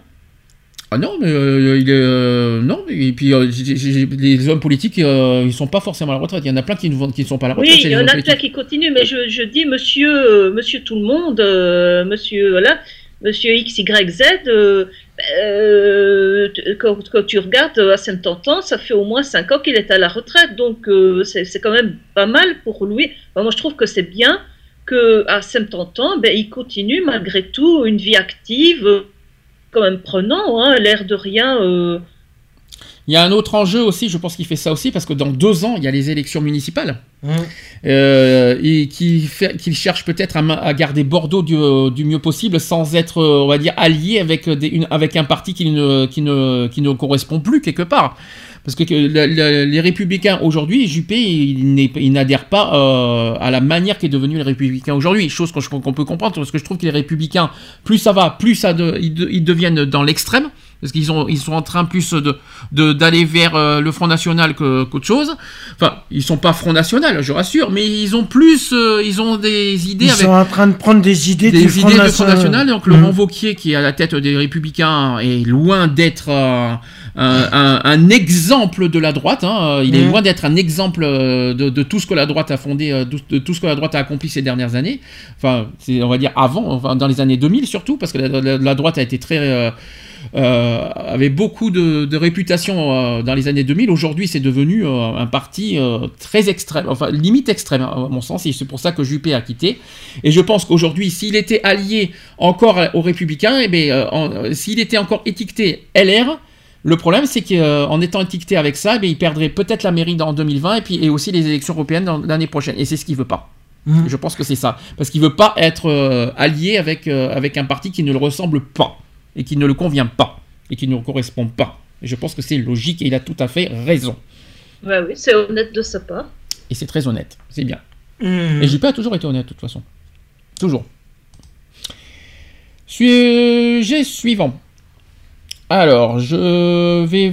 C'est un sujet qui tout frais, qui date de ce midi, que j'ai, on, a- on l'a, on l'a appris ce midi. L'éducation nationale qui a suspendu 26 personnes déjà condamnées pour agression sexuelle sur mineurs. Ah oui. Euh, donc après avoir consulté l'intégralité des casiers judiciaires euh, de ces agents, l'éducation nationale s'est aperçue que 26 personnes avaient été condamnées pour atteinte ou violence sur mineurs, euh, sur mineurs ou détention d'images pédopornographiques. Donc l'éducation nationale a terminé la vérification des casiers judiciaires de ces agents, donc les enseignants, les personnels de cantine, les personnels administratifs, entamé en 2016 et révélé euh, et relevé donc pour un, pour un million de casiers. Donc sachez que sur un million de casiers judiciaires, les cas de 26 personnes condamnées pour atteinte sexuelle sur mineurs et violence sur mineurs ou détention d'images pédopornographiques hors du cadre scolaire, c'est ce qu'on a appris aujourd'hui Mmh. sur France Info. Ces 26 personnes condamnées ont été suspendues le temps de lancer une procédure de révocation pour les fonctionnaires, tandis que l'éducation nationale a mis fin au contrat des contractuels. Cette vérification a été euh, décidée par la, ministre de l'Éducation Najat Vallaud-Belkacem suite à l'affaire de Villefontaine en Isère. Et un directeur d'école maternelle avait été mis en examen pour viol sur certains de ses élèves alors qu'il avait déjà été condamné en 2008 pour détention d'images pédopornographiques. Il avait pu continuer à exercer d'ailleurs et l'éducation nationale n'ayant pas été mise au courant de ce fait. Depuis 2016, la loi, euh, la loi Villefontaine oblige les procureurs de la République à informer l'éducation nationale d'éventuelles condamnations. Et donc en 2016, 30 personnes avaient déjà été radiées pour des cas de pédophilie ou de pédopornographie selon les chiffres du ministère. C'est bien. Moi, je trouve ça bien. C'est bien ce qu'a fait l'éducation nationale. C'est Mhm. bien, ils agissent. Je vais quand même raconter euh, deux histoires que- que- que- qu'on qu'on n'a pas évoquées pendant les actus. Euh, par exemple, en novembre dernier, en 2017, en novembre 2017, un professeur a- avait entretenu une relation avec une collégienne de 14 ans et il a été condamné à 18 mois de prison avec sursis. Il n'y a pas un problème? Il a, re- il a eu une relation avec une collégienne de 14 ans, il a été condamné à 18 mois de prison avec sursis. Même pas ferme, hein. Et 18 Ouais. mois, c'est pas cher payé, si je peux me permettre. Non, c'est pas cher Donc, payé, je- mais on s'est aperçu qu'elle était consentante. Je vais, alors, je- pas du tout, je vais que j'ai l'histoire devant moi. Pas du tout, parce que c'est une relation forcée. Ah bon Euh, oui, c'est même certain. Donc, accompagnée par sa mère, Émilie, elle s'appelle Émilie, elle a 14 ans et elle se dirige vers le tribunal. Elles vont y retrouver l'homme qu'elle poursuivit, qu'elle poursuive aujourd'hui, son ancien professeur de mathématiques. L'homme qui est âgé de 31 ans est rentré en contact en février 2017 avec la jeune fille par les réseaux sociaux. Et donc, elle est, euh, c'est une élève de 4e dans un établissement scolaire de Seine-et-Marne. Et Émilie reconnaîtra dans un premier temps devant les enquêteurs une histoire d'amour C'est ce que tu as dit au départ. Mais ça, c'était au départ. Aujourd'hui, elle parle d'une relation forcée. On a commencé à dévier euh, du sujet des mathématiques, explique-t-elle. On parlait jour et nuit, nuit euh, on parlait jour et nuit, jour et nuit, et à un moment, je lui ai dit que je ressentais des choses. Mais c'était clairement de la manipulation. Je me disais qu'au nom de la loi, il était reconnu pédophile, mais qu'avec moi, c'était différent. Je me suis trompé en fait. J'ai pris du recul, j'ai regardé les choses sous un autre, go- sous un, autre angle, et j'ai parlé de choses que je n'avais pas dites. Et en parler à ma mère, ça m'a permis de remettre les pieds sur terre. C'est ce qu'a expliqué la jeune fille à visage masqué. Devant les juges, son ancien professeur a reconnu avoir complètement dérapé. L'affaire débute, euh, l'affaire débute dans le collège Fernand Gray, euh, Gray en février 2016. Donc Émilie est alors en quatrième, je vous l'ai dit. C'est elle qui entre en contact avec son professeur via les réseaux sociaux, lui confiant ses sentiments. Dans un premier temps, l'enseignant garde ses distances, puis craque. Le professeur de 31 ans vient d'être condamné donc à 18 mois de prison avec sursis et 2 ans de mise à l'épreuve. Le professeur a été suspendu de ses fonctions par l'éducation nationale. Il est poursuivi pour corruption du mineur et atteinte sexuelle. Il risque quand même, après et euh, par la suite, 10 ans de prison. Ferme. Ça, c'est la première histoire. Qu'est-ce que vous en pensez? Ouais. Eve C'est un peu complexe parce que euh, tu, tu- tu dis que c'est la petite qui est partie contacter son prof. bah, Sur les réseaux sociaux, en tout cas, c'est la petite qui est venue vers le prof. Maintenant, euh, c'est lui l'adulte et c'est lui qui aurait dû mettre l'halte là, euh, et, et- et- et qui- quitte à avoir à trouver justement les parents de la fille. C'est ça, c'est exactement ça. Elle sait qu'il il connaît l'âge de la fille, il, sait- euh, il aurait dû refuser l'appel de la, de la petite sur, euh, sur les réseaux sociaux. D'empêche que la petite a quand même, euh, la petite a quand même sa part de responsabilité d'avoir cherché son professeur sur les réseaux sociaux. Mhm. Maintenant, c'est pour ça qu'il n'a pas été condamné en ferme finalement, il a été qu'à 18 mois. Oui. C'est pour ça, que je pense qu'il a dû avoir pas mal de, comment on appelle ça, de de, De circonstances, Ouais, euh. ouais, ouais, il a, des- il a eu pas mal de circonstances atténuantes pour pas qu'il ait pris du ferme, je pense. Mhm.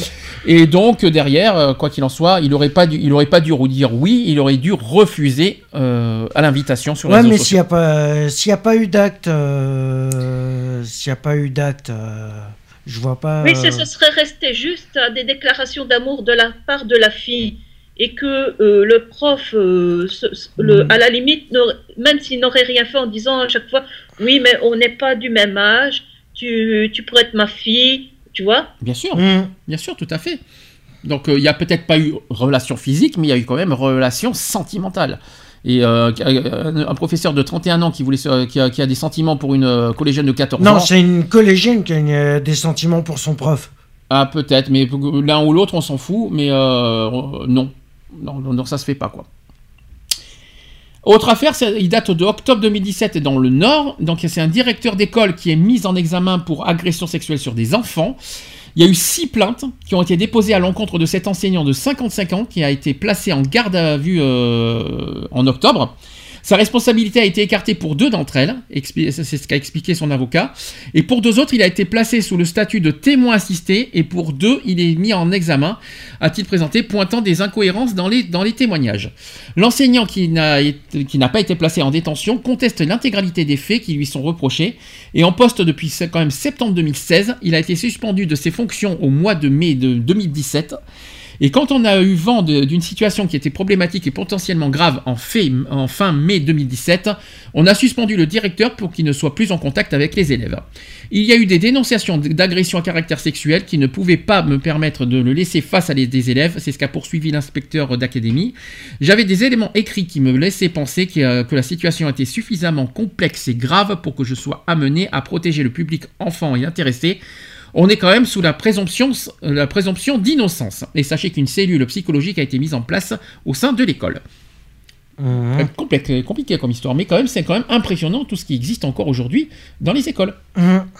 C'est quand même incroyable, c'est quand même incroyable comme ça, euh, comme ça déborde encore. Il y a encore des débordements dans les, euh, dans les écoles, euh, des adultes qui, qui, ont, qui abusent encore des enfants. C'est encore, c'est moche.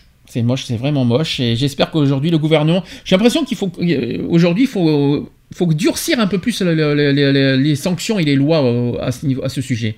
Je trouve qu'on est encore un peu trop gentil. Je pense que c'est pour moi le, le- le point faible aujourd'hui. C'est pas assez dur, je trouve, la, la loi à ce Mhm. sujet. Ce n'est que, mon- ce n'est que mon avis personnel. N'est-ce pas, Eve? Ouais. Merci, Eve. Non, non, non, mais c'est vrai. euh, Mais bon, euh, il est vrai aussi que vous avez euh, d'autres fonctionnements euh, par rapport, d'après ce que j'ai compris, par rapport à la Belgique, la, la justice française fonctionne totalement différent par rapport à nous. Mhm. Possible. Et euh, donc voilà, mais c'est vrai qu'il faut se poser des questions. Euh, des, des, des, des, des personnes euh, adultes qui, qui vont, euh, qui cèdent, même si c'est l'enfant, la jeune fille ou un jeune, enfant, un jeune garçon qui va vers un adulte en disant je t'aime, euh, euh, tu, euh, je, je- je trouve belle, beau, etc. C'est à l'adulte de, de mettre le halte là. Bien sûr, Mhm. je suis tout à fait d'accord. Allez, autre actu. Euh, cette fois, c'est euh, très local, hein, c'est de chez nous. euh, qui, euh, sachez que la Provence-Alpes-Côte d'Azur ne va, va changer de nom. Mhm. Ça ne s'appellera plus PACA. Ça va s'appeler comment? Ça va s'appeler Région Sud. Ouais. Je Oui, savais- euh, Lionel, il en avait parlé. Alors il en avait parlé, j'avais pas le sujet sur moi, maintenant je l'ai. Je vais d'abord évoquer le sujet, je vais donner mon avis sur, ce, sur ça.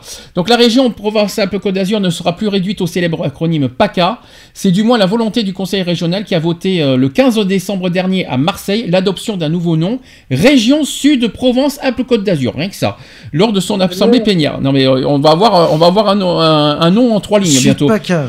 Donc euh, l'idée est d'utiliser désormais région sud comme diminutif et Provence-Alpes-Côte d'Azur, c'est compliqué à l'oral. Donc la région sud, ça fonctionne bien, c'est ce qu'a expliqué Renaud Muselier, président de la région. Dans le, texte qui a été adopté en décembre, il est expliqué que le nom Provence-Alpes-Côte d'Azur, qui est fréquemment réduit à l'acronyme PACA, perd, toute signification auprès du grand public régional, national et international. Je vais expliquer parce que moi je suis pas tellement d'accord. Je ne supportais plus l'acronyme PACA qui ne veut rien dire. Notre territoire c'est le soleil, la mer, la montagne et le bien vivre, a tweeté Monsieur Muselier. Je savais pas euh, qu'on était à la mer, nous. hein. Le président euh, républicain, euh, qui n'a jamais caché son aversion pour l'acronyme PACA, a ajouté que lorsqu'elles ont changé de nom, aucune autre région n'a choisi le Sud pour valoriser son territoire, donc moi je l'ai pris, c'est ce qu'a dit Muselier. Le terme de, de région Sud, associé aux trois marques monde que sont Provence-Alpes-Côte d'Azur, participe, selon Renaud Muselier, au rayonnement international et à la reconnaissance de notre territoire. C'est une évidence, tout, un- chacun pense au Sud quand il pense à notre région et non pas à PACA. C'est ce qu'a ajouté le texte voté par le Conseil régional, estimant que, Sud induit une, image très positive, donc le bien vivre, la lumière, les paysages de rêve, etc. La marque Région Sud Provence-Alpes-Côte d'Azur sera déposée auprès de l'Institut national de la propriété euh, industrielle INPI. Selon le quotidien Nice Matin, elle figurera sur tous les documents officiels de la région cette année, en 2018. Oups. Alors déjà, euh, je, vais, je vais poser une question, parce que nous, on le vit. Est-ce qu'on est au sud, nous? Hmm, ouais et non. Pour toi, on est au sud? Bah, on en fait partie du sud, mais. Est-ce qu'on est vraiment au sud de la France? Euh, non. C'est quoi, c'est quoi le sud de la France? C'est Marseille, c'est. Marseille, oui. C'est Nice, c'est Cannes, c'est. Alors, le sud de la France, pour moi, je vais vous dire ce que je pense. Le sud de la France, c'est même pas Marseille. Par moi, Marseille, on est au sud-est. C'est Montpellier, le sud. C'est Toulon et Montpellier, pour moi, le sud de la Mhm. France. Euh, surtout Montpellier, Béziers, tout ça. Pour moi, ça, c'est le sud. Nous, on n'est même pas au sud. Nous, on est dans un, on est carrément au- à l'est. On est, on n'est pas loin de l'Italie. On n'est pas loin de la Suisse. Pour moi, on n'est même pas au sud. On est dans, un département auquel on n'est pas loin de l'Italie. Je savais même pas, qu'on était en plein sud de la France. Euh, nous personnellement, en tout cas, nous, le 04, en proprement parler, nous, moi, je me considère pas comme dans le sud de la France. Voilà, c'est ce que je veux dire. Peut-être que Marseille et Nice, euh, ils sont vraiment au sud parce que c'est, voilà, on est, c'est tout en bas de la France. Mhm. Mais nous, perso- moi personnellement, dans, nous personnellement, le 04, le 05, je ne considère pas comme, des, comme au sud. J'ai l'impression qu'on est plus proche du côté de Grenoble avec les Alpes que dans le sud avec la mer. C'est Mhm. ça que je veux dire. C'est, c'est, moi, c'est- le côté sud me dérange. Et puis le sud, on n'est pas au sud. Nous- nous, euh, on va dire. euh, Bah, euh, comme la carte est divisée, euh, comme la France est divisée en quatre euh, pôles. euh, Bah, dans ce cas, tu mets- dans ce cas, on va dire- Sud, est, ouest. alors euh, dans ce cas, on va dire que la, la région Bretagne, on va dire c'est la région ouest alors. Bah, c'est ça. Mais c'est complètement con. Mais c'est complètement idiot. On va donc C'est L'Alsace-Lorraine, on va dire que c'est la région est. Mais c'est complètement con. Mais c'est mais c'est moche en plus. Moi, en tout cas, nous personnellement, on n'est pas au sud. En tout cas, euh, le sud, le vrai sud de la France, c'est pour moi, c'est tout ce qui est Montpellier, Toulon, Marseille, bien sûr. Marseille, pour moi, est au sud. hein. Et- mais euh, Marseille, Toulon, Montpellier, on peut même rajouter Toulouse, on peut même rajouter Carcassonne, on peut rajouter Sète, on peut rajouter Béziers, Nîmes. Voilà, tout ça, euh, tout ça pour moi, c'est au sud. Mais nous, on n'est pas, on n'est pas fran- franchement au sud. Donc moi, personnellement, je me considère pas comme région sud. On s- on- on- administrativement parlant, on en parlera, mais personnellement parlant, je ne dirais jamais qu'on est aux régions, su- on est à la région sud. Moi, je Ouais. dirais toujours qu'on est au PACA que, ça- que si- même si monsieur le président de la région ne- n'est pas satisfait de ce mot, moi je continuerai à dire qu'on est dans le PACA, qu'il le, qu'il le veuille ou non. Voilà, ça c'est clair. Administrativement parlant, on, marque, on dira région sud, mais uniquement administrativement parlant. C'est tout, pour le moment. Ouais. Est-ce que tu es d'accord avec C'est ça votre dernier mot, Jean-Pierre? Euh, Non, c'est pas mon Oui, c'est sûr qu'on n'est pas vraiment dans le sud. euh, Oui, administrativement, on fait partie du sud, mais bon. mais, euh, mais, euh, mais moralement parlant, non. Non, voilà. Pas du tout, hein, alors pas du tout. Après, à voir. hein. Alors, j'ai un dernier sujet, et pas les moindres. C'est un dernier sujet politique, parce qu'après, il y a les LGBT. hein. C'est sur la santé de Trump. Mhm. Ah, est-ce que vous êtes au courant qu'il y a, mais qu'il y a eu des, qu'il a été, qu'il est passé par le médecin de la Maison Blanche. Et c'était mardi dernier. Euh, eh bien, le médecin considère que Donald Trump est en excellente santé, sans le moindre indice de troubles cognitifs, et qu'il devrait le rester jusqu'à la fin de son mandat, voire, un- voire d'un deuxième s'il est réélu en 2020. Seul petit bémol au milieu d'une série d'indicateurs au vert, c'est que le 45e président américain de l'histoire, il, pèse- il pèse 108 kg pour 1m90 et il doit donc surveiller sa ligne et faire un peu plus d'exercice. Il n'y a absolument aucun signe d'un quelconque problème cognitif euh, et euh, euh, voilà, il a quand même. Vous savez quel âge il a au fait? Non. Et 70 ans Combien t'as combien t'as dit? Il n'y a pas 70 ans 70 Ah oui, c'est vrai que je- j'entends 50. Euh, c'est vrai que- 70. Il a 71 ans. Ah bon? Quand même. hein. Donc le médecin de la Maison Blanche, qui a, qui a également suivi Barack Obama lorsqu'il était au pouvoir, a précisé qu'il n'y avait pas à ses yeux de nécessité de mener des tests d'évaluation cognitive, mais qu'il avait procédé euh, à ces derniers à la demande du président lui-même, soucieux de faire taire les spéculations. Mais ce n'est pas tout. Euh, sur la base de ces, de, ces tests cardiaques, il est indiscu- indiscutable qu'il est dans, une, excellente catégorie. Il a beaucoup d'énergie et d'endurance. Bah putain, en tout cas, euh, il a, peut-être beaucoup d'énergie et d'endurance, mais pas dans le cerveau alors. Euh, assurant que M. Trump souhaitait perdre entre 4 et 7 kilos au cours de l'année à venir, il a assuré qu'il allait prêter une attention particulière à son alimentation. Euh, interrogé sur le mode de vie du président, il a souligné qu'il ne dormait pas beaucoup. Il en moyenne, il- vous savez que le président, il dort en moyenne que, euh, entre 4 et, ou 5 heures par nuit. Mhm. Pour une personne âgée de 71 ans, pas cool. Et il a une capacité euh, singulière à juste se lever le matin et à repartir à zéro. Cela l'aide au niveau du stress. Mais punaise. Euh, il a dit, qu'est-ce qu'il a dit aussi le médecin? Qu'est-ce qu'il a dit d'autre? J'essaie de trouver euh, les, points. Les, points. Euh, le nombre de. Ouais, il, joue beaucoup au golf aussi, apparemment, le président. Euh, c'est un sujet sur lequel la Maison Blanche reste toujours très, très évasive d'ailleurs. Voilà, donc ça c'est sur le côté physique. Mais maintenant, et, puis ce qui est embêtant, c'est que ce- cet examen ne présente aucun bilan psy- psychiatrique. Alors que le problème de Trump, c'est que psychiatriquement parlant, il a un grain, notre cher, président américain, hein, il faut être honnête là-dessus. hein. D'ailleurs, je vais vous poser une question avec tout ce qu'on sait depuis un an, parce qu'on va bientôt faire son, son bilan des un an. Mhm. On, va, on va le faire, je pense, dans 15 jours. Psychiatriquement, comment vous le considérez? Que- Qu'est-ce que vous pensez de lui? Je ne suis pas psychiatre, mais euh, c'est sûr que Il y en a plein qui... quand, je compare euh, avec euh, les autres euh, présidents, surtout Obama, je me dis c'est le jour et la nuit. Hein. Ah, c'est clair. Ah, c'est clair. Euh, De toute façon, on, on- on parlera de- de- de- du bilan de Trump dans 15 jours, mais qu'on fera en débat. Mais ce que je veux dire par là, c'est. J'ai un retour, Eve, c'est pas agréable. Ce que je veux dire par là, c'est que. bah, Trump, quoi qu'il en soit, avec tout ce qu'il nous a montré, avec notamment ses propos, ses agissements, tout ça, euh, faut le dire, on va être honnête, il a une case en moins, ce président. Mhm. Je me demande comment, comment, les, comment les, euh, les Américains ont, ont eu l'idée euh, l'idée loufoque de, l'île- de, de le mettre président, quoi. C'est un truc de fou, c'est un truc de dingue, quoi. Je... Ou, alors, ou alors les Américains sont aussi faux que lui. Pour, pour élire un fou, il faut qu'il y ait des fous, euh, il faut des fous pour élire un fou. si je peux me Mhm. permettre. Il y a que des fous pour ça. Déjà, au niveau psychiatrique, c'est que euh, Trump est décrit comme un enfant souffrant de troubles de l'attention, euh, incapable de se concentrer plus, que, plus de, de quelques minutes. Ça devient intéressant. Euh, et son propre entourage fait part de ses doutes sur sa capacité à gouverner. Mhm. Rien que ça. Ils disent de lui que c'est un crétin, un idiot. C'est ses proches hein, qui ont dit ça. C'est quand même un truc de fou. hein.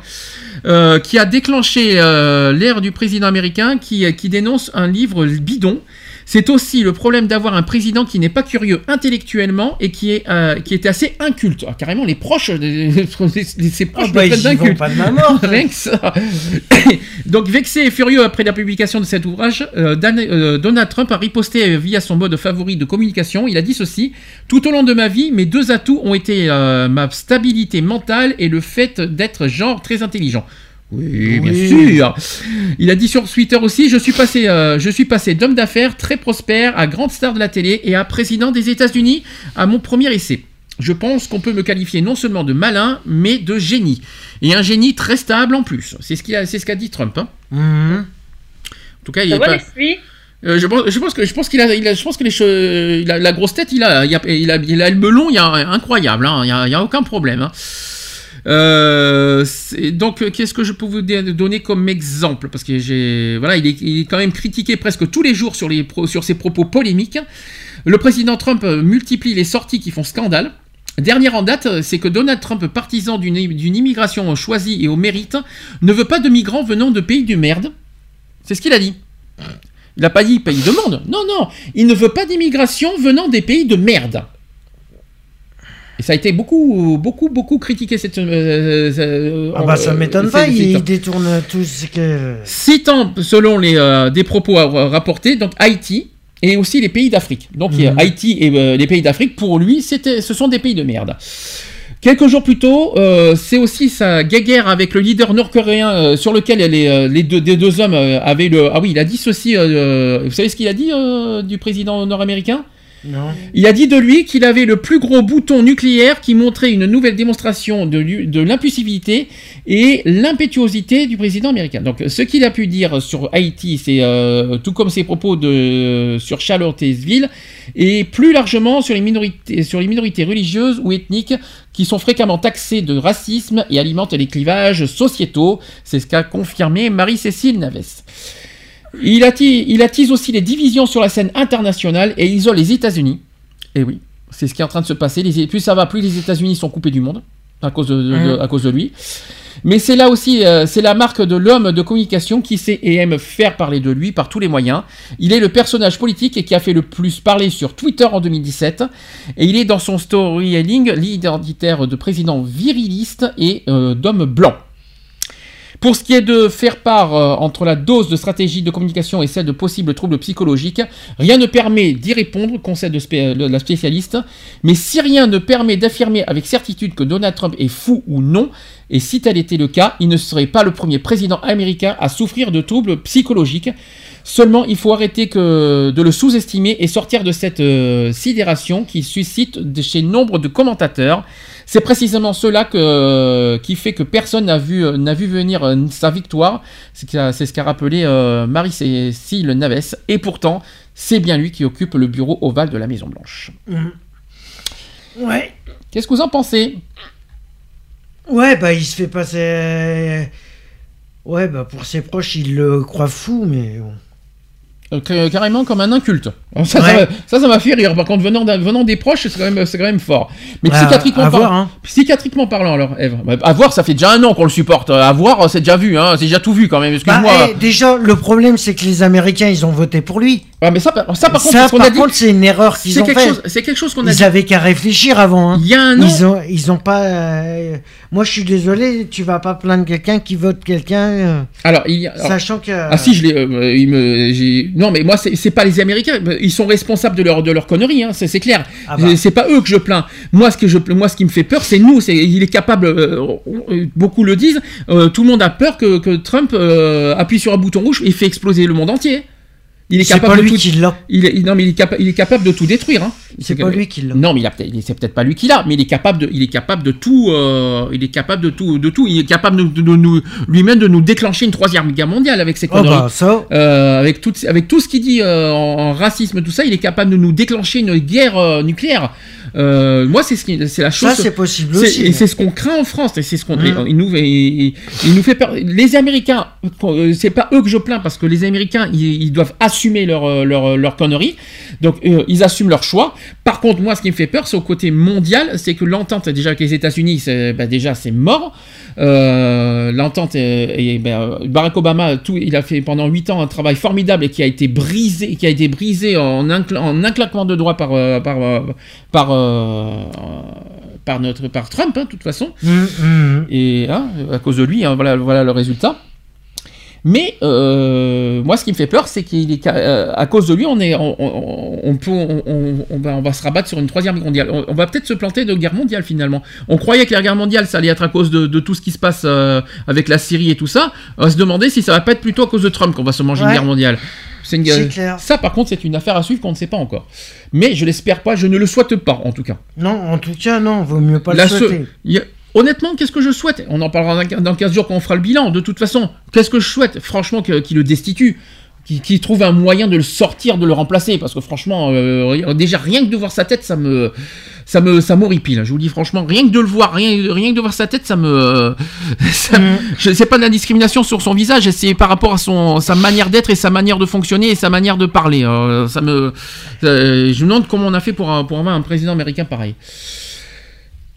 On a perdu Eve, mais c'est pas grave, ça va pas nous empêcher de faire le- les actus, euh, les actus euh, LGBT de la semaine. Est-ce que tu as quelque chose à rajouter vite fait sur les, sur Monsieur Trump? Non, pas du tout. Non. Non. Rien du tout? Non. Pourquoi? Il- Tu l'aimes pas Non, moi ça m'insupporte. euh, Tu l'aimes pas? Ces conneries, ça m'insupporte. Tu l'aimes pas? C'est pas que je l'aime pas, mais bon, euh, je m'en, je m'en préoccupe pas plus que ça. Oh, tu devrais t'en préoccuper au niveau mondial quand même. Oui, mais bon, après voilà. euh, On est quand même concerné, qu'on le veuille ou non. On n'est pas concerné de ce qui se passe en Amérique, mais on est concerné pour ce qu'il est capable de nous faire, euh, de nous faire subir dans le, dans le monde, hein, je vous le dis. Hum. Bon, dans ce cas, on va passer aux actus LGBT de la semaine. Equality, les actus LGBT.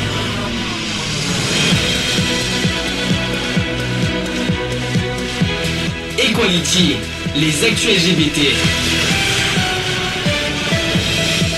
Allez, il y a quatre actus LGBT euh, à vous communiquer. D'abord, on va parler du don du sang. Sachez que Israël réintègre les gays et sachez que la France prône toujours l'abstinence. On va en parler dans quelques instants. Donc Israël a annoncé l'ouverture du don du sang aux gays sans délai euh, d'abstinence. Et pendant ce temps, euh, donc comme je vous ai dit, en France, le Conseil d'État a rétoqué la demande de plusieurs associations LGBT. Les services d'urgence euh, médicale en Israël, donc Magen David Adam, ont annoncé euh, l'ouverture du don du sang aux hommes ayant des, re- des relations sexuelles avec d'autres hommes, donc des HSH. Selon The Times of Israel, c'est une coalition d'associations LGBT, association euh, associée à Israël, à Israel AIDS Task Force et à la députée Meiraf euh, Ben Hari, qui a permis ce changement. Cette dernière est connue pour avoir fait un enfant avec son meilleur ami gay en 2016 et l'avoir euh, révélé dans les médias israéliens. Auparavant, une année d'abstinence était nécessaire en Israël pour prétendre contribuer au don du sang, comme c'est le cas en France. La coalition qui a jugé euh, cette précaution inadaptée et pas réaliste a réussi à faire changer la donne. Les services de santé du MDA expliquent ainsi avoir mis au point un système de double test et qui implique d'analyser une deuxième fois le sang des HSH avant infusion après avoir été euh, conservé dans un congélateur spécifique pendant 4 mois. Et sachez que le ministère de la Santé israélien a accepté de tester ce dispositif pendant 2 ans. Ça, c'était en Israël. Mhm. Qu'est-ce que t'en penses Oui, bon, c'est déjà pas mal. C'est une bonne nouvelle. Oui, c'est une bonne nouvelle pour les pour les Pour pour, Israël. les, euh, pour Israël et pour les homosexuels, euh, voilà.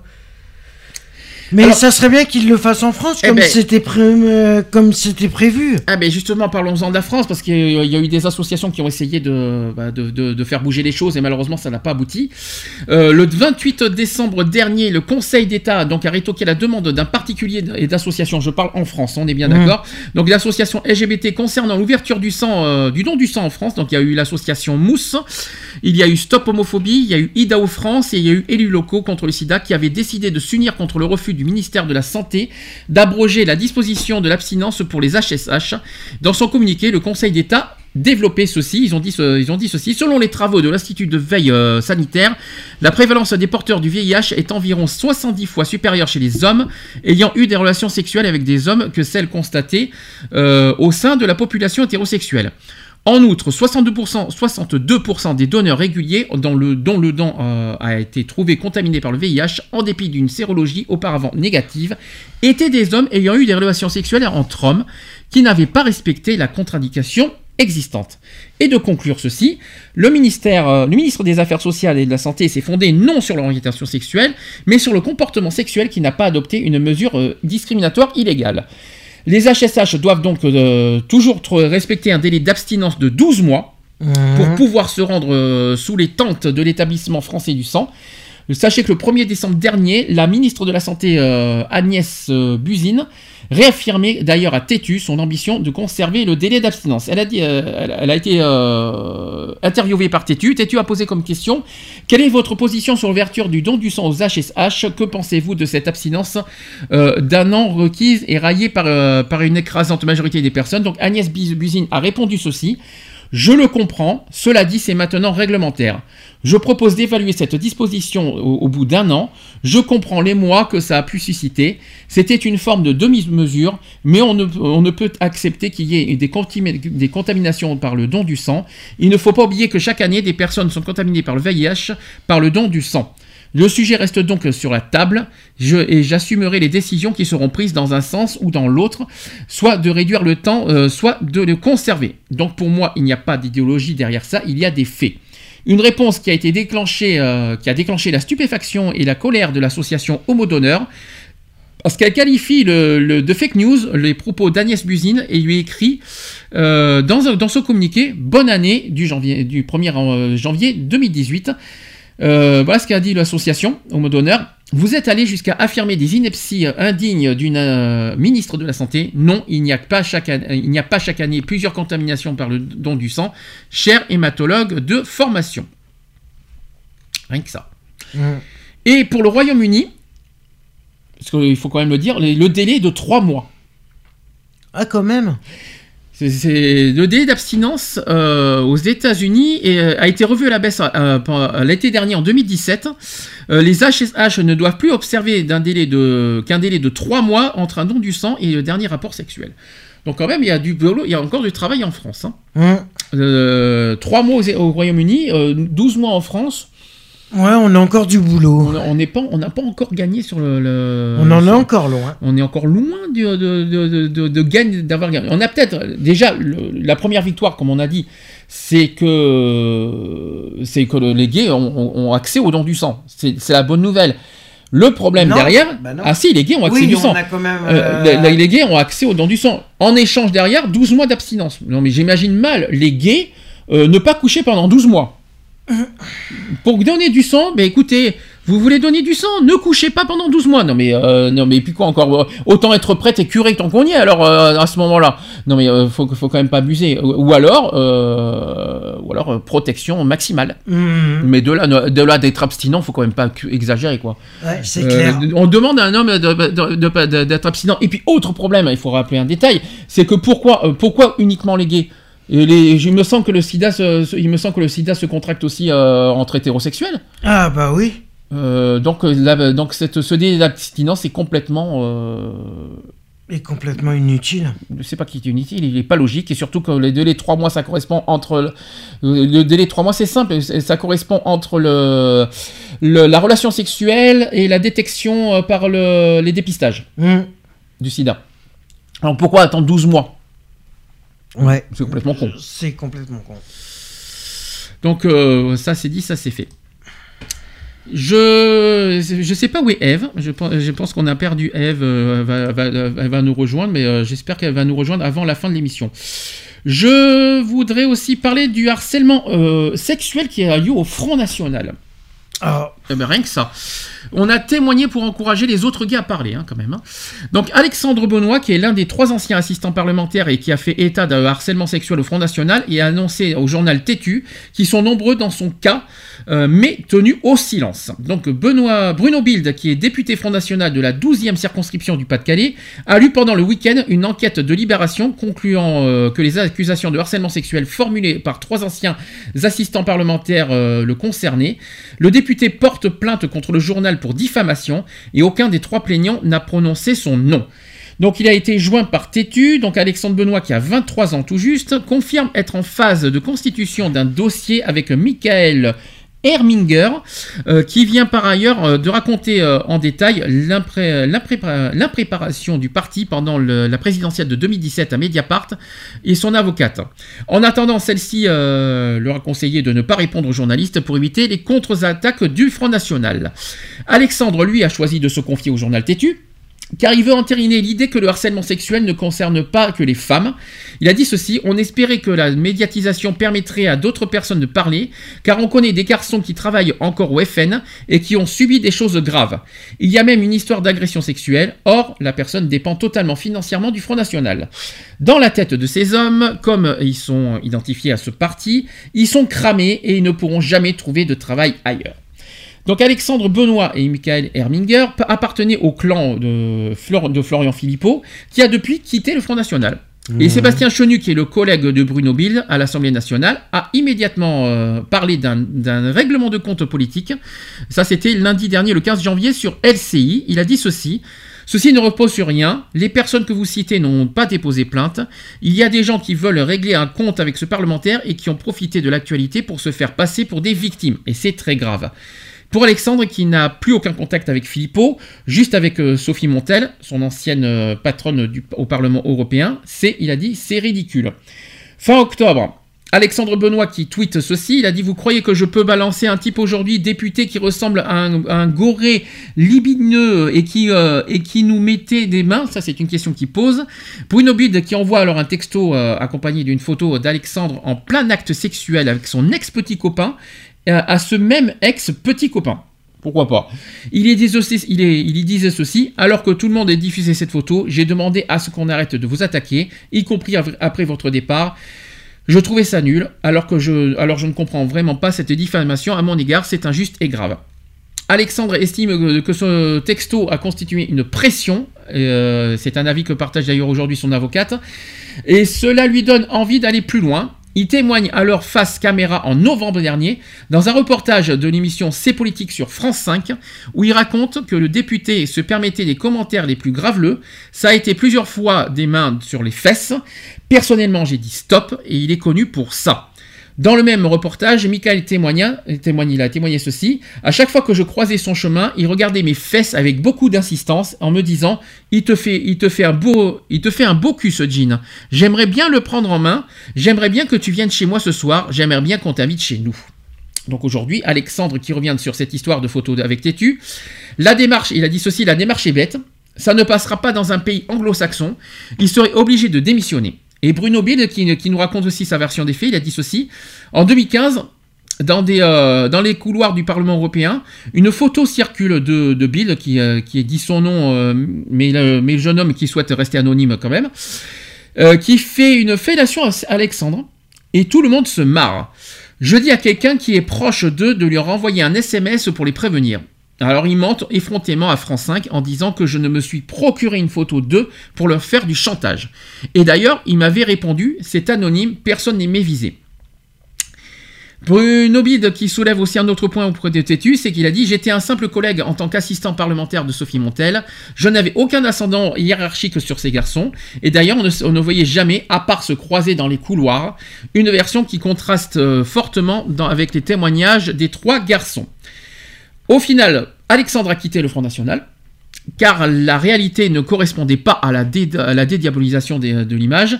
Il regrette d'avoir travaillé au Front National et il nous explique ceci. Il y a beaucoup de gays au Front National, mais ils sont tous honteux et honteuses. La photo, elle existe, nous, on l'assume, mais pour eux, c'est quelque chose de bizarre et de honteux. Un proche, du député en question au printemps 2017 avait, pris à partie ma, pa- ma patronne Sophie, Mon- Sophie Montel d'un air hilar en lui disant Regarde ce que, font tes employés, tu devrais te séparer d'eux. Et le pire dans tout ça, c'est que ce garçon est gay.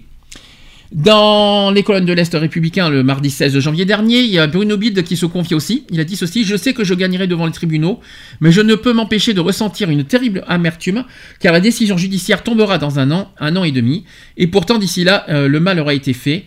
Toute ma famille en Lorraine et mes proches autour de moi souffrent de ces accusations particulièrement injustes qui ne reposent sur rien, pas le moindre commencement de preuve.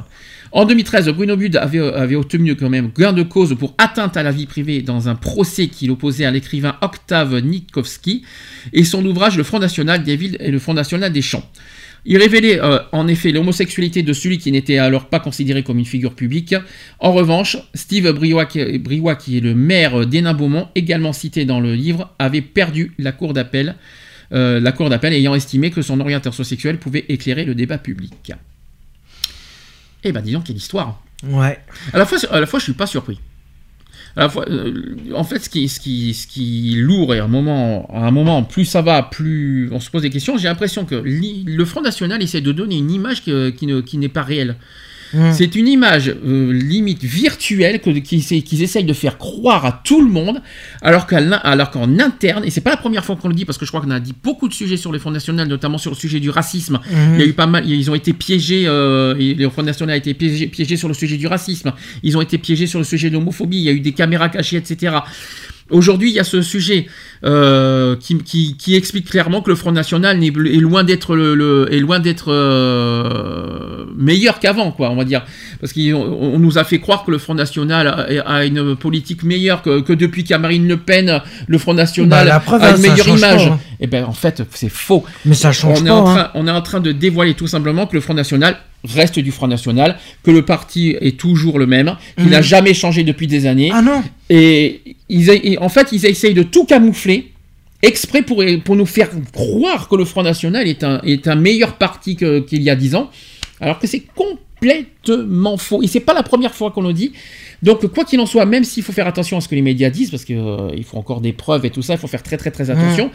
Malgré tout, c'est pas la première fois, ça commence à faire beaucoup, je trouve. Euh, Il y a des affaires du Front National entre les problèmes fiscaux, euh, les, euh, les problèmes fiscaux, les problèmes de- d'homophobie, les problèmes de racisme qui se passent en interne, etc. C'est quand même incroyable. Eve, je sais pas si tu as entendu tout ce que j'ai dit, Non, j'ai eu un problème de Skype, il s'est coupé. mais est-ce que tu as entendu sur YouTube? Non. Non. On en est sur. je fais le son. Bah, alors je vais t'expliquer, c'est que je vais t'expliquer le problème, c'est qu'on en était au Front National qui, qui aujourd'hui, voilà, il y, a des- il y a une affaire euh, de harcèlement sexuel dans le Front National euh, auprès des gays. Est-ce que ça te surprend? Voilà, le Front National accusé d'harcèlement sexuel auprès- euh, envers des gays, envers des gays qui sont dans le Front National. hein. Ouais. Est-ce que ça te surprend? Euh, ouais, je suis ca- carrément choquée là. Moi, ça me choque pas. Oh, moi, ça me choque pas du tout. Alors Ça me là, choque pas. Les Front National, il y a toujours eu des homophobes dans le Front National. On nous a toujours, on nous a fait croire pendant des années. Mais vous savez, le Front National, ce n'est plus comme avant. On a le, l'homophobie, c'est un sujet qu'on y, qu'on y tient à cœur. Alors qu'en fait, c'est pas la première fois qu'on dit que dans le Front National, euh, les gays sont très mal vus et très mal acceptés. On les traite comme des merdes, comme des soufflifres. Euh, Oui, mais attends, pour qu'il ait euh, agression sexuelle, ça veut dire que harcèlement. Harcèlement. Harcèlement, c'est pas agression. Ouais, ben, harcèlement sexuel. Oui. Oui, parce qu'en en fait, harcèlement, je t'explique, parce qu'en fait, il y a- t'avais quelqu'un du Front National qui matait le cul euh, des gays. Oui, donc ça veut dire que lui-même il est gay. Ah, sûr, oui, il est gay, bien sûr, mais bon. Parce que, mais n'empêche que euh, dans le Front National, euh, il y a- il se passe des choses dans le Front National et que le Front National veut camoufler, veut pas dire, et en, en nous faisant croire que le Front National, c'est le pays des bisounours, que tout est rose, tout est beau, tout est joli, et qu'il n'y a, jamais rien de mal à l'intérieur du Front Ça National. date pas d'hier hein, qu'ils essaient de faire croire ça. hein. Que- Et quand est-ce que le Front National va assumer euh, bah, qu'ils n'ont pas changé? Quand est-ce qu'ils vont, quand est-ce qu'ils vont dire haut et fort? Mais vous savez quoi? On va vous dire la vérité. Nous n'avons jamais changé. Eh bien, dites-le. Au lieu de nous faire croire n'importe quoi, euh, il y a, à chaque fois, il y a toujours un élément, euh, tous les mois, tous les deux mois, à chaque fois qui, qui contre le Front National. Euh, au lieu de nous faire croire... mon- les 15 jours. Et au lieu de nous faire croire monts et merveilles, dites-nous la vérité, assumez, vos, assumez que vous n'avez jamais changé, que vous êtes toujours homophobe, que vous êtes toujours raciste, que vous, que vous êtes à fond là-dedans, et que euh, voilà, c'est tout, point, et on n'en parle plus. Au moins, vous, au moins, ça sera plus clair, et que ça éviterait des accusations. et c'est pas, c'est pas la peine, ils essayent d'attirer du monde pour, ils essayent d'attirer du, d'attirer du monde, des électeurs pour, euh, pour parce qu'en faisant croire qu'ils sont, qu'ils sont un parti meilleur qu'il y a 10 ans, alors que tout est faux, parce qu'en interne, le parti n'a jamais changé. Ça, c'est qu'une une, c'est une, une apparence extérieure, alors qu'en alors qu'en inter- en interne, c'est une catastrophe mondiale, si je peux me permettre. Mm. Et d'ailleurs, c'est une fois qu'on est au Front National que les gens s'en aperçoivent Ouais, que ça n'a jamais changé. C'est ça qui est incroyable. C'est nous, on- nous, nous comme des cons, on, nous comme des cons à la, à la télévision, on- on- c'est ce qu'on nous dit. Mais quand tu fais partie du Front National, une fois que tu t'installes dans le Front National, une fois que tu es adhérent au Front National, bizarrement, mais tu vois tout ce qu'on ne voit pas. Bah oui, tu vois tous les coulisses. hein. et c'est ça. Et c'est ce qu'on est en train de nous confier ici. Et, je, et c'est pas la première fois qu'on nous raconte ça, parce qu'il y a eu des caméras cachées, il y a plein de, plein de choses, etc. ici et là. Et, euh, et à chaque fois, ce qui m'énerve aussi, et à chaque fois le Front National joue sur ça. Euh, c'est faux, il n'y a pas de preuves, c'est de la diffamation, c'est complètement faux. euh, tout ce qu'on veut, c'est de nous faire du mal, de faire pour nous pourrir. Mais c'est pas la première fois, il faut arrêter, quoi. Il faut arrêter. Bah oui. Alors, euh, il me reste deux sujets. Euh, Il y a Jérém Star qui est dans la tourmente en la prière. Euh, euh, Jérém Star, vous savez qui c'est? Qui est Jérém Star C'est un youtubeur. C'est un YouTuber, c'est un Snapchatter, tout simplement aussi. Donc sachez qu'une enquête pour atteinte à la vie privée a été ouverte sur le parquet de Paris après la diffusion d'une vidéo intime sur la célébrité, euh, de la célébrité euh, par un utilisateur de Snapchat. Le célèbre euh, Snapchatter et YouTuber donc Jérém Star et figure de télé-réalité française. Il- son vrai nom c'est Jérémy euh, euh, Gisclon pour ceux qui ne le savent pas. Donc il est dans la tourmente à ce jour et donc il a après, avoir vu une de ses vidéos intimes publiées sur les réseaux sociaux, il a été euh, mêlé à de graves accusations visant l'un de ses proches. Il y a quelques jours, donc un utilisateur de Snapchat utilisant le pseudonyme euh, Akabab a accusé Jérém Star de lui avoir volé une information concernant des, euh, des participants aux Anges. Le- vous savez, les anges de, la télé sur Énergie 12, une émission de télé, est publiée initialement sur son compte. Et en représailles, il a publié ce qui présente comme, un comme une vidéo intime de Jérém Star. Après un temps de silence, Jérém Star a publié mercredi dernier, le 17 janvier, en fin d'après-midi, sur son compte Twitter, un communiqué dans lequel il se dit profondément bouleversé par les événements qui se sont produits ces derniers jours. Il a qualifié la diffusion de sa vidéo intime d'odieux et d'odieuse. euh, et annonce voir euh, pris les, les mesures nécessaires pour qu'il soit puni en vertu de la loi. Une enquête a été ouverte mercredi par le parquet de Paris à la suite d'une plainte de l'avocat de la célébrité pour atteinte à l'intimité de la vie privée, selon une source, judiciaire confirmant une information euh, de 20 minutes. Elle a été confiée euh, à la brigade de, répression de la délinquance contre la personne. Parallèlement et dans de multiples messages sur les réseaux sociaux, Akabab euh, a aussi relayé et formulé de graves accusations à l'encontre d'un proche euh, de la célébrité euh, qui s'appelle Pascal Cardona, qui est connu des fans de Jérém Star pour apparaître fréquemment dans les, dans vidéos de ce dernier sous le pseudonyme de Babybel. Bon appétit pour ceux qui aiment le fromage. Ensuite, il y a une citation de Jérém Star qui a dit J'ignorais absolument l'existence de ces témoignages. Je n'ai absolument rien à voir avec sa vie intime et je suis totalement étranger aux imputations dont il fait l'objet, à supposer qu'elles soient démontrées. Euh, il a, expliqué ça euh, en référence à des allégations prêtant à, M- Cardona l'habitude d'utiliser sa proximité avec, Gé- avec Star pour obtenir des faveurs sexuelles de la part des fans de ce dernier. Une citation qui dit, euh, c'est- Jérém Star qui a dit ceci. On m'accuse d'avoir facilité euh, les supposés agissements de Pascal Cardona, je nie.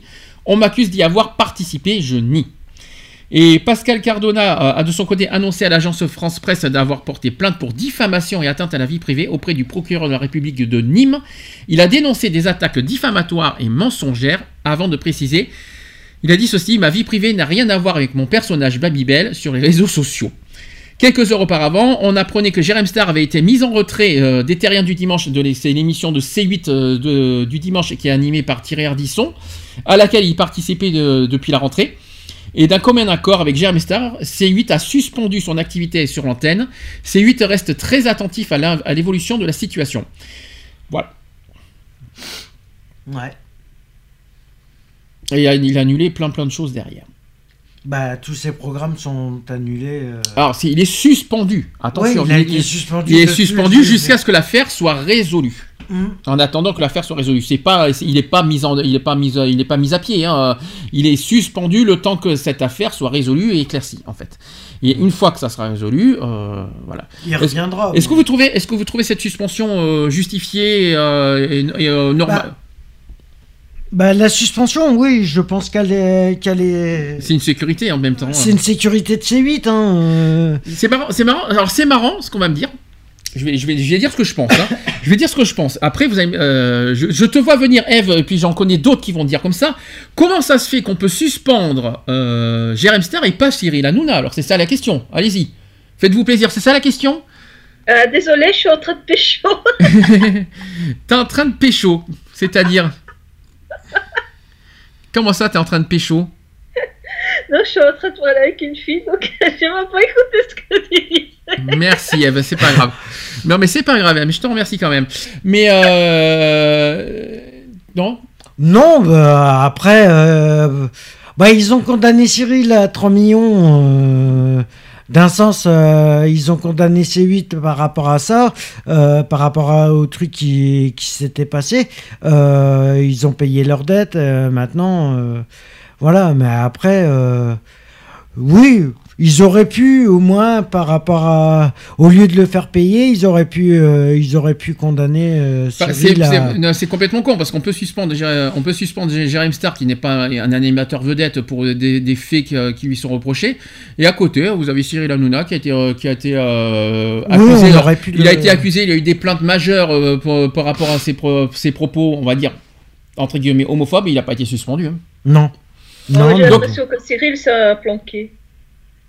Comment ça J'ai l'impression que Cyril, c'est un planqué. Comment ça, c'est un planqué? Tu veux dire non il- Je dirais plutôt que c'est un protégé plutôt. Tu veux dire Oui, voilà, il est protégé Oui. de C8. Il est protégé. C'est C8 qui le Il est, protège. il est protégé, hein, c'est- il est, il est, euh, sans, Bah, sans Cyril Hanouna, les audiences vont s'effondrer. Alors, euh, Voilà, c'est clair. C'est vrai, c'est vrai, c'est vrai que la différence entre Jérém Star et Cyril Hanouna, Cyril Hanouna apporte des audiences alors que Jérém Star ce n'est qu'un chroniqueur, il n'est pas animateur, donc forcément euh, la différence Mhm. est, tout- est toute tracée. Mais c'est mais c'est c'est ridicule et puis c'est Mais il est pas que, il est Jerem Star, il est pas aussi connu que que Cyril Hanouna aussi. C'est ça le problème. Ah, il est connu Jérém Star, il est très très connu, il faut quand même pas. Sachant, tu il, est- parles, il est très connu sur internet. Ah non non, il est très connu. Oui, sur internet, Il est très- mais pas en télévision. Euh, en télévision moins, mais il est quand même très connu, euh, pour, notamment quand il fait des, ses émissions dans les baignoires. Donc il est très très connu. Mm. Bon, en tout cas, c'est pas tellement justifié parce que je trouve ça. Voilà, pourquoi on, on- pourquoi on, on- on le vire alors qu'il y en a d'autres qui ne sont pas virés pour des, euh, pour des fautes qu'ils ont commis. Enfin, moi, je trouve il y a quelque chose que je comprends pas. Euh, et puis euh, après, bon, l'affaire de Jeremy Star, c'est- ça c'est privé. Hein, je, on, on ne se mêle pas trop de cette histoire. Je voulais juste dénoncer euh, que c'était un petit peu exagéré son, son éviction, euh, enfin son, sa suspension. C'était juste ça que je voulais dire, euh, que je voulais mettre en avant. C'était, euh, je sais pas comment il le vit, je sais pas comment s'il accepte, que- qu'est-ce qu'il en pense, mais moi je trouve ça injuste. Voilà. Ouais, c'est injuste par rapport à d'autres situations, d'autres exemples, quand je viens de vous citer. Lui, il est, lui, il est suspendu, d'autres ne le sont pas. Il y a quelque part pas mal d'injustice euh, dans tout ça. J'ai une dernière info et c'est un- c'est une émission qu'on connaît, qui a Ah. été passée cette, euh, pendant les vacances de Noël et qui a fait euh, polémique pour, Ah. des, pour des candidats qui ont, qui ont eu lieu. C'est sur l'émission Couple ou pas couple. Ouais. Vous vous en souvenez de cette émission Mm, ouais. Tu t'en souviens, tu c'est l'émission qui était passée sur C8 l'après-midi, que j'ai- que j'ai beaucoup aimé. Et il y a eu euh, une polémique sur deux candidats. Parce qu'il y a eu euh, deux amis gays qui sont tombés dans un piège et ils sont vivement attaqués sur les réseaux sociaux parce qu'ils euh, ils ont déchaîné les clichés sur les homos. Ah. Alors on le sait tous, chasse- euh, comme on dit, un coiffeur prend soin de lui et d'ailleurs nous sommes euh, tous coiffeurs, n'est-ce pas? Les mecs stylés ne sortent pas avec des drag queens et les noirs ne sortent pas avec des filles qui ressemblent à des lesbiennes et c'est bien connu. C'est en tout cas ce que l'on peut entendre des- de- dans l'émission Couple ou pas couple. C'est des, pro- des propos qui ont été dits dans, dans cette émission depuis son lancement où deux candidats doivent tenter de retrouver des pairs dans la vraie vie euh, parmi plusieurs propositions. Et sachez que donc pour David et Rémi, certains looks permettent de connaître les préférences sexuelles des participants. Ah bon Ils se sont fait, ils se sont ainsi fiés aux vêtements d'un jeune homme. Il a dit ceci Nous connaissons l'orientation sexuelle de Damien. Enfin, on ne la connaît pas, mais on croit qu'il est gay. Avait-il assuré, estimant que sa profession du coup de coiffeur et le fait qu'il ne porte euh, qu'une seule boucle d'oreille, ce qui ne se fait plus euh, trop chez les hétéros, ne laissait aucun doute. Et face à ces remarques, le présentateur Jean- Jean-Luc Lemoine, découvrant le concept de son propre jeu, est intervenu pour recadrer les candidats. Il a dit ceci, Jean-Luc Lemoine Je suis, euh, je suis votre raisonnement. Si je suis votre raisonnement, si on est stylé, on est gay euh, obligatoirement. C'est le coup dur pour tous les hétérosexuels. Je ne, veux, je ne peux pas vous laisser partir sur des stéréotypes pareils. Je connais plein de coiffeurs qui ne sont pas du tout gays. Et c'est ce qu'il a d'ailleurs tenté d'expliquer aux candidats. Mhm. Et donc euh, cette émission a été diffusée fin décembre. L'émission a déchaîné les commentaires. Il y a eu plus, plus de 25 médias qui en ont parlé, qualifiant parfois David et Rémi d'homophobes alors qu'ils sont homosexuels. C'est- complètement con. Euh, le, dé- le 29 décembre, des articles révèlent leur euh, homosexualité et publient des extraits de leur profil Facebook sur lesquels ils ne cachent rien. Et d'ailleurs, en cherchant bien, on ne les connaît, on les connaît un peu chez Tétu parce que sachez que Rémi, un des deux candidats, il, est, il a été élu Mister Tétu. Mhm. Il y a du temps où le concours existait et David d'ailleurs travaillé aussi dans le business, gay, mais il ne souhaite pas associer ces sociétés, à cet épisode malencontreux. Donc ce buzz euh, nous affecte énormément à titre personnel et professionnel, euh, c'est ce qu'a dit David. Je travaille pour une société dédiée à la communauté gay et Rémi participe activement depuis des années à des événements pour soutenir la communauté gay. C'est très triste de voir comment on a montré de nous une image fausse. Pendant l'émission, euh, il y a eu du respect envers les participants, mais avec de l'humour. Nous avons utilisé des clichés certes pour euh, expliquer notre raisonnement. raisonnement à, euh, à un moment, nous avons manqué de respect à Damien. C'est marrant, maintenant si les gays s'y mettent, euh, si les gays commencent à s'y mettre en disant à la télé des choses, des clichés gays, bah c'est trop, c'est comique. Mhm. Donc c'est bien, quelque part ça décrédibilise finalement Cyril Hanouna, parce que même nous- maintenant, si nous, les- dans les, chez les gays, même nous en tant que gays, on s'amuse à faire ça à la télé, euh, youpi, hurrah, euh, et, et pipi pourra si on s'amuse à faire ça aussi. c'est, euh, est-ce que vous, ça vous dérange d'ailleurs Est-ce que, euh, que ça vous dérange que des gays euh, euh, mettent des, euh, posent des clichés clairs sur, des, sur les gays? Notamment Bah. sur le look vestimentaire, sur le, les boucles d'oreilles, le look, le- la coiffure, euh, le, le style, le... Ouais, un petit peu, J'ai moi ça ça me... de la part d'une lesbienne ou deux. hein. J'ai dit ça, c'est des clichés. Ce que tu me sors, hein, euh, c'est pas vrai. Hein, c'est pas fondé. C'est pas. euh, Alors, je vais vous dire la vérité, parce que ça m'arrive souvent. Moi, quand je regarde à la télé, je vais, je dire franchement, il y en a un, quand je vois quelqu'un, je dis tout de suite, il est gay. Je vois pas où est le problème de dire qu'il est gay. Tout de suite, on le voit tout de suite qu'il est gay. Alors, évidemment, les gays, ils sont pas. euh, Il y en a qui qu'on détecte facilement qu'il est gay. Ça ne veut pas dire forcément, ça ne veut pas dire effectivement à côté que, que quelqu'un qui est viril, moustachu, euh, tout ça, il n'est, il- bien sûr qu'il peut être gay. Donc moi, on a, on a, on a, il y a des gays qu'on arrive forcément à détecter, qu'on arrive à découvrir parce que euh, voilà, il y a tout, il y a tout pour. Mais après, il faut pas en faire une, il faut pas généraliser les gays pour par leur style, leur look et tout ça, parce que tous les gays n'ont pas, n'ont pas ce look. C'est ça, c'est ça en fait ce qu'on essaye de dénoncer dans, dans cette explication. Oui, il y a des, on, a, on arrive facilement à détecter les gays. Moi-même le premier, je dis tout de suite, lui il est gay, c'est certain. Moi, je n'ai, ouais, ça m'arrive souvent de le dire euh, à la télé, même dehors quand je croise quelqu'un, lui, je dis lui, c'est- moi ça m'arrive souvent de dire lui, je suis sûr, il est gay. Ça, Mhm. ne me dites pas que ça vous est jamais arrivé de faire ça. Oh si, ça m'est- moi ça m'est déjà arrivé. Euh, toi, Eve aussi, tout le monde, tout le monde, tout le monde, euh, tout le monde a dû faire ça. Lui, il est gay, euh, lui, c'est sûr, il est gay, lui, ou elle, elle est lesbienne. Tout, ça arrive à tout le monde de dire ça. Mais, moi, c'est pour tout le monde, hein, que ce soit un homme ou une femme. hein. Moi, ça m'est déjà arrivé de, de, de dire que, croisant une femme, euh, de dire Ah bah tiens, elle, elle est lesbienne. Toi, Eve, c'est pareil. Ça m'est arrivé. Oui. Moi, ça m'est déjà arrivé. L'erreur qu'on ne doit pas faire, c'est d'en faire une généralité, dans le sens où c'est pas parce que euh, quelqu'un est- quelqu'un qui est stylé tout ça, il est gay, mais attention, quelqu'un qui peut être stylé tout ça n'est pas forcément gay. Ouais. Attention, ça existe. Il est- Et tout au contraire aussi. On peut très bien avoir un look, euh, un look en jean, un look viril, macho, tout ça, et on peut être gay. Mhm. En étant macho, en étant, en étant viril, en étant, en étant, euh, en ayant un look classique, en ayant un look, euh, voilà, euh, un look classique comme tout, comme tout le monde, euh, on peut être gay ou homo. Euh, c'est pas une histoire Moi, de je look. connais deux filles, deux femmes qui ont des looks masculins et euh, elles sont hétéros. Par exemple. Euh, je connais euh, comme un, un homme peut avoir être maniéré et, et être hétéro. Ça existe. Alors, maniéré, euh, maniéré, oui, oui, Ouais, si, moi, si, c'est euh, vrai. En face de, de, de- quand j'étais petite, il y avait un homme en face de chez moi. Euh, il était euh, maniéré, hein, Mhm. euh, vraiment euh, le, euh, le prototype euh, de, de, de la cage aux folles, tu vois, où on aurait dit qu'il sortait de la cage aux folles, mais il était hétéro. Hein. D'accord, ça, ça, ça existe. Je sais qu'il y a aussi des femmes qui sont, par exemple, qui, qui ont un look jean avec les cheveux courts, tout ça, et elles sont pour autant hétéros. C'est ça que je t'ai dit, Mais, je euh, connais deux femmes, elles sont vraiment masculines, Mhm. hein, vraiment masculines, mais elles sont, fémi- elles sont féminines, elles sont hétéros. Et elles sont pas bi, elles sont pas, euh, elles sont pas lesbiennes, elles sont pas bi, elles sont 100% hétéros. Alors que quand tu les vois, tu dis quand même, euh, elles sont masculines, quoi, elles n'ont rien, tu vois, euh, euh, euh, de, l'idée qu'on se fait du- d'une hétéro, quoi. Donc euh, le sujet c'est simple, c'est qu'il faut pas en faire une généralité. Une généralité, c'est pas parce que tu as, par exemple, un mec qui se dé- qui s'habille en rose et qui a les cheveux décolorés qu'il est forcément gay. C'est ça la question. Tout comme par exemple, c'est pas parce qu'il y a une femme qui a, qui, a, qui a une veste en jean et qui a les cheveux courts qu'elle est forcément lesbienne. Tout à fait. C'est ça, c'est ça, c'est ça le stéréotype. Après, évidemment, euh, on a 70% de chances d'avoir raison en disant qu'elle est gay, qu'elle est lesbienne, parce que bon, voilà, il y a des, il y a tous les, y a les critères pour euh, le dire, tout ça. Mais ça veut pas dire qu'automatiquement et obligatoirement il est gay ou lesbienne. C'est ça qu'il faut dire. C'est pas parce qu'il a, il a cette tenue-là qu'il est obligatoirement, il, il est potentiellement parce qu'il a des critères pour, mais de là à dire qu'il est obligatoirement gay. Non, il faut pas faire de clichés, il faut pas, faut pas, faut pas avoir des, idées- des idées prédéfinies là-dessus. Il faut arrêter les clichés, il faut arrêter tout ça. On, on peut, euh, même avec une boucle d'oreille, un homme qui a une boucle d'oreille, euh, même deux boucles d'oreille, ça veut pas dire forcément qu'il est gay. C'est un exemple, Euh, C'est etc. clair, ben moi je connais, je connais des personnes, moi ils sont, euh, ils sont hétéros et ils portent, ils portent des boucles d'oreilles, euh, ils portent des boucles d'oreilles, hein.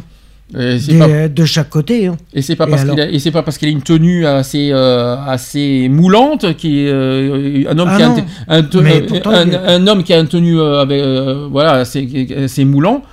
Bah, c'est pas pour autant qu'il est gay, ça veut rien dire. Mm. C'est parce que c'est son style, c'est son style vestimentaire, ça n'a rien à voir avec la sexualité. Les styles vestimentaires n'ont rien à voir avec les sexualités des gens. C'est ça qu'il faut se dire sans cesse. Mm. Et à chaque fois on le dit et on le rabâche. Ça c'est dit, ça c'est fait. N'est-ce pas Eve? Tout à fait. Merci Eve. On va pouvoir conclure, il est 18h30. Euh, le podcast, alors on a eu du mal cette semaine avec le podcast. hein. Euh, je suis désolé, le podcast a été très en retard euh, cette semaine. J'espère que ce, week-end je vais y arriver plus facilement.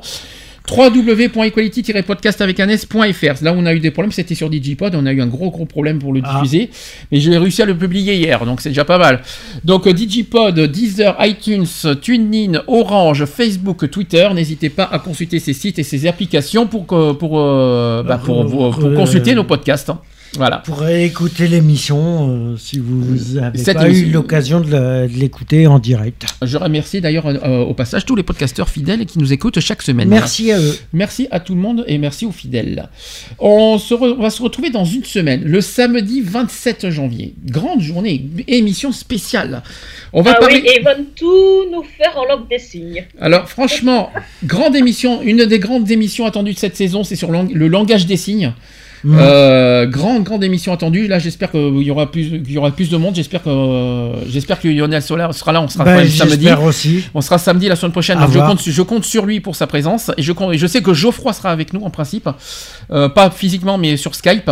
Donc euh, on verra ça la semaine prochaine. Mais j'espère euh, qu'il y aura du monde parce que le langage des signes est quand même quelque chose de très important Mhm, euh, mhm. que je souhaite aborder avec Et l'association. d'ailleurs, ça sera la première fois qu'on le. Ça sera fera. c'est une première, c'est la première, de- la première fois qu'on va en parler, effectivement, je confirme. Ça vous va? Ça me va. Très bien. Bon, ben, en tout cas, je vous souhaite un bon week-end. Je vous remercie à Bon tous. week-end. Merci à tout le monde. hein. On, vous, on vous fait plein, plein de bisous. Et on vous dit à la semaine prochaine. N'oubliez pas, demain, il y a permanence entre 10h et midi. N'oubliez pas aussi, vous pouvez nous contacter euh, là, en semaine sur notre téléphone entre 14h et 18h sur notre portable 06 27 39 28 71. Et vous pouvez aussi nous joindre par mail asso.equality.gmail.com. Ça c'est dit, ça c'est fait. Je vous souhaite un bon week-end. Je vous dis à la semaine prochaine. Bisous. Bisous. Retrouvez nos vidéos et nos podcasts sur www.equality-podcast.fr.